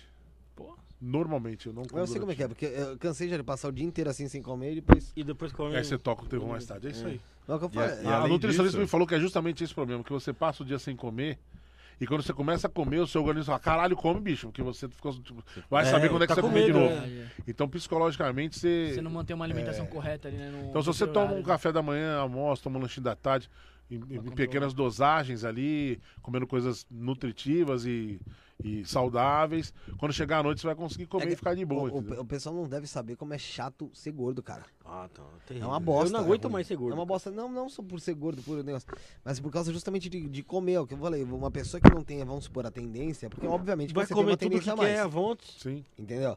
É, a pessoa é. Você, você tem que se. Porra, fazer dieta Se igual. limitar e tal. Esses tempos atrás eu fiquei três meses aí comendo só salada e frango, É caralho. foda mesmo. É isso Só salada e frango, que agora deu uma. Emagreceu? Emagreci, pô, eu tava, tava 20 quilos mais gordo. E com a- fazendo caminhada também, né? Ah, cara, eu vou falar pra você que. Todo dia. Atividade física teve uma época que, que até. É, tava regrado. Ia, a gente ia Pô, esse 6 tempo horas da emagreceu, me quebrou as pernas, hein? Hum? Esse tempo emagreceu, me quebrou as pernas, pensando comigo, caralho, eu tô muito gordo ainda. Ele até tá Não. na dúvida. Não sabe como estava tô antes. zoando, tô zoando. É E. muito diferente disso, não. Eu tava regrado, eu ia pra Tava academia a tua 6 mãe. horas da manhã, todo dia. Aquela vaca. Só que com dieta, a dificuldade é muito maior. Nossa, Por que dieta é a você- pior coisa que tem. Ah, você Porque na fala, a dieta academia, é mais eu ia pra dificuldade do que- academia, tipo, uma É como se fosse horinha, um uma hora e trabalho. pouquinho, né? Você acostuma, mata. como se fosse um Agora, trabalho. A dieta é o Regrar dia o que você inteiro comer, você né, mano? pensando, aí o dia inteiro você tem que... E sabe qual é o pior da dieta? Passa pela minha cabeça fazer dieta. O pior da dieta é quando você sabe o que você tem que fazer e você escorrega. Você se sente um merda. Um merda. Um bosta, tipo. Ou quando você chega em algum lugar e não tem o que você comer.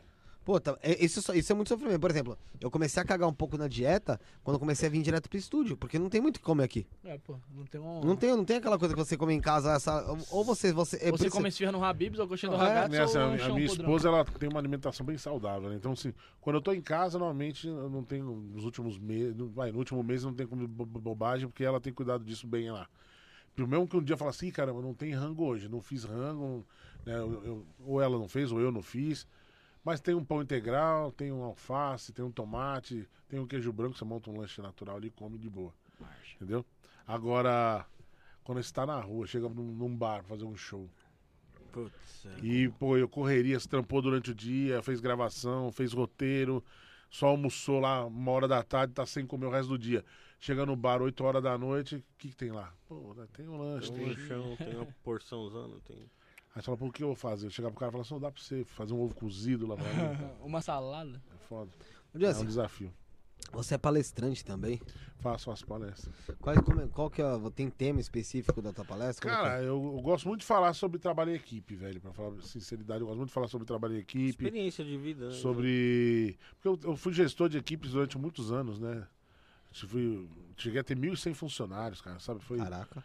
Dia, dia e noite trampando e tal. Então eu gosto muito de falar sobre esse, sobre liderança, motivação, é, trabalho em equipe e sempre colocando piadas e adaptando meus textos de stand-up para pra essa situação e, e poder exemplificar pra galera, né? Sempre com humor, né? Sempre colocando humor na parada toda. Então, eu gosto de falar sobre isso, mas também, cara, já fiz CIPAT sobre segurança no trabalho, sobre é, os caras que estavam correndo com, com empilhadeira, Cara, sobre fazer extintor. corrida de empilhadeira é foda. É, for- chama, chama de fórmula empilhadeira. chama isso. então, é sobre usar luva, sabe? É, EPI, né? Os equipamentos de proteção individual. Então, dependendo da demanda, o cara me passa, eu desenrolo o texto e apresento pra eles. A gente valida e eu executo, né? Mas é, se falar assim, ah, vai lá falar com a galera o que você quiser, eu sempre vou partir pra essa parte de trabalho em equipe, de comportamento, motivação, que eu acho que é o que move todos os outros indicadores né, de uma empresa. Eu acho que o cara fala assim, pô, meu- meus indicadores não estão não tão bons. Eu acredito que quem pode mudar esses indicadores, esses números, são as pessoas, cara.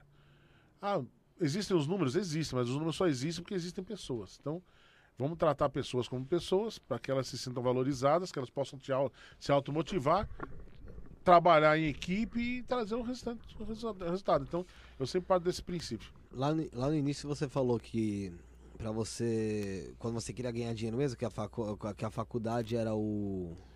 É, o, a- o bar é a o bar, faculdade, a faculdade. o teatro onde você vai usufruir do que você aprendeu no bar, E você ganha dinheiro no no corporativo. corporativo onde você faz uma grana. Por que, que é no corporativo que você ganha dinheiro? Porque o, o pessoal paga mais Porque é você que tá fazer a apresentação. contratos, é. Um evento fechado é muito mais caro, né? O, o Tonon, né, um menino que é videomaker, que ele veio aqui, ele também ele falou isso, né, que ele... Cara, é muito grava- mais caro. O cara. Não, vai, o Hilários me chama. comi- agora o comida está fechado, fechou, né? Mas o Hilários me chama pra fazer um, um show de elenco lá, é um cachezinho lá que tá lá que ele paga pra todo mundo. Agora, putz, a, como já aconteceu do Porto Seguro me contratar pra fazer evento pra eles, como já contrataram, a Porto Seguro me chamou, fui pra uma reunião com o Porto Seguro, fizemos um briefing sobre o que, que eu tenho que falar, o que, que vai ser o evento. Porra, é outro preço, né, velho? É. Caramba. Mas deve ser muito louco você montar um- uma parada pra. Foi uma das coisas mais legais que eu fiz em evento corporativo foi com a Porto Seguro. Evento corporativo com a Porto Seguro foi maravilhoso. Os caras fizeram um negócio que eu nunca vi na vida, assim, que foi muito motivacional também para a equipe deles. Eles fizeram uma apresentação de resultados e ao mesmo tempo uma, uma apresentação de metas. Então as equipes estavam lá, virou um quiz, aí eu fiz stand-up, apresentei o quiz, depois fiz mais stand-up, apresentei os melhores do ano, premiamos uma galera. Nossa, foi muito legal. A gente passou uma manhã inteira no teatro. Agora chama teatro. É o teatro da Embi Morumbi, que fica no Bresser ali. Que é a Ah, faculdade não. Embi Morumbi era do lado. Do Brasil. Mas agora tem outro nome, mudou o nome. Te- Teatro Gamaro. Passou uma manhã inteira nesse teatro, tipo, começamos às 8 da manhã, ficamos até meio-dia. E pra finalizar, mano, é, eu falei pros caras, agora vamos. é, antes de dar o resultado final, né? Eu falei assim, porque não- na verdade não tinha resultado final. Todos eram vencedores, né, velho? Caralho. Então falei assim, então antes de eu dar o, o resultado final, é, eu vou pedir pra vocês irem lá pro lado de fora tal, que a gente vai trocar uma ideia aqui pra gente chegar no, no, no- no resultado. O pessoal saía, tinha um grupo de pagode, tinha churrasco, os caras chegaram lá fora, puta festão. Foda-se, não vamos voltar todo não. Mundo, todo mundo vencedor, entendeu? E é isso, cara, sabe? É, as pessoas têm que entender que não, não, não existe competição no trabalho. Existe, exi- existe coparticipação, velho. Tipo, se você fizer o seu trampo, se cada um fizer seu trampo, todo mundo junto vai ser muito mais forte. Então foi esse o recado que a Porto Seguro passou pra eles e pronto, foi do caralho. Foi uma das coisas mais legais que eu fiz aquele dia lá. E a Porto Seguro não tá pagando nada mais pra eu falar isso deles aqui. O mundo ainda tem jeito? Cara, lógico que tem, é só parar com, com os pau no cu, deixar os pau no cu de lado e você. Quem são os pau no cu? só o pessoal que faz pau na cozice, né? O que é pau, na, o que é pau no cozice? Cara, é o que. É o melindre, né, cara? Tipo aquela. Hoje em dia. Eu vi um meme que, que fala muito. Que, que é muito subliminar, mas é, dá, dá o recado. Não sei se vocês viram isso. Um cara vem andando, aí fala assim: é, o jovem dos anos 70, ou dos anos 80, dos anos 70, o cara esbarra na, Sim. na parede e fala: foda-se, segue. Só... Tirulipa lá. Aí vem, é, o Tiro fez isso aí também, né? acho que eu vi outros caras fazendo, mas enfim. Não, não. Aí vem o outro, bate e fala, porra, os anos 80 já dá uma reclamada. Os anos 90, caralho, tal, isso aí meio... Os anos 2000 para e já começa a chorar. aí nos anos 2010, oh não, oh não, oh não. então acho que é assim, cara, é parar de, de, de se pegar nos detalhes, entendeu, cara? Se cada um fizer a sua parte, se cada um olhar pro próximo e fizer com o outro que você não gostaria que fizesse consigo mesmo e tocar o barco, é isso aí. Foi o que ele falou, assim, pô, quantas pessoas reclamaram do, do seu texto de gordo? Eram gordas? A maioria não era gorda, o pessoal se queima E você vai ver mesmo que quem era o alvo da piada não tá nem aí, entendeu, mano? No caso do alvo era eu mesmo, que eu falava de mim, não falava de outros gordos, né? Eu falava de mim. Então, assim, é, eu acho que os cagadores de regra Putz. são os grandes pau no cu da nossa sociedade hoje. Então- Os, os fiscaizinhos de bosta que ficam aí. Ah, não, não pode falar isso. Ah, não, não pode fazer isso. Ah, não, desse jeito não dá. Tá. Claro que é, não tô dizendo aqui sobre crime, né, cara? Sim, Não, crime é. é. crime. Tem coisas que aconteciam nos anos 80 e 90 que não pode se repetir agora, que era uma outra cultura, né, Passou, cara? né? Tipo, você, é, passou. A gente evolui, né? Cara, antigamente, acho que ainda tem alguns lugares do mundo, não sei, posso estar enganado, que a mulher ainda anda atrás do homem, velho. Então, a gente evolui. Ah, deve ter lugar A sim. gente evolui, isso não pode acontecer. Antigamente, é, o número de mulheres que ganhavam menos que os homens era muito maior. Principalmente na Hoje Cruzeiro está do mais Sul. equalitário, né? Tudo- acho que deve- deveria estar totalmente equiparado, né? Por função, não por Sim. sexo. Deveria É, não deveria né, ter essa a discussão hoje em coisa, dia, é. tem que ganhar igual. Faz uma função, tem que ganhar igual, ponto final, entendeu? É, mas hoje em dia essas coisas estão mais. Então, esse tipo de coisa não pode voltar a acontecer. O pessoal discriminar alguém por causa da cor, por causa do tamanho, por causa, sabe, de onde mora. Orientação Ah, sexual. porque o cara da periferia é ladrão, sabe? Que tem sempre associação. Esse tipo de coisa não pode se repetir, né? Isso tem que morrer. Agora também não dá pro cara ficar cagando regra, como você tem que se vestir, como você tem que se comportar, como, como você pode ou não dizer, sabe? Porra, velho. É, E essa parada de apropriação cultural? Tá ligado? O que, Porque, por assim, exemplo? va- Vamos supor. Você Igual fala a- daquela, de, tipo, de uma mulher branca fazer trancinha. Exatamente. E aí, a- pique a- isso o cara fala assim, não, você não pode fazer isso, É, isso aí é é, coisa tipo de isso daí. isso aí é que assim, cultural. isso aí pra mim surgiu do nada, né? Não do nada, porque antigamente eu lembro de ver a- as branquelas de trancinha. Não, teve, teve até no Big Brother que a, a menina fazia chapinha lá, não sei, alguma coisa assim. então. E aí falaram, não, que isso, ela tava negando a raça Você dela acha que esse tal. pessoal que fala de apropriação cultural tá, tá meio que um pouco. Não todos, tá? Porque acho que cada. Eles apresentam argumentos, né? Sim. Um pouco envolvido, envolvido nesse pessoal dessa geração fiscalizadora, assim. É, cara, não dá pra generalizar, né, bicho? Mas eu acho que cada um tem que fazer o que se sente bem, velho. Tipo, se a pessoa se sente bem fazer uma trancinha, velho, faz. pô, E eu queria saber o que, que isso ofende a outra pessoa. É. Tipo assim, porque, pô, se eu tô fazendo aqui, é porque eu acho legal. Que, um negócio que é da sua cultura, talvez, sei lá, que seja da sua cultura, eu acho legal. É, quando alguém acha legal, a mesma coisa, você, você vem de um lugar, a tua família, foi o que você falou, o teu show ele é baseado na sua família, né? Quando alguém acha legal isso pra você, porra, não é legal? Sim, lógico. Pô, você tá falando da tua família. Reconhecimento, né? Sempre que eu falo, o meu show, o show Tonelada, se vocês assistirem o especial inteiro Toneladas de Humor, vocês vão perceber que existem dois grandes protagonistas lá, minha esposa e meu pai. São os dois grandes protagonistas desse show. Dia desse eu fui fazer um show no Carrão, e num bar lá no Carrão chama Even Flow, tem lá toda quinta-feira stand-up rolando, inclusive. Eu. Minha esposa tava lá comigo. Aí eu fiz umas piadas lá e falei, é, minha esposa tá aí hoje e tal, não sei o quê. Quando terminou no show, algumas pessoas vieram tirar foto comigo, pediram, né? Ah, pode tirar de máscara mesmo? Falei, ah, pode e tal, não sei o quê. Aí sua esposa daí posso tirar foto com ela também? Ou seja, assim, são grandes prot- protagonistas das minhas piadas e eles não foram denegridos durante o show. Chega ao ponto das pessoas querer conhecer essas pessoas. Sim, porque Uhum, fica, é. Mano, que porra. legal, entendeu? Aí foram, né? aí minha esposa ficou super surpresa. Falou assim, mano, quer tirar foto comigo? É, a esposa do Jean, você tirou foto com a minha mulher, marcou ela no Instagram. Falou, caramba, olha só, não sabia que. Porque você fez uma piada sobre mim o pessoal veio querer tirar foto comigo. Então, é Você mexe isso. no imaginário, a, a pessoa a- a- a- começa a ter uma né, certa. Começa a se sentir. Começa a ter uma certa empatia. É uma identificação. Não, uma no uma stand-up ainda que a gente fala que muito da nossa vida, eu pelo menos falo. É. A pessoa se sente parte da sua vida, É, não, isso- se sente um amigo teu, cara.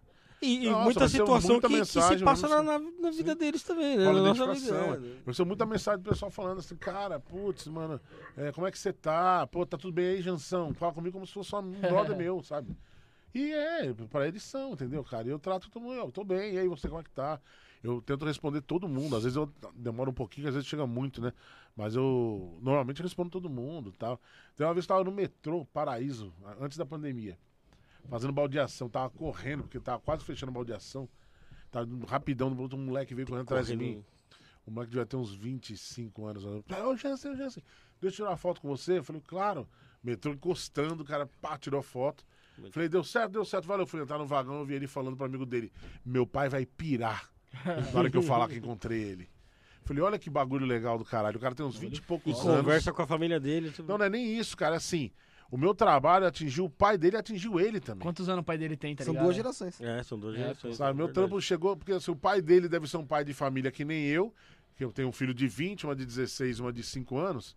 O pai dele deve ter um filho de 20 e pouco, talvez tenha mais um filho ou não. E o pai dele deve se identificar com o meu trampo, deve ter mostrado pra ele, deve seguir o que eu faço. Sim. O filho também acabou assistindo. E, mano, os dois se identificaram com o bagulho. Ele, ele no papel dos meus filhos e o cara no meu papel. Caramba, rola os bagulho, se identificou. E aí o cara correu atrás de mim no metrô pra tirar uma foto comigo. E, e o comentário dele pra mim, nem foi pra mim, foi pra amigo dele. Meu pai vai pirar na hora que eu mostrar a foto que eu tirei com ele. Falei, caramba, olha que bagulho legal do caralho, né, mano? Então é isso, é você cagar pra, pro, pros outros, fazer o que dá na sua cabeça, velho. E na- E, e- e como o Murilo Couto fez com o nosso ciclista, não dá, criticou, fica na- na sua. Na TV tem Deixa mui- morrer. Na TV tem muita muita gente que parece uma coisa e a outra. Cara, eu conheço pouca gente da televisão, na verdade, né, velho? TV é modo de dizer, né? Que eu falei merda agora, mas tô falando nesse mundo aí. Na assim, mídia, do- né? do- Tipo, que É, público, né? É, Pessoa mi- pública hoje em mídia que eu digo é YouTube, TV, que tá sempre no YouTube, ou na Influenciadores TV, agora, né? ou mesmo no, no, nos, No stand-up. nos palcos aí de stand-up. Cara, as pessoas que eu conheço, elas são bem elas mesmas, velho. Tipo, é, a primeira vez que eu fui no The Noite, por exemplo, cara, que eu fui. A primeira vez que eu fui, fiquei muito nervoso, porque a primeira vez que eu fiquei de frente com o Danilo Gentili, que pra mim sempre foi um grande ídolo. Falei, caramba, que foda, tal, né? E, e quando eu fui entrevistado por ele, eu fiquei mais nervoso ainda, né? Que eu dei entrevista no The Noite e tal, meia hora de entrevista, conversando com ele, falei, caralho, mano. E, e foi, eu fiquei bem nervoso porque você tá de frente por ele. Quando eu fiz show com o Diogo Portugal a primeira vez, eu fiquei muito nervoso também. E, pô, e hoje Você teu- gosta muito dele. Você... Gosto. E o, ter o WhatsApp do Diogo, ele me chamar pra trocar ideia, me chamar pra trabalhar com ele, pô, pra mim é, é uma conquista que não tem dinheiro que paga, entendeu, velho? Então, assim, é isso assim, quando eu conheci essas pessoas, eu vi que, porra, eles são realmente do jeito que eles falam no dia a dia, sabe? São pessoas de verdade, trabalhando de verdade e tal. Eu, aí ah, mas você já fez trampo com um monte de gente, foi mais especial com esse. É que, por exemplo, essa geração agora do Quatro Amigos, por exemplo. Pô, eu comecei, o Ventura começou dois, três anos antes de mim. Então eu, o Ventura de Lopes, o Afonso, tal, essa galera toda aí. Então quando eu comecei a fazer open mic, eu esbarrava já com esses caras. Uhum. Então, pô, são amigos que eu tenho há muitos anos já. Posso dizer que os caras são meus amigos mesmo, né? O Ventura, o Márcio de Lopes, Afonso Padilha. Pô, a gente já enfrentou perrengue indo pra show junto, vindo pra cá, pegando carona um com o outro e tal. Então, quando eu cheguei pra gravar o especial Te Apresento Meu Amigo em 2018 com eles ali, como, como a- o, a- apresentado pelo Márcio Donato, a gente era um grande grupo de amigos ali, né? É diferente de eu, quando eu fui dar entrevista no The Noite, e o Danilo Gentili não faz parte do meu ciclo de amizades. né? Então, faz- ele é um cara que até então pra mim era inacessível. né? Por mais que eu sou- seja um comediante do circuito e tal, o Danilo Gentili é um ídolo que eu não tinha tido nem contato, nunca tinha feito um show com ele. Então, Ventura, eu divido o palco com Ventura desde 2011, 12, entendeu? Eu vi toda a, a- a- trajetória. a trajetória dele dele, né? Sabe? Ele é um cara fenomenal, sabe? Pô, e deve ser gratificante pra caralho também. Ah, é né, muito mano? legal, velho. Tipo, Pô, os amigos Ventura, o todos dando Ventura ele é bem, indo visionário, entendeu? Ele foi um cara que apostou num bagulho que ninguém tinha postado ainda. Ele falou, meter vídeo no Facebook aqui, bem feito, com duas, três câmeras. Porra, sabe, apostou naquilo e deu certo pra caralho. Além de ter uma puta qualidade no Total trabalho. dele. mérito, cara. Total Porque o mérito cara, você mesmo. chega, viu um vídeo do Ventura, você viu o vídeo do Ventura e fala, cara, esse cara é foda, quero ver ele ao vivo.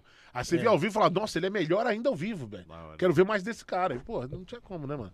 Mesma coisa acontece com o Afonso, com vários outros caras, né? O Rabin, enfim, né? Mas o primeiro que chegou e falou assim: vou, vou fazer isso, vou melhorar a qualidade desses vídeos, vou jogar no Facebook e tal, foi Ventura. E Ventura, E deu visionário, certo, né, deu certo E pra deu cacete. certo. então, assim, é- é- foi diferente, né? Mas todos esses caras que eu tô te citando aqui, eles são o que eles realmente são. Eu nu- nunca passei por nenhuma situação falasse, putz, né? Parecia ser uma coisa ou outra. Até o Ronivon, quando eu fui, fui jantar com o Ronivon. Putz, velho, que da hora. Jantar com o Rony Eu fui jantar com o Ronivon no programa dele. Foi eu e o Gui Preto, Na fomos convidados Gazeta? na Gazeta. Caralho. Sentamos, comemos uma, uma coxa de peru, sei lá, que foi lá com ele. E era uma noite de, de comida alemã também, veio um bagulho lá pra gente tava comer. boa? Bom pra caralho. Meteu porra, marcha, nossa. É, Eu pô. comi o valeu. meu e comi o resto que o do Gui não me Tomou uma cerveja preta encorpadona lá Nem tal. sabia o nome. Nossa. Não, e pô, foi legal pra caramba. E o Ronivon, cara, mano, gentil pra cacete, mano. E, e assim, eu, já eu vejo, por exemplo, o Rabin. O Rabin comprou uma briga lá com os bolsonaristas. O Morgado é um cara que, pelo que eu vejo, ele é bem bolsonarista e tal, né? Gosta de dar tiro, né? E tal. né? Eu Não, não não, sei, tô falando não- tiro eu das não sei. pessoas, né? Ele gosta de, de Ah, tá, clube de que era tiro. Eu, não- né? eu não sei como é que Será tá que os hoje. caras os caras do- da comédia teve, teve um embate entre os caras, assim. Não, não, não, tô, tô dizendo entre esses dois que eu falei. Mas eu- a gente vê que, Meio que assim como na vida, né? A gente vê que os extremos levaram isso. Na, na comédia teve isso. Não, na comédia rola mais respeito, né, velho? Tipo, a gente sabe que. Cara, primeira coisa assim, cara, na comédia rola mais respeito porque a gente é todo mundo colega de trabalho. Não tem como você ficar eh, limando um colega porque Cara de um ele é político, de né, direita, cara? de esquerda. É. Primeiro, e e uma coisa, eu, eu, por exemplo, eu sou mais anarquista, velho. Não acredito em governo. Pra mim, isso é tudo putaria. Direita, esquerda, é tudo uma merda só. Entendeu? Eu sou mais anarquista mesmo. Só que eu também não gosto de falar muito isso, porque eu não quero que as Sim, pessoas vão ficar te É, vai rotulando. ficar te rotulando. me rotulando ou, eu- eu- ou querendo dizer que, puta, eu vou fazer igual o cara querendo ou vai- seguir. a- ou vai- ou vai Porque eu falar sou pra um você que bosta, eu você não tem sou que- ninguém pra tem que dizer se o que você... posicionar e É, eu não tal. sou ninguém pra, pra querer... Doutrinar as pessoas. É, né? eu não sou ninguém pra dar opinião, entendeu, velho? Mas eu, particularmente, uso uma frase que eu ouvi uma vez numa música do Garotos Podres que diz: Eu não gosto do governo, do atual, do passado e muito provavelmente do próximo. é isso, entendeu? Então eu sigo mais essa linha. Então, é, não dá pra você é, separar a comédia por causa de política. Primeiro porque políticos são nossos funcionários, né, velho? Sim. Não tem que ficar idolatrando, tem que pôr os não da tem- puta é, pra trabalhar, exatamente. porque quem paga o salário deles somos nós. E muito, né? Muito E- alto, e- né? E- salário e- deles. por exemplo, vocês contratam um cara pra operar a mesa de som aqui. Se o cara fizer merda, você vai fazer o quê? Manda é dele, e eu não- contrata é outro. dele, porque eu não pago nada. Vamos supor que você pagasse um salário. Aí Você vai substituir, Se velho. eu pagasse Você o vai salário, eu já ia mandar ele tirar esse bigode dele aí. ó. É. Caralho, você vê, né? Isso, Não, isso é, é. preconceito. Você contrata, um, você contrata um funcionário para sua empresa. Se esse cara não render o que você espera que ele vai render, você vai dar um feedback, vai dar outro feedback. Não, não deu certo, tchau, caixão, vela preta, abraço. Eu, eu acho que na política as pessoas deviam pensar igual, exatamente da mesma forma. A gente elege Que o- novamente. Que o Mo- Morgado go- gosta ou gostava do é. Bolsonaro, não sei como é que ele tá pensando em relação a isso hoje. Mas todo mundo, de repente, que votou no cara e tá arrependido, tem esse direito, Lógico, velho. tem, lógico. Votei porque eu acreditei no cara naquele momento, né?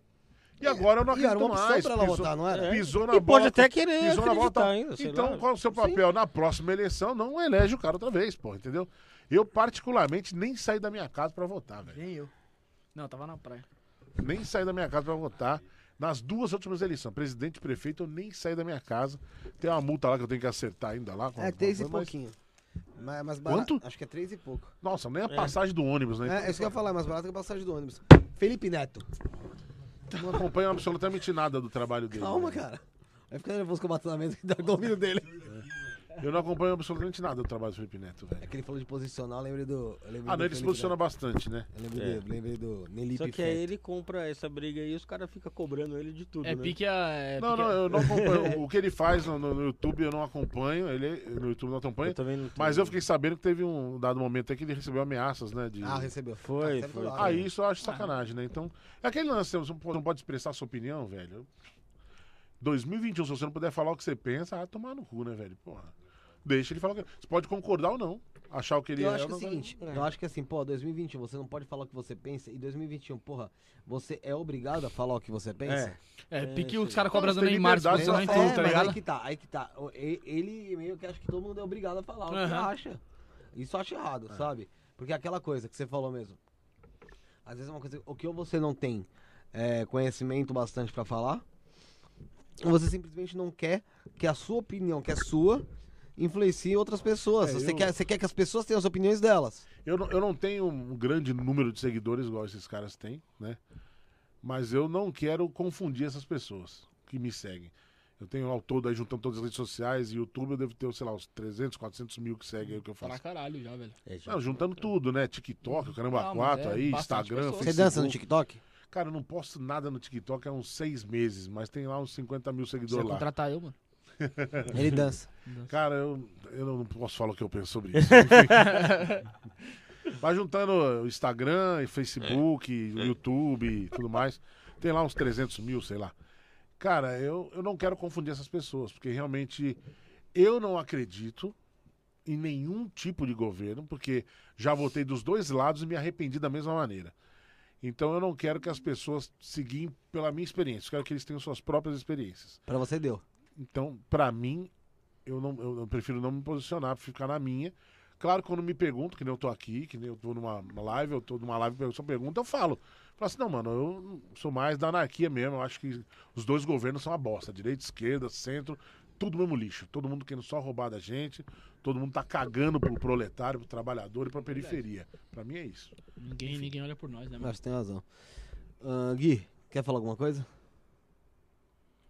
É, só queria agradecer mesmo. Eu mano. perguntei se você quer falar alguma coisa, não falei que eu Não. terminei. não, mas agora beleza, vai, fala o que você tem pra falar aí. Fala o que você tem pra falar. Não, Fala. eu São vou- 10 e vou- meia, vou ficar eu por tenho que É, pô. Vai, fala você. Vou ficar, vou ficar por último. Oi? Não, não vai não. Não vai não, vai. Não, eu queria agradecer mesmo a, a presença de, de todos aqui, do Jansen principalmente. Compartilhou tantas histórias bonitas com a gente, mano. Eu tava aqui atrás, meu, sabe, teve horas que eu me emocionei mesmo, mano. Foram Pô, histórias, valeu, mano. Ele é, ele é sensível, Foram mano. Ele sente. da hora mano. É, mesmo, porque é que ele fica no som. Eu acho que acho que ele fica. Quatro. É, mas acho que tem razão. Tá? Não, Fora não, isso. cheio, né? Não, sério, cheio de energia boa mesmo a conversa. Uma conversa muito produtiva. Ô, a galera aqui acompanhando amor. Espera um pouquinho. Esse aqui era seu vizinho até pouco tempo atrás. É, eu morava, morava no Jardim Helena, mano. Eu moro no Jardim Helena. Que lugar ali você mora?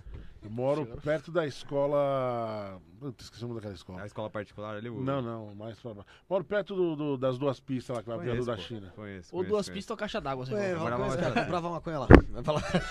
Ou comprava ou vendia. Mas eu queria agradecer mesmo mais uma vez a presença. E agora você mora onde? Eu moro no Tatuapé agora, mano. Tem o Tito, tem o Tito. é. água pro vinho, água pro vinho. Sou de todo mundo mora na Zona Leste e pro Tatuapé, né? É verdade, verdade. Que não deixa... É o. É Alphaville Deixa da. de ser Zona Leste. Bom, só complementar, né, que essa história que você contou aqui pra gente, eu acho que pelo menos eu, né, não imaginava, né, essas- os bastidores das suas É. apresentações por aí. É, parabéns pela Obrigado, sua história e junto. obrigado por estar aqui com a gente hoje. Eu que agradeço. Gabriel. Tamo junto aí. Não quer falar, não, quer Não. falar. É mais tímido, mais Tá Tá tímido. tímido? Mais tímido, é tímido, viu? Igual você falou que você é tímido. É, Bruno. Deixar um abraço pra todo mundo que acompanhou a gente aí. Agradecer ao Jansen que teve esse papo- bate-papo legal com a gente. Agradecer a galera que fez o Pix aí. E tamo junto. Se inscreve no canal quem não se inscreveu ainda, Felipe Torres. Rafa. Agradecer ao Jansen aí, que foi bacana pra caramba a história aqui. Demos muitas risadas, né? E agradecer a todo mundo que acompanha a gente, né? Meu pai que tá em casa aí, que sempre assiste até o final. E pra, pra minha sogra também, que sempre assiste até o Isso. final. Pra cunhada Pro também. meu sogro, que também assiste. Principalmente. Essa Isso fera aí, boa noite. Jansen, quero pedir pra você fazer uma coisa aqui pra nós aqui, que é assinar, deixar uma mensagem pra gente aqui. Pode ser mandando a gente tomar no cu também. Mas deixar uma mensagem pra gente aqui. A hashtag do programa que é 16, a data e assinar aí pra depois a gente. Nessa, Esse lado aqui mesmo. Aqui. Desse lado aqui. depois, pra depois a gente conseguir falsificar alguma coisa. Agora a assinatura então. É, antes de eu te fazer uma última pergunta, lógico. Galera, você que enquanto ele escreve aqui, aqui a gente vai ler no programa 100. Pra lembrar. A gente vai ler no programa programa 100. 100, a gente vai lembrar, vai ler e relembrar como que foi cada convidado, essas paradas. Sim, sim. Se Ah. chegar até lá, né? Se chegar até lá, eu acho que não chega. Galera, é, pedir pra se inscrever quem tá aí na- conosco até agora, que é aquela coisa que eu falei. Se você tá aí até agora é porque você gostou, então se você gostou, não custa ficar aí.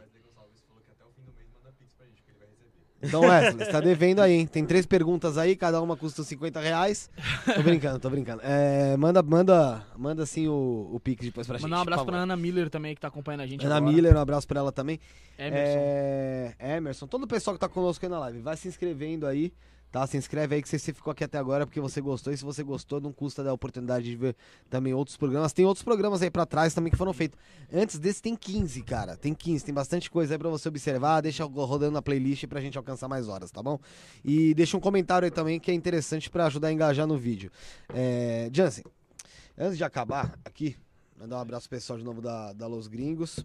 Ah, tem- só fala pra ele por a- o que faltou, a hashtag e, Só e a coloca a data. hashtag 16 e a data, só pra... É. Hashtag 16. É, Jogo da velha. É, o joguinho. Qualquer lugar. Pode ser Qualquer lugar. Agradecer a Rede Líder, Biovida Saúde, Rede Trevo, 28 Los Gringos, Adega. Adega 77. Tem novidades, hein? Tem novidades. Underline. É, tem novidades. Adega 77 Underline aí Avenida Sapopemba 1080. no lá. Insta. Acabei de tomar um gole da vodka que veio de lá. Tá? é, Jansen, tinha alguma coisa que eu tinha que ter te perguntado? Não perguntei, você acha? Não. O que Não. você queria falar, né? Tinha alguma coisa que você queria falar? Eu Se algum recado aí. Acho que já. Tem algum recado, é alguma agenda? Como é que tá? as- Cara, eu tô às terças-feiras lá no Jardim Helena, rolando lá no. Ali naquela? Aonde? Na 3, na 3. Às terças-feiras tá rolando lá no Jardim Helena, na zona perto de São Miguel ali, no Boteco da Tipa, stand-up comedy. tô indo- É mesmo? Então. Tá rolando toda terça-feira lá no Boteco da Tipa, eu e convidados. Então, vai lá que tá baratinho, quinzão pra assistir stand-up de qualidade lá. É, vou estar esse mês rodando aí Londrina nesse sábado, dia 31. Presidente Prudente, dia 7. É, Flori- Florianópolis, dia 14. Aí vai ter Cutia, Sorocaba também esse mês. Dá uma olhada lá no meu Instagram, que vai estar a agenda toda completa lá. E é isso, obrigado pela oportunidade, Jansen. tamo junto. O que é a vida? A vida é sempre rir. É isso. Valeu. Obrigado. Obrigado, meus Tamo amigos. junto, gente. Obrigado. Passa em trote, isso é vida também. É, isso aí, tamo, tamo de volta aqui no Sabadão. Dessa vez, uma hora da tarde, tá? Com o Luiz. Os três investidores e um segredo. Quem vai vir aí? É o nome é dos três investidores é e um o segredo? Luiz e o. Ih, eu esqueci o nome do Ah, mas, mas ele eu vem. lembro do Luiz. O É Luiz que vem. São três, né? três investidores e um segredo. Qual será o segredo dele? Setembro esculachou, hein? Gary, Gary! Obrigado, gente. Valeu. Sábado valeu, a gente tá valeu, aí. valeu, até mais. Valeu.